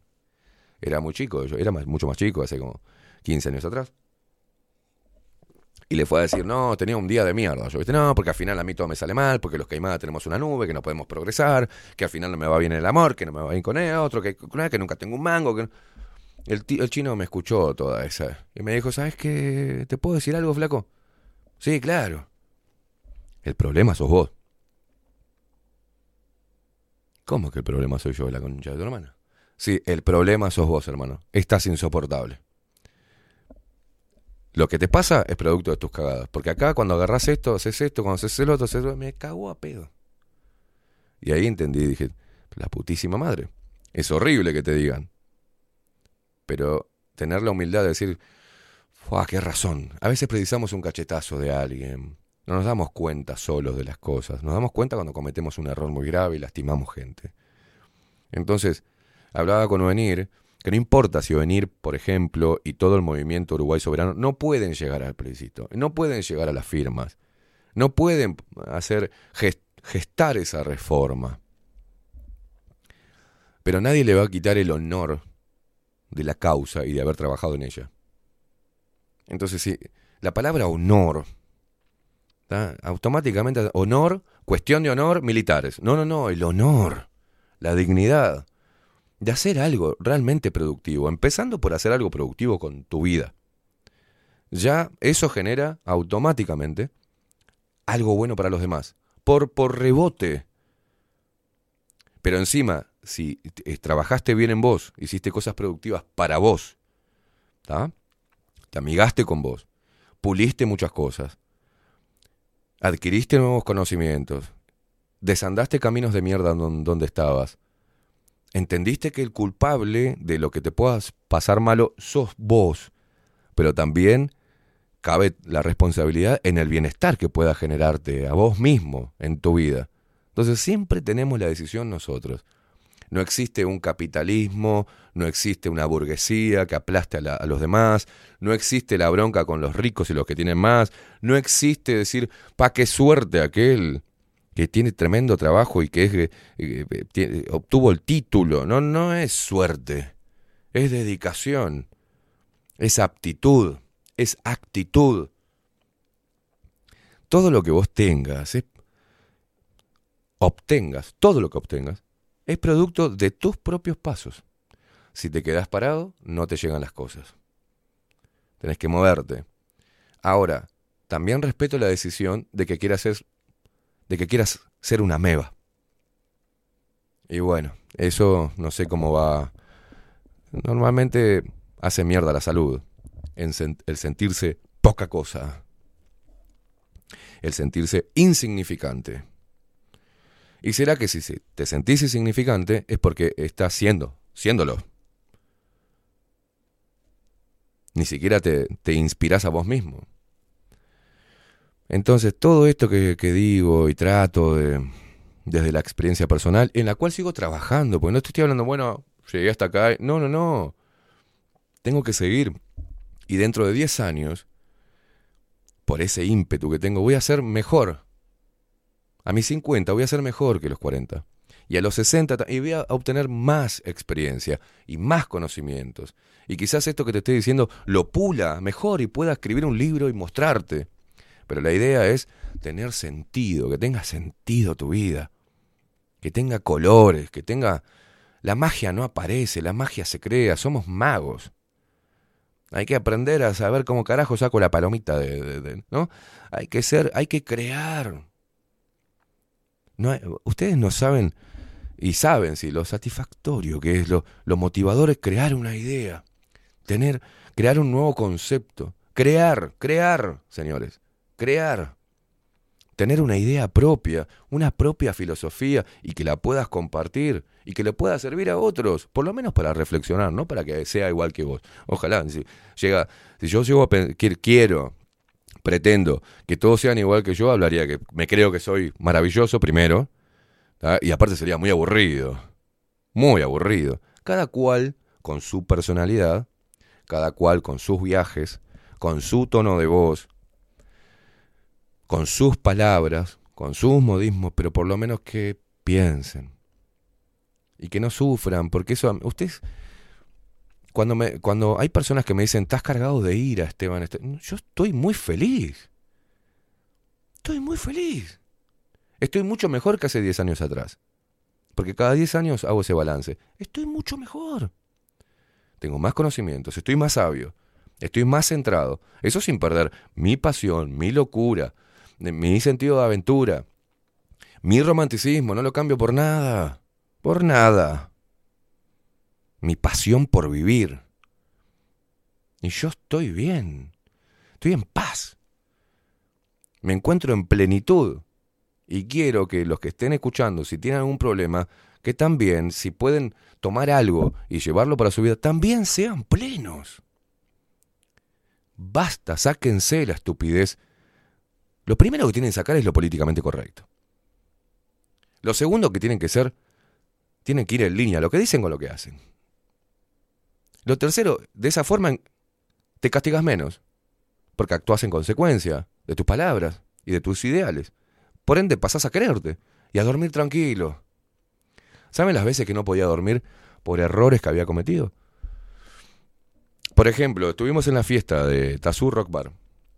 ¿Saben las ganas que tenía yo de chupar y que todo me valiera tres huevos? Pero me concentré antes. ¿Y saben qué ejercicio hice? Bueno, me vi a mí mismo en pedo o cagándola. Entonces, no, ¿qué tengo que hacer? Tomar lo justo, estar atento a esto, estar atento a lo otro, porque eso es mi trabajo también. No voy a la fiesta a rascarme los huevos. Estoy atento, trato de, de- Es una oportunidad donde nos abrazamos, donde charlamos cara a cara.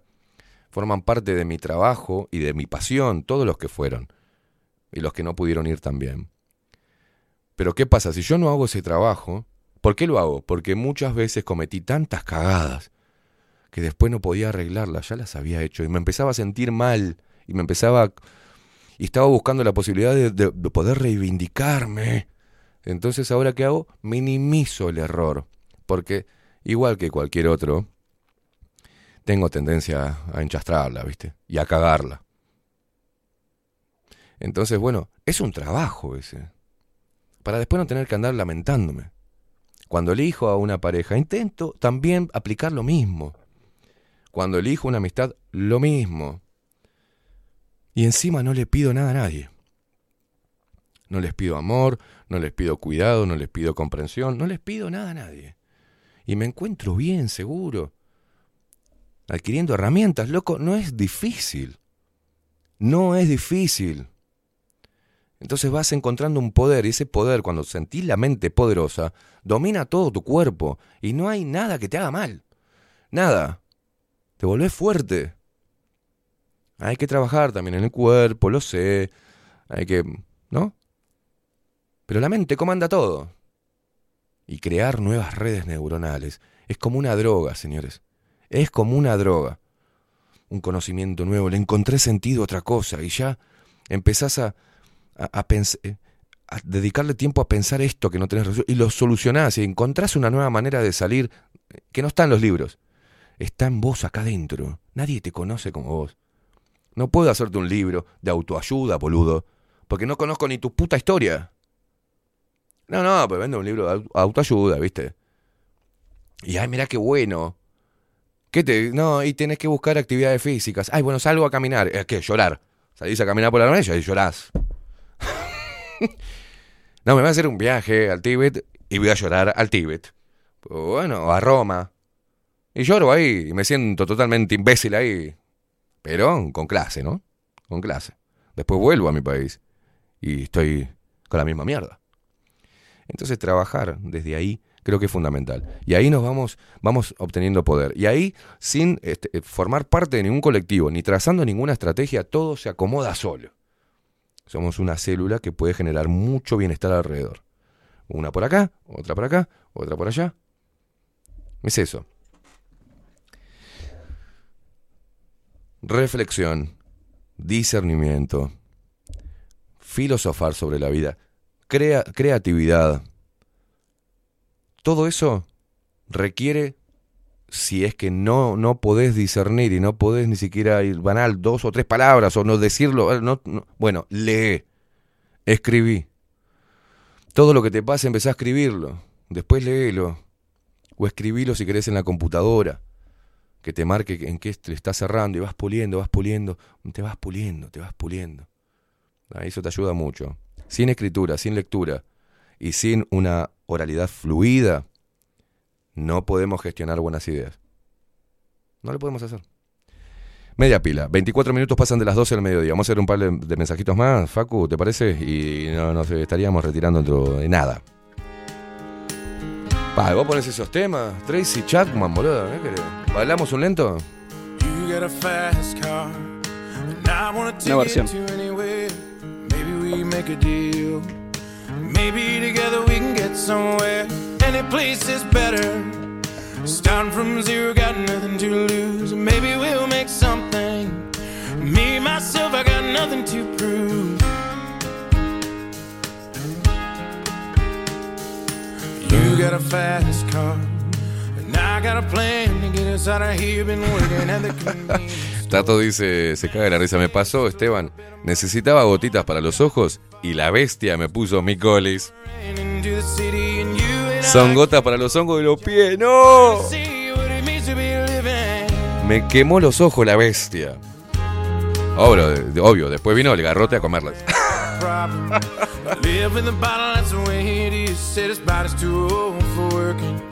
body's too young to look like his. So mama went off and left him. Le mandamos un saludo a Tute, un saludo a Tute por acá, que está siempre presente, Leti, desde la Belia, rubia, salteña. Uh, se me. Se me. Enlenteció toda la compra.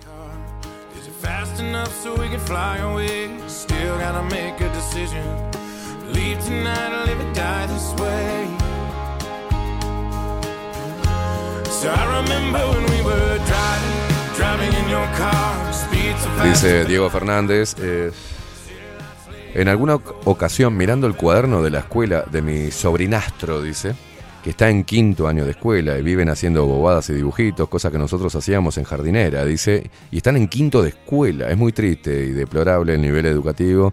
Dice, hace un par de años salí unas veces con una maestra. Me mostró unos cuadernos de alumnos. Mamita querida, dice, era suicida mirar esos cuadernos, la puta madre.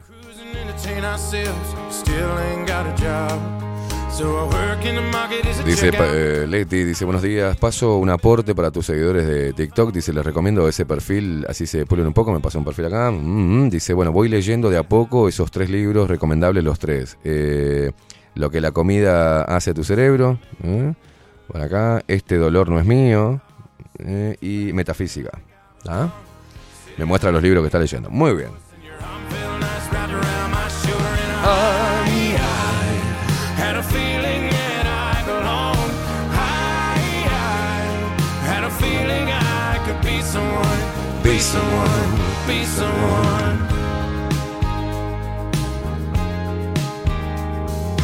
You got a fast car.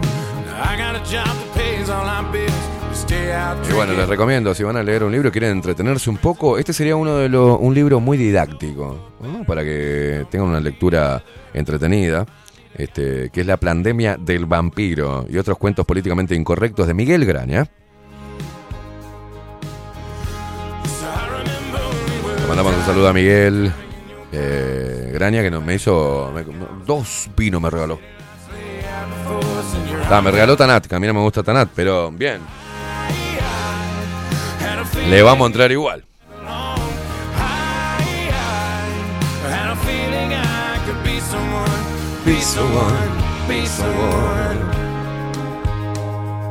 Dice por acá Miguel, buen día. A mi hijo menor, la profe de inglés, le detectó una probable dislexia y una sesión con psicóloga lo confirmó.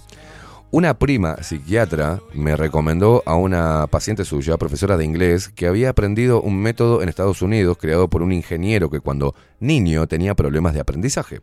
El método resultó excelente y hoy habla inglés lo suficiente como para manejarse con clientes extranjeros y trabaja desarrollando programas informáticos, sin contar con que lee sin problemas novelas de ciencia ficción. Además escribe con muy poca falta de ortografía. Bueno, ahí tenés, ¿viste? Este, hay, hay, yo igual me parece, mm, las personas que tienen dislexia y que se superan y todo, eh, son admirables, ¿viste? Porque es algo que, de superación constante. Lourdes, buen día, ¿cómo andan? Tenés razón. Es preocupante cómo escribe la gente. Saludos, dice Lourdes por acá. Ah, Bernardo Cruz dice buenos días Esteban, Facu y Luperos. Escuchando esos comentarios de los videos, uno siente que va a ser muy difícil dar la batalla cultural. Por mi lado, cuando le hago notar esto a amigos que abrevian todo y escriben como el culo, sigo recibiendo la misma respuesta. Lo importante es que se entienda el mensaje. No, no, no. Pero si la mayoría de las veces no se entiende nada, dice, hay que tener un poco de lo que quejarse, dice, para atacar por el lado del saumerio. Tenía que ser ah, una psicomonga. Esto respecto a, a que, bueno, parece que están mirando y oliendo así, a ver cuando prendo saumerio. Y escuchando a ver cuando los, los vecinos tienen sexo, ¿no? Increíble. Jorge dice, a mí también me molesta. Tener sexo en madrugada también molesta. Dice, porque nunca me invitan.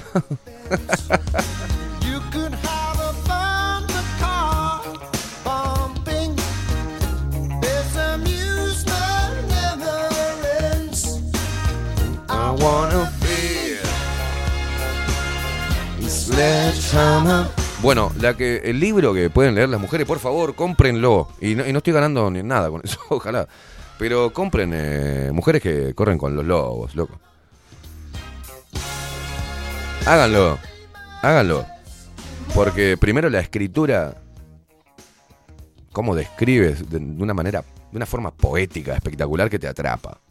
Segundo, es muy valioso para la mujer. Yo lo estoy recomendando. Cuando me ponen, ¿qué estás leyendo? Esto. Estaría bueno so- que vos que sos mujer, que lo leas. Pero también para los hombres, para entender. Y sabes qué, podés hasta, mirá, léelo si sos hombre eh, y imagínate que es masculino. Porque nos lleva al, al centro, al centro de todo y ahí están todas las respuestas. Claudia Barú dice, por suerte nunca tuve faltas, creo que siempre tuve buena memoria visual y lectura, tiene mucho que ver, sí, sí.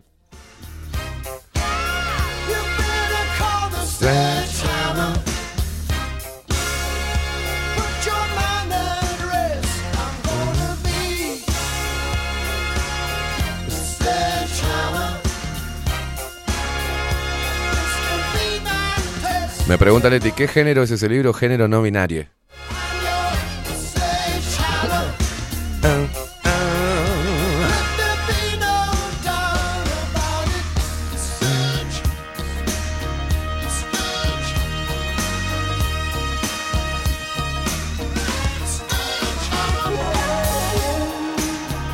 Dice María Luisa, yo lo leí, pero está bueno releerlo, sí, siempre. Siempre.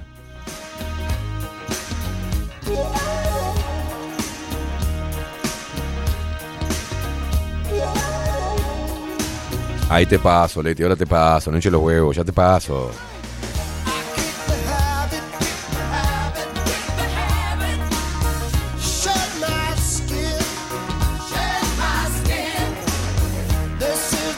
Se terminó el amor.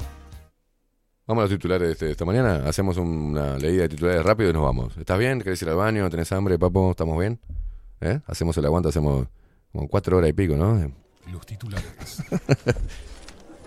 Veamos qué dicen los principales portales hegemónicos de noticias para seguir manteniendo a la población distraída y discutiendo sobre temas que no representan el verdadero problema del globalismo.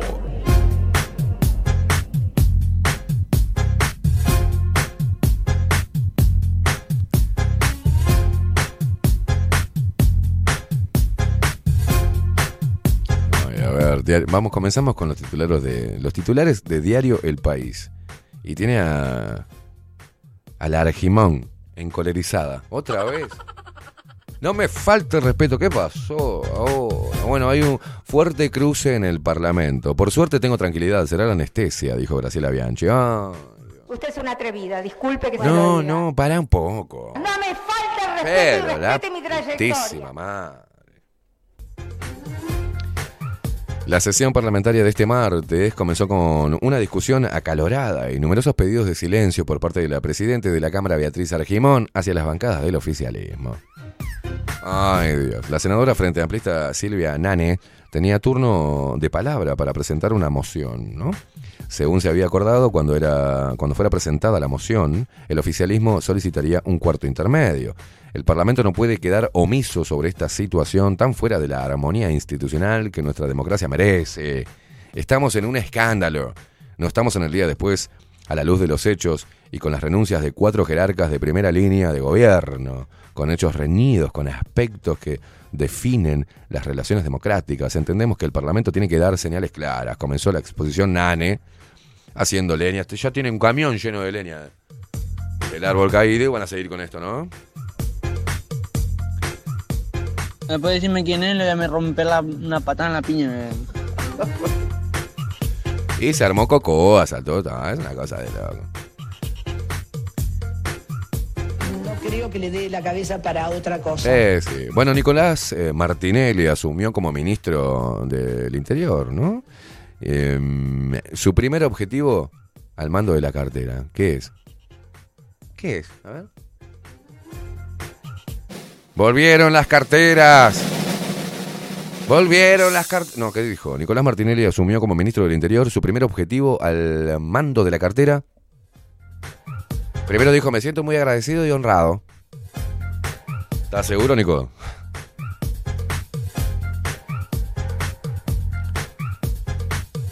Bueno, acá te mandan el.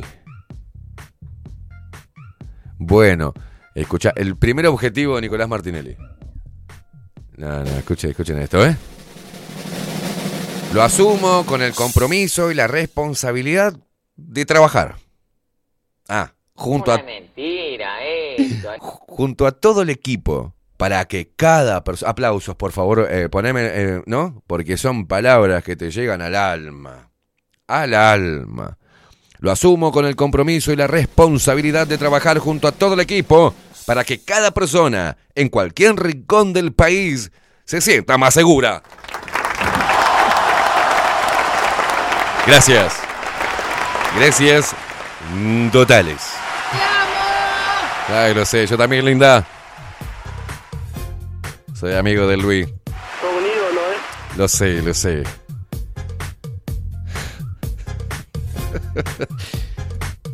No, digo, no sé, va a decir algo bueno. Una, iniciamos una, ¿no? Una fuerte guerra contra el narcotráfico. Algo, no sé, digo. No, no, voy a trabajar. Voy a trabajar para que cada persona que viva en este país se sienta más segura. Y sí, boludo, para eso te pagamos. A ver. Y atención, porque si hablamos de caras rotas, porque si hablamos de caras rotas, ¿viste? No, no, no, si hablamos de rostros, de mármol, ¿quién apareció? ¿A quién fueron a consultarlo? Filmame esto, Néstor. Al Pepe Mujica. Parecemos una república bananera. La reacción de Mujica sobre la crisis eh, política del gobierno. El expresidente y ex asesino, y ex tupamaro, ex guerrillero, chorro y secuestrador Jo- José Mujica, pues le faltó todo eso, yo le, agrego para que entiendan quién es Mujica, ¿no? El expresidente José Mujica dijo que Uruguay parece una república bananera. Al ser consultado sobre la crisis política que atraviesa el gobierno, con la renuncia del ministro y subsecretario del Interior, Luis Alberto Heber y Guillermo Maciel, y también Francisco Bustillo en Cancillería, y de Roberto Lafluf como asesor del presidente Luis Lacalle Pou. Entrevistado por 970 Noticias, Radio Universal, el exmandatario aseguró que ha quedado el Uruguay muy mal parado.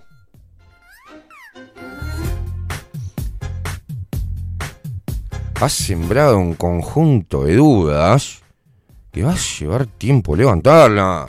Lo que más me duele de todo esto.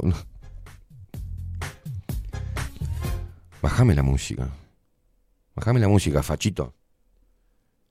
Lo que más me duele todo esto es que la imagen internacional que ha sembrado este país es que no parecemos más a una república bananera que a ese Uruguay que todo el mundo tendría a respetar a pesar de sus limitaciones, Tengo una gana de llorar.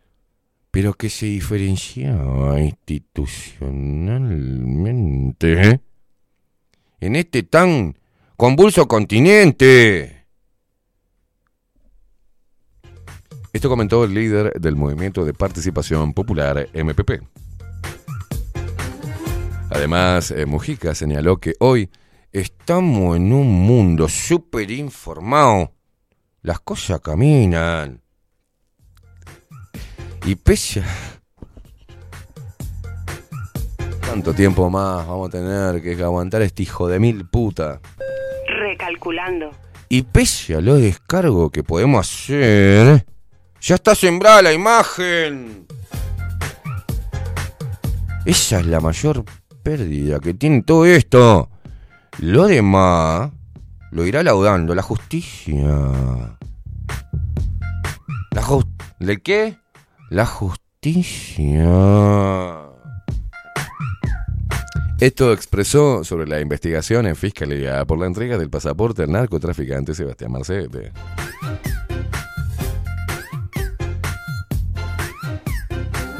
Y no importa, es diferente la exoneración que hice yo siendo presi. Hablé con mi amigo el Paco Casal, un hombre honrado, transparente, y lo exoneré de millones y millones de dólares de impuestos. Para que siguiera promoviendo al fútbol y a los pibes la cantera. Qué bien, Mujica. Sin consulta del pueblo, ¿no? Hay que saber a quién exonerar. El capitalismo es como la sífilis. Ya está, Mujica. Ya... Ah, cierto, perdón.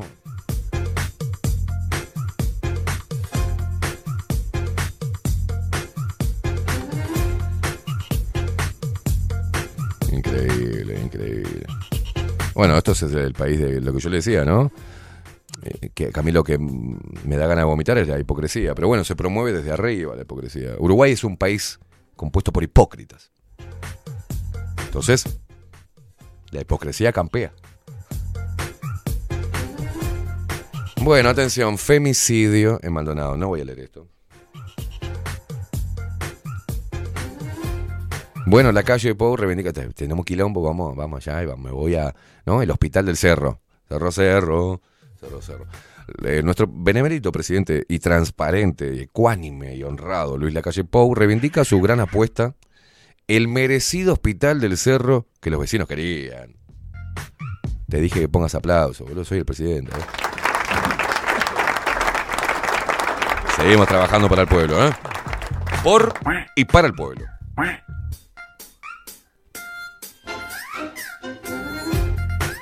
A ver, veo un caño, veo agua. ¿Qué dijo la empresa que planea hacer la mayor inversión de la historia de Uruguay por 4 mil millones de dólares? Grupo inversor HIF Global, elegido por ANCAP, destacó las condiciones que lo llevaron a apostar en el país. En el marco de la Semana de la Energía, especialistas debatieron sobre hidrógeno verde. El tamaño de los países ya no es una limitación eh, para el desarrollo económico como lo era anteriormente y este cambio beneficia a aquellos que apuestan por la innovación tecnológica en diferentes sectores. En el caso de la industria energética, ese cambio fue visto por el gobierno uruguayo como una oportunidad eh, de crecimiento en un mundo con ambiciosas metas de descarbonización eh, y cada vez más orientado a la búsqueda de soluciones que permitan combatir el cambio climático.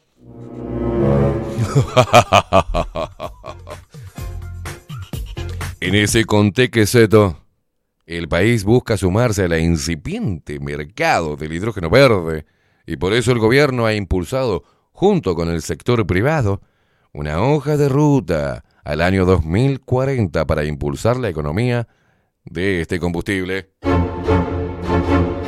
Esa estrategia con ANCAP, como uno de los principales articuladores, hay la palabra articulador. Ay, cómo me pone mal la palabra articulador. La palabra transversalmente, articuladores y estamos monitoreando, monitoreo y eh, multidisciplinario. Ah, a mí ya me prende las alarmas, ¿viste? No, no, no, no, no. Y, y la frase grupo de expertos. Ah, la mierda. Bueno, sigo. Ahí va, me suena. La mafia italiana. Esa estrategia con ANCAP como uno de los principales articuladores tuvo este año un significativo respaldo del sector privado, que presentó seis ofertas concretas ante un proceso competitivo que hizo, que hizo la ESTA. ¿Por qué la ESTA? ¿Por qué pusieron un guion ahí? Que hizo la estatal junto con su subsidiaria, Alcoholes del Uruguay, Alur. Oh, ya está, estamos bien entonces. Ah, si está Alur. No, no, no. En ese proceso, ANCAP buscaba un desarrollador privado y un proyecto conceptual para el aprovechamiento del dióxido de carbono de origen biogenético, perdón, biogénico, emitido por la planta de Alur en Paysandú. Finalmente, ANCAP seleccionó a la empresa H, o sea, Hive Global, que será la encargada de producir 180.000 toneladas por año de combustibles sintéticos a partir de la captura de 710.000 toneladas al año de CO2 y de la producción de 100.000 toneladas de hidrógeno verde por año. ¿Qué lo parió? Esto ya es. Según explicó el empresario, el proyecto tiene muchas particularidades interesantes y muy buenas. Ah, está, me quedo tranqui. Por lo que Hive, Hive Global decidió redoblar la apuesta en el país y desarrollar un proyecto con escala industrial. Qué feliz que estoy. Qué feliz que estoy. En un mercado tremendamente sensible a las economías de escala y que Uruguay sea un país chico hoy por hoy es una gran ventaja. Y sí, sí, somos todos pelotudos, te vamos a dar todos los recursos. Por los aspectos vinculados con la logística, claro está, ¿no? Tiempos de lanzamiento de nuevos productos al mercado, la infraestructura compartida, señaló Bremerman. Hive Global empezó a ver que Uruguay se estaba, que en Uruguay se estaban dando las condiciones. Y sí, gobierno tras gobierno, entreguista, por ejemplo. Ah, entregan todos los uruguayos. Sí, vamos para ahí. Hive. Claro, se la van a comer toda. Hive Global empezó a ver que en Uruguay se estaban dando las condiciones para el desarrollo de este tipo de proyectos, indicó el Ejecutivo y destacó principalmente el gran esfuerzo del país en la primera transición energética. Eso nos apalancó para poder... de- del latín apalanqueus. Eso nos apalancó para poder decir, ok, coma, hay que mejorar los números. No, no, no, no.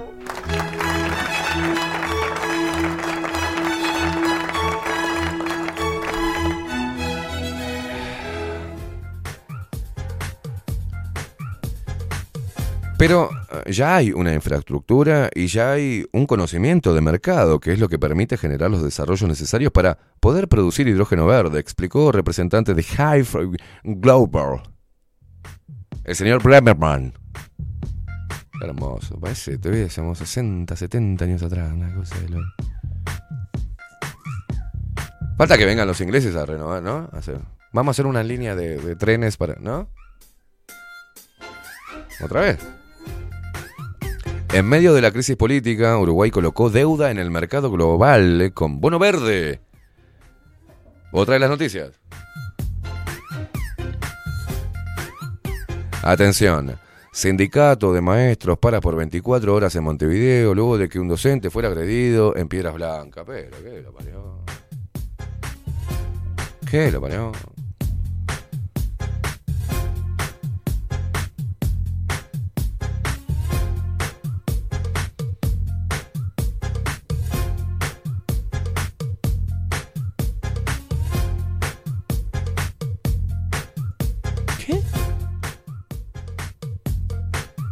Tragedia en el Chaco.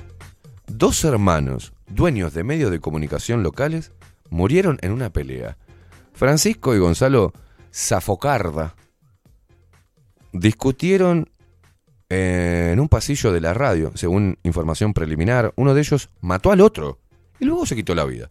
Che, qué lindo amor de familia, ¿no? Francisco Paco y Gonzalo Zafocarda, empresarios chaqueños, propietarios de medios de comunicación, murieron en la tarde del lunes en Resistencia, Chaco, Argentina, ¿no? Luego de una discusión a los tiros en la que uno de ellos mató al otro y luego se pegó un corchazo, según las versiones preliminares. Preciosa noticia, ¿no? Hermoso. La familia es todo, ¿viste? Vamos a El Observador, dice Frente Amplio busca que Senado declare que al Parlamento no se viene a ocultar información por el caso Marcet. No.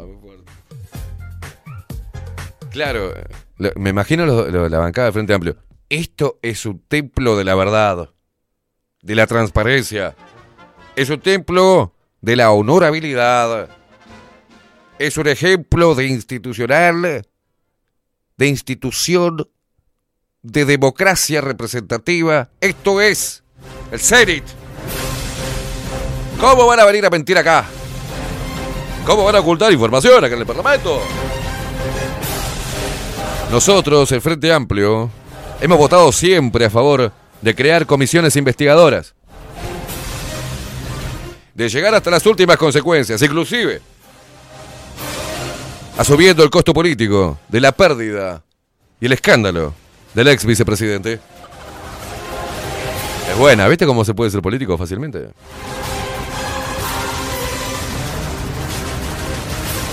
No hemos tapado a ningún compañero. No hemos cubierto a nadie. Hemos puesto siempre la verdad arriba de este lugar. Así lo jugás en contra. Gracias, diputado Caimada. No, y si usted me permite, señora presidenta. Si usted me permite, siento congoja. Siento un profundo dolor por lo que está sucediendo a nivel institucional en nuestro país. ¿eh? Hemos sido un ejemplo de democracia a lo largo de los siglos. Hemos atravesado las peores crisis y trabajamos siempre unidos, con diferencias, ¿no? Pero siempre en pos del pueblo uruguayo. Siempre hemos dado un buen ejemplo, hemos sido un faro de la democracia y la institucionalidad. Que esté sucediendo estos casos opacos en la administración actual, la verdad me genera un profundo dolor, este, señora presidenta. Creo que es momento de que el Frente Amplio vuelva a tomar las riendas de este país. Las toma bien fuerte. Y lleva el carro a donde tiene que ir. Y no anda con eh, chiquitajes. No anda haciendo cosas ilícitas. El Frente Amplio es una fuerza política honrada, transparente. Y así lo plasmamos en tres periodos de gobierno consecutivo. Total, nadie se, nadie se acuerda. O sea, ¿viste qué fácil que es ser eh, diputado? Y yo, ah, qué bien, bravo, toda la... Y allá se escucha Graciela Bache, pero cállate la boca. ¿Y los casinos? Y Beatriz Gema, pida la palabra, pida la palabra. Y ahí vamos, dale que va, dale que va. Es hermosa la Yo tenía que haberme dedicado a eso, boludo. ¿Qué tengo que hacer radio? Tenía que estar paviando ahí en el parlamento llevándome 300 lucas por mes diciendo boludeces. Olvídate. Qué boludo. ¿Cómo se me ocurrió ser honrado, boludo? Qué tarado.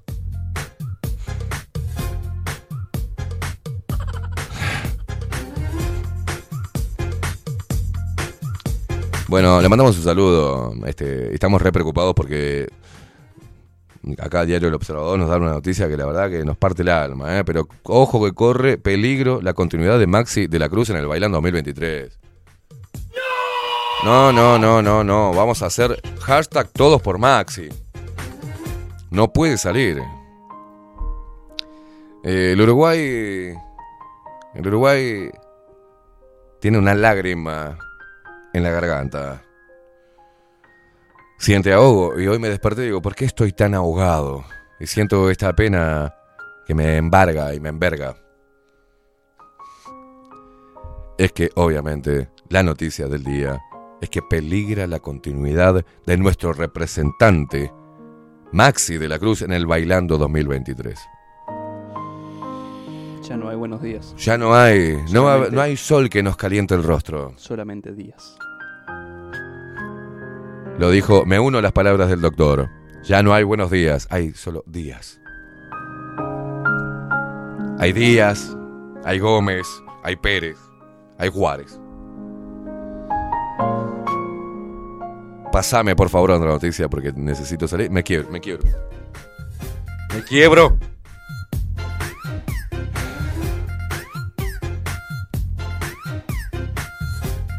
Bueno, y hablemos este, lo que está pasando en Buenos Aires, ¿no? En Argentina, toda.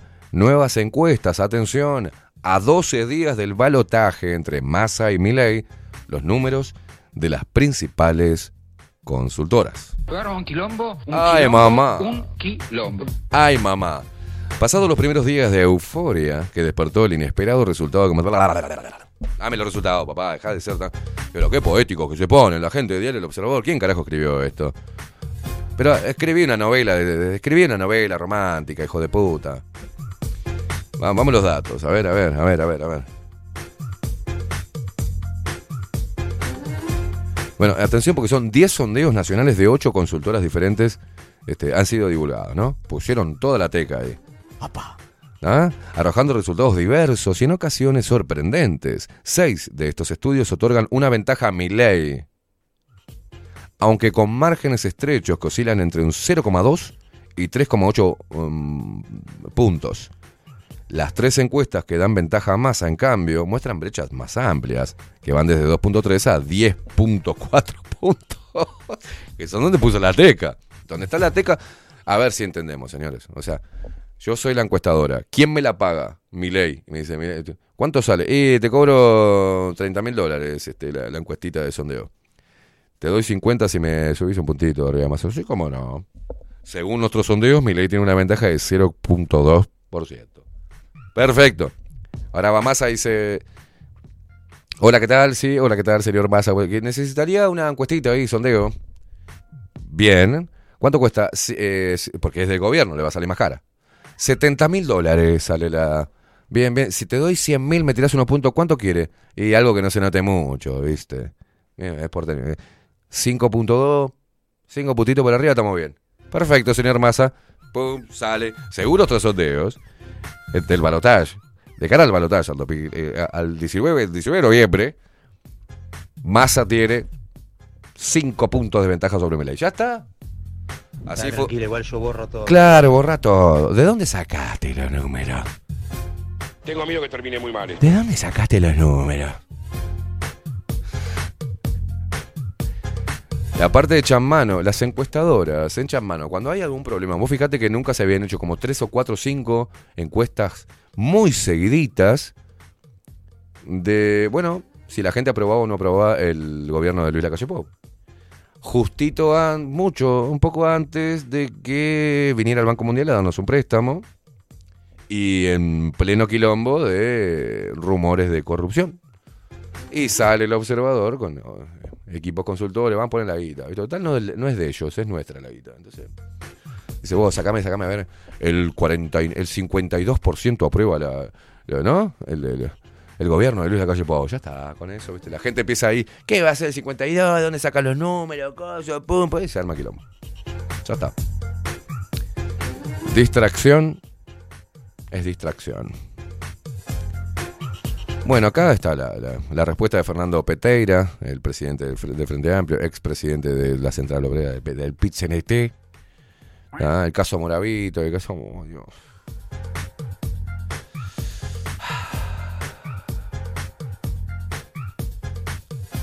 Bueno, yo no veo que el tiempo. A ver, ¿usted tiene una camarita afuera?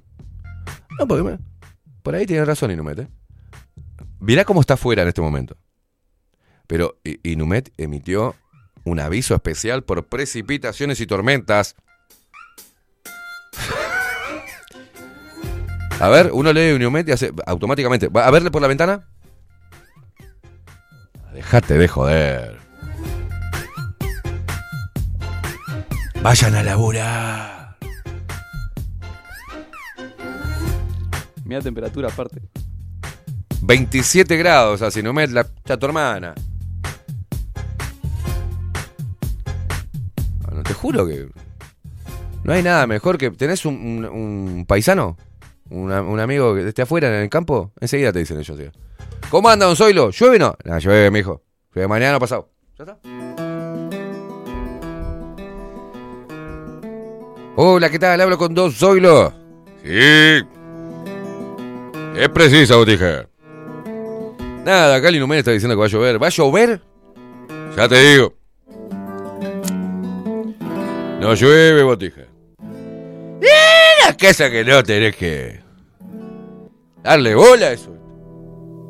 Anda con esas máquinas, con esos radares, y no les pega nunca. ¡No te preocupes! Dale, tranquilo. Llueve mañana. A eso de las 3, 4 de la tarde. A la hora del siestongo.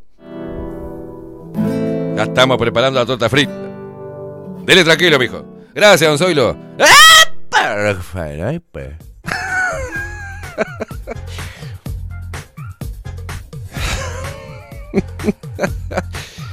No funciono a los gritos de todos. Dijo Argimón. No funcionan los gritos de todos, dijo Argimón tras fuerte discusión en el Senado entre el oficialismo y el Frente Amplio. Usted es una atrevida, disculpe que se lo diga. Bueno, ¿qué, eh, presidenta? ¿Qué quiere que haga? me Bueno, bueno, ah, putísimo. Ah, la puta madre. ¿Qué trayectoria tenés? Pero ¿qué trayectoria tenés? ¿Qué tenés? Argimón, por favor. Revolcando. eh. Me callo la boca porque si no... ¿Por qué hablas así? Porque sí, porque parece que le, le- tenía... Era sueltona, sueltona de cadera.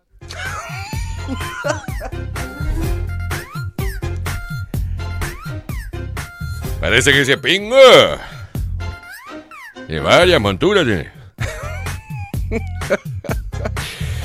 Dios mío. Bueno, está, lo mismo, lo mismo. Enseñanza privada, sindicato de trabajadores para el jueves por 24 horas. Ah, dale que va. Sindicato de maestros de Montevideo realizan un paro 24 horas este martes por agresión a docente. Vamos a la mierda, ya está. Se va todo al carajo. No hay que enseñar a más nadie. Ya tienen ganas de las vacaciones, chupan huevos, los pibes cada vez más mongólicos. Dos años de atraso con la pandemia. Buenos días, muy Estos pelotudos los pendejos. Ah, no hace fa, vámonos a la mierda, tiremos la chacleta, paro. ¿Y sos virgen? Eh, paro, paro. Paro, nos vamos de vacaciones, ¿viste? Cobramos. Ah, basta, ¿viste? Basta. Basta, basta, dicen los maestros, basta.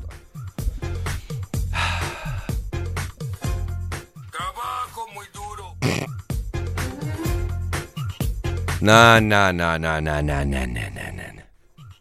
No, no, no, no, atención. Poneme. Atención. El PIT llama a preparar una gran acción masiva frente al engaño y corrupción en el caso Marcet. Una mentira esto. A ver, el PIT CNT. ¿Qué carajo tienen que ver ustedes con el caso Marcet? A ver, pará, pará, pará. ¿Qué es esto? ¿No es una central obrera? ¿No estarían.? ¿No? ¿No tienen que estar de- discutiendo salario? ¿No? ¿No tendrían que estar viendo cómo genera más trabajo? ¿No? ¿Cómo contribuyen desde la central obrera a mejorar las condiciones laborales de los compatriotas? ¿Qué carajo tienen que hacer con el caso Marcel? Si ustedes, PIT-CNT, recibían donaciones. Y no eran de acá, ¿eh? Eran de afuera. ¿No? ¿Dónde están esas donaciones? No, pero nosotros llevamos un control interno. ¿Qué control interno, hijo de puta? donaciones. Cuando yo le pregunté esto a Richard Reed, era una de las cosas que tomó el vasito de agua. Dijo, "Mm, a ver ustedes, viviendas sindicales. A ver, dueños de... Están... están ¡Ah! Dice el PITCNT. No puede ser. Un caso de corrupción horrible en nuestro país. Hay que tomar una gran acción masiva frente a esto. Pero manga de negros de mierda, corruptos todos. Mugrientos hijos de puta. Gorilas. ¿Qué gran acción masiva van a tomar ustedes? Abdala, presidente PCNT, Marcelo Abdala. Se te rompió la comisura de ir a chupar la Venezuela a los dictadores. A ver, hermano. No podés decir, no trabajaste en tu puta vida. Te- Te mandaste la cagada del siglo la otra vez, borracho de mierda. ¿Y sabés cómo te castigaron? Haciendo unas soldaduritas para que ni te acordabas cómo se soldaba, hijo de puta. Ni te acordabas como mierda hacer un punto con la soldadora. Este, esta rata inmunda, pestosa, junto con esta caterva de gorilas de mierda, van a. están. ¡Ah! No, se rasgan las vestiduras los hijos de puta. Van a preparar una gran acción masiva frente al engaño y corrupción en el caso Marcet. Yo no puedo. No, no, esto no, no, no tiene gollete ya. Diría mi abuelo, esto no tiene gollete. Ese es el colmo de la caradurez, ¿viste? Cierren el orto. Cierren el orto. Que a través de ustedes, señores. El lavado de dinero que hubo a través de ustedes, hijos de puta.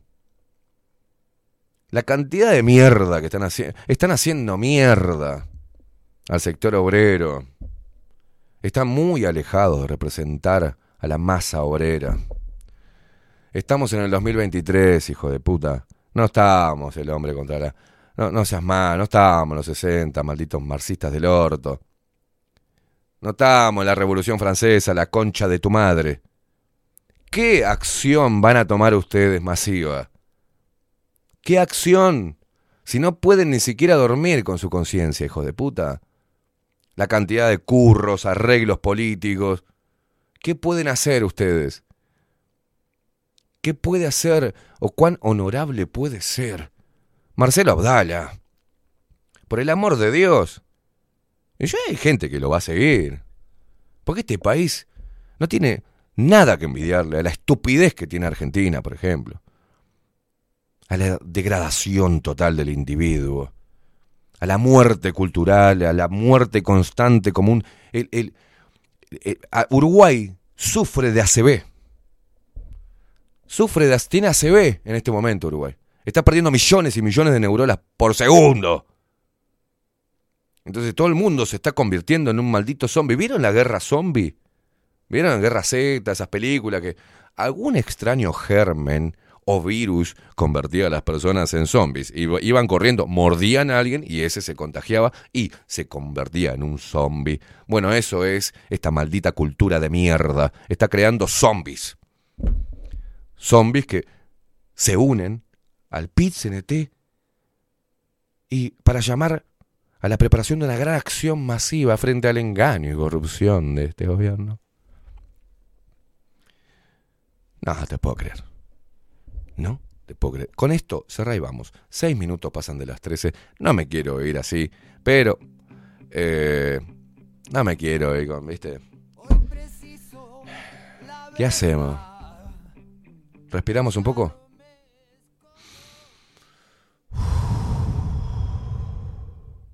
Tengo que calmarme porque yo te- tengo que seguir el día. No estamos rodeados de negros de mierda. No estamos rodeados ni metidos en un pozo gramsciano. No salimos de y nos metemos en el, el pozo barcista, no. No pasa nada, Uruguay es próspero, hay un nivel cultural muy alto, la gente es muy independiente, muy, muy bien informada. Hay una cultura de élite que no tiene nada que envidiarle a Suiza, por ejemplo. Tenemos, empezamos la construcción de ciclovías.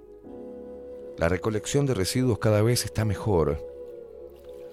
Los impuestos bajan conforme a lo pactado entre todos, ese pacto nacional de promover el emprendedurismo, y generar más puestos de trabajo, prosperidad, amor de cara al término de año, a la venida de Papá Noel y los Reyes Magos, después del año que viene. Todo uruguayo, en este faro de la democracia, tiene la misma posibilidad que el otro. La justicia actúa de manera independiente. Eso es lo que me hace sentir orgullosamente uruguayo. Nuestros políticos son gente muy capacitada, con un nivel de discusión altísimo, tan alto que a veces es incomprensible para la masa. ¿Estamos bien? No tenemos problemas demográficos, nacen niños y uno escucha ese ruido en las escuelas de las nuevas generaciones creciendo en libertad, libertad intelectual, en este país laico que es respetuoso con las tradiciones y con las religiones del otro.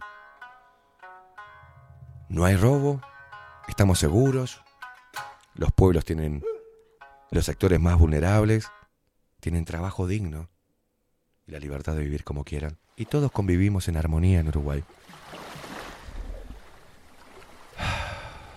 Me voy así.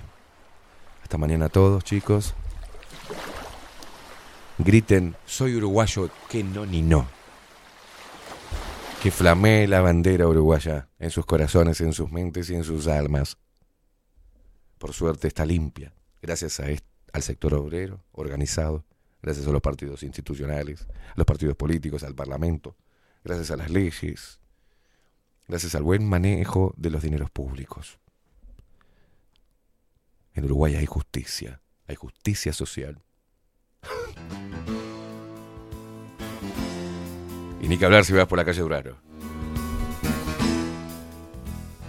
Uruguay, que no verano, Eh, como el trueno de un tambor, con la cara del murguista, pegó un se- cuando baja del camión, ¡Ah! Merizo, Merizo. asomando por el túnel, dominando la emoción. A la cancha la celeste, al boliche de la esquina, Celeste, ni no. Vamos todos. Vamos. Vamos. Vamos arriba la celeste. Hasta en eso, viste que somos aburridos los uruguayos. Vamos. El cielo de Unión. Vamos. Vamos, Los de afuera son de palo. como dice el negro Ah, no, no. los de afuera son De palo. Que comience la función. Cuánta alegría se desprende de esa voz, ¿eh? Vamos arriba la celeste. Vamos. Sácame esto, por favor, que me empieza a dar como palpitaciones. Nos vamos con el tema del pelado Cordera. Muchísimas gracias este, por estar ahí del otro lado. Por bancar esta inmundicia que hacemos todos los días que se llama Bajo la Lupa. Esta cosa fascista, ultraderechista, y que formamos parte de una pirámide de poder. Que nos bajaron un poco ahora, ¿no? Estamos como más abajo, como... Quiero ir a fondo. No se metan tanta marca en la cabecita. Dejen de fumar tanto faso que les mata las neuronitas. Tengan más sexo. Lean más. Escriban más. Sean más productivos con sus propias vidas. Dejen de mirar a ver si el vecino garcha a las 2 de la mañana. No hay nada más absurdo que seguir En la trampa. Si sé que me hace libre preguntar. Una simple pregunta muchas veces alumbra. Y este maldito engaño seguirá. Mañana se viene Aldo Mazzucchelli y su columna Extramuros. Que creer es lo más seguro. Gracias a toda la gente que se mantuvo ahí durante todo este tiempo. ¿eh? Hicimos un programa largo. ¿eh? Le mandamos un saludo a la India Velázquez que no pudo venir. Cana Media Pachucha, le mandamos un abrazo, pronta recuperación. Llegó el tiempo de sanar toda esta locura. Canten, putarracos. A esta dictadura y no vamos a votar. No hay nada más absurdo que seguir en la trampa. Si sé que me hace libre preguntar. Una simple pregunta muchas veces. Facundo el vikingo Casina nos puso al aire. y lo que era mentira.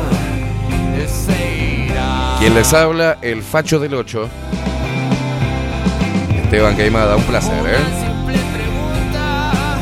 Muchas veces alumbra y todo este engaño se irá. La tenés adentro, Pinchinete. Chau, chau. Nos vemos mañana.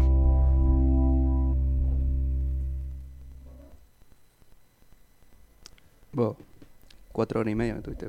Vos, loco, ¿de- ¿qué querés? ¿Qué querés? ¿Qué- qué- No es la vida que laburar, loco. Si no viene acá, tenemos que seguir con el programa. No sé, ¿Vos por lo, menos, por lo menos un Guaymallén. Guaymallén, es, ¿querés, querés, qué, ¿qué querés? ¿Querés- tenés- sigue al aire. No, boludo, ¿qué sé?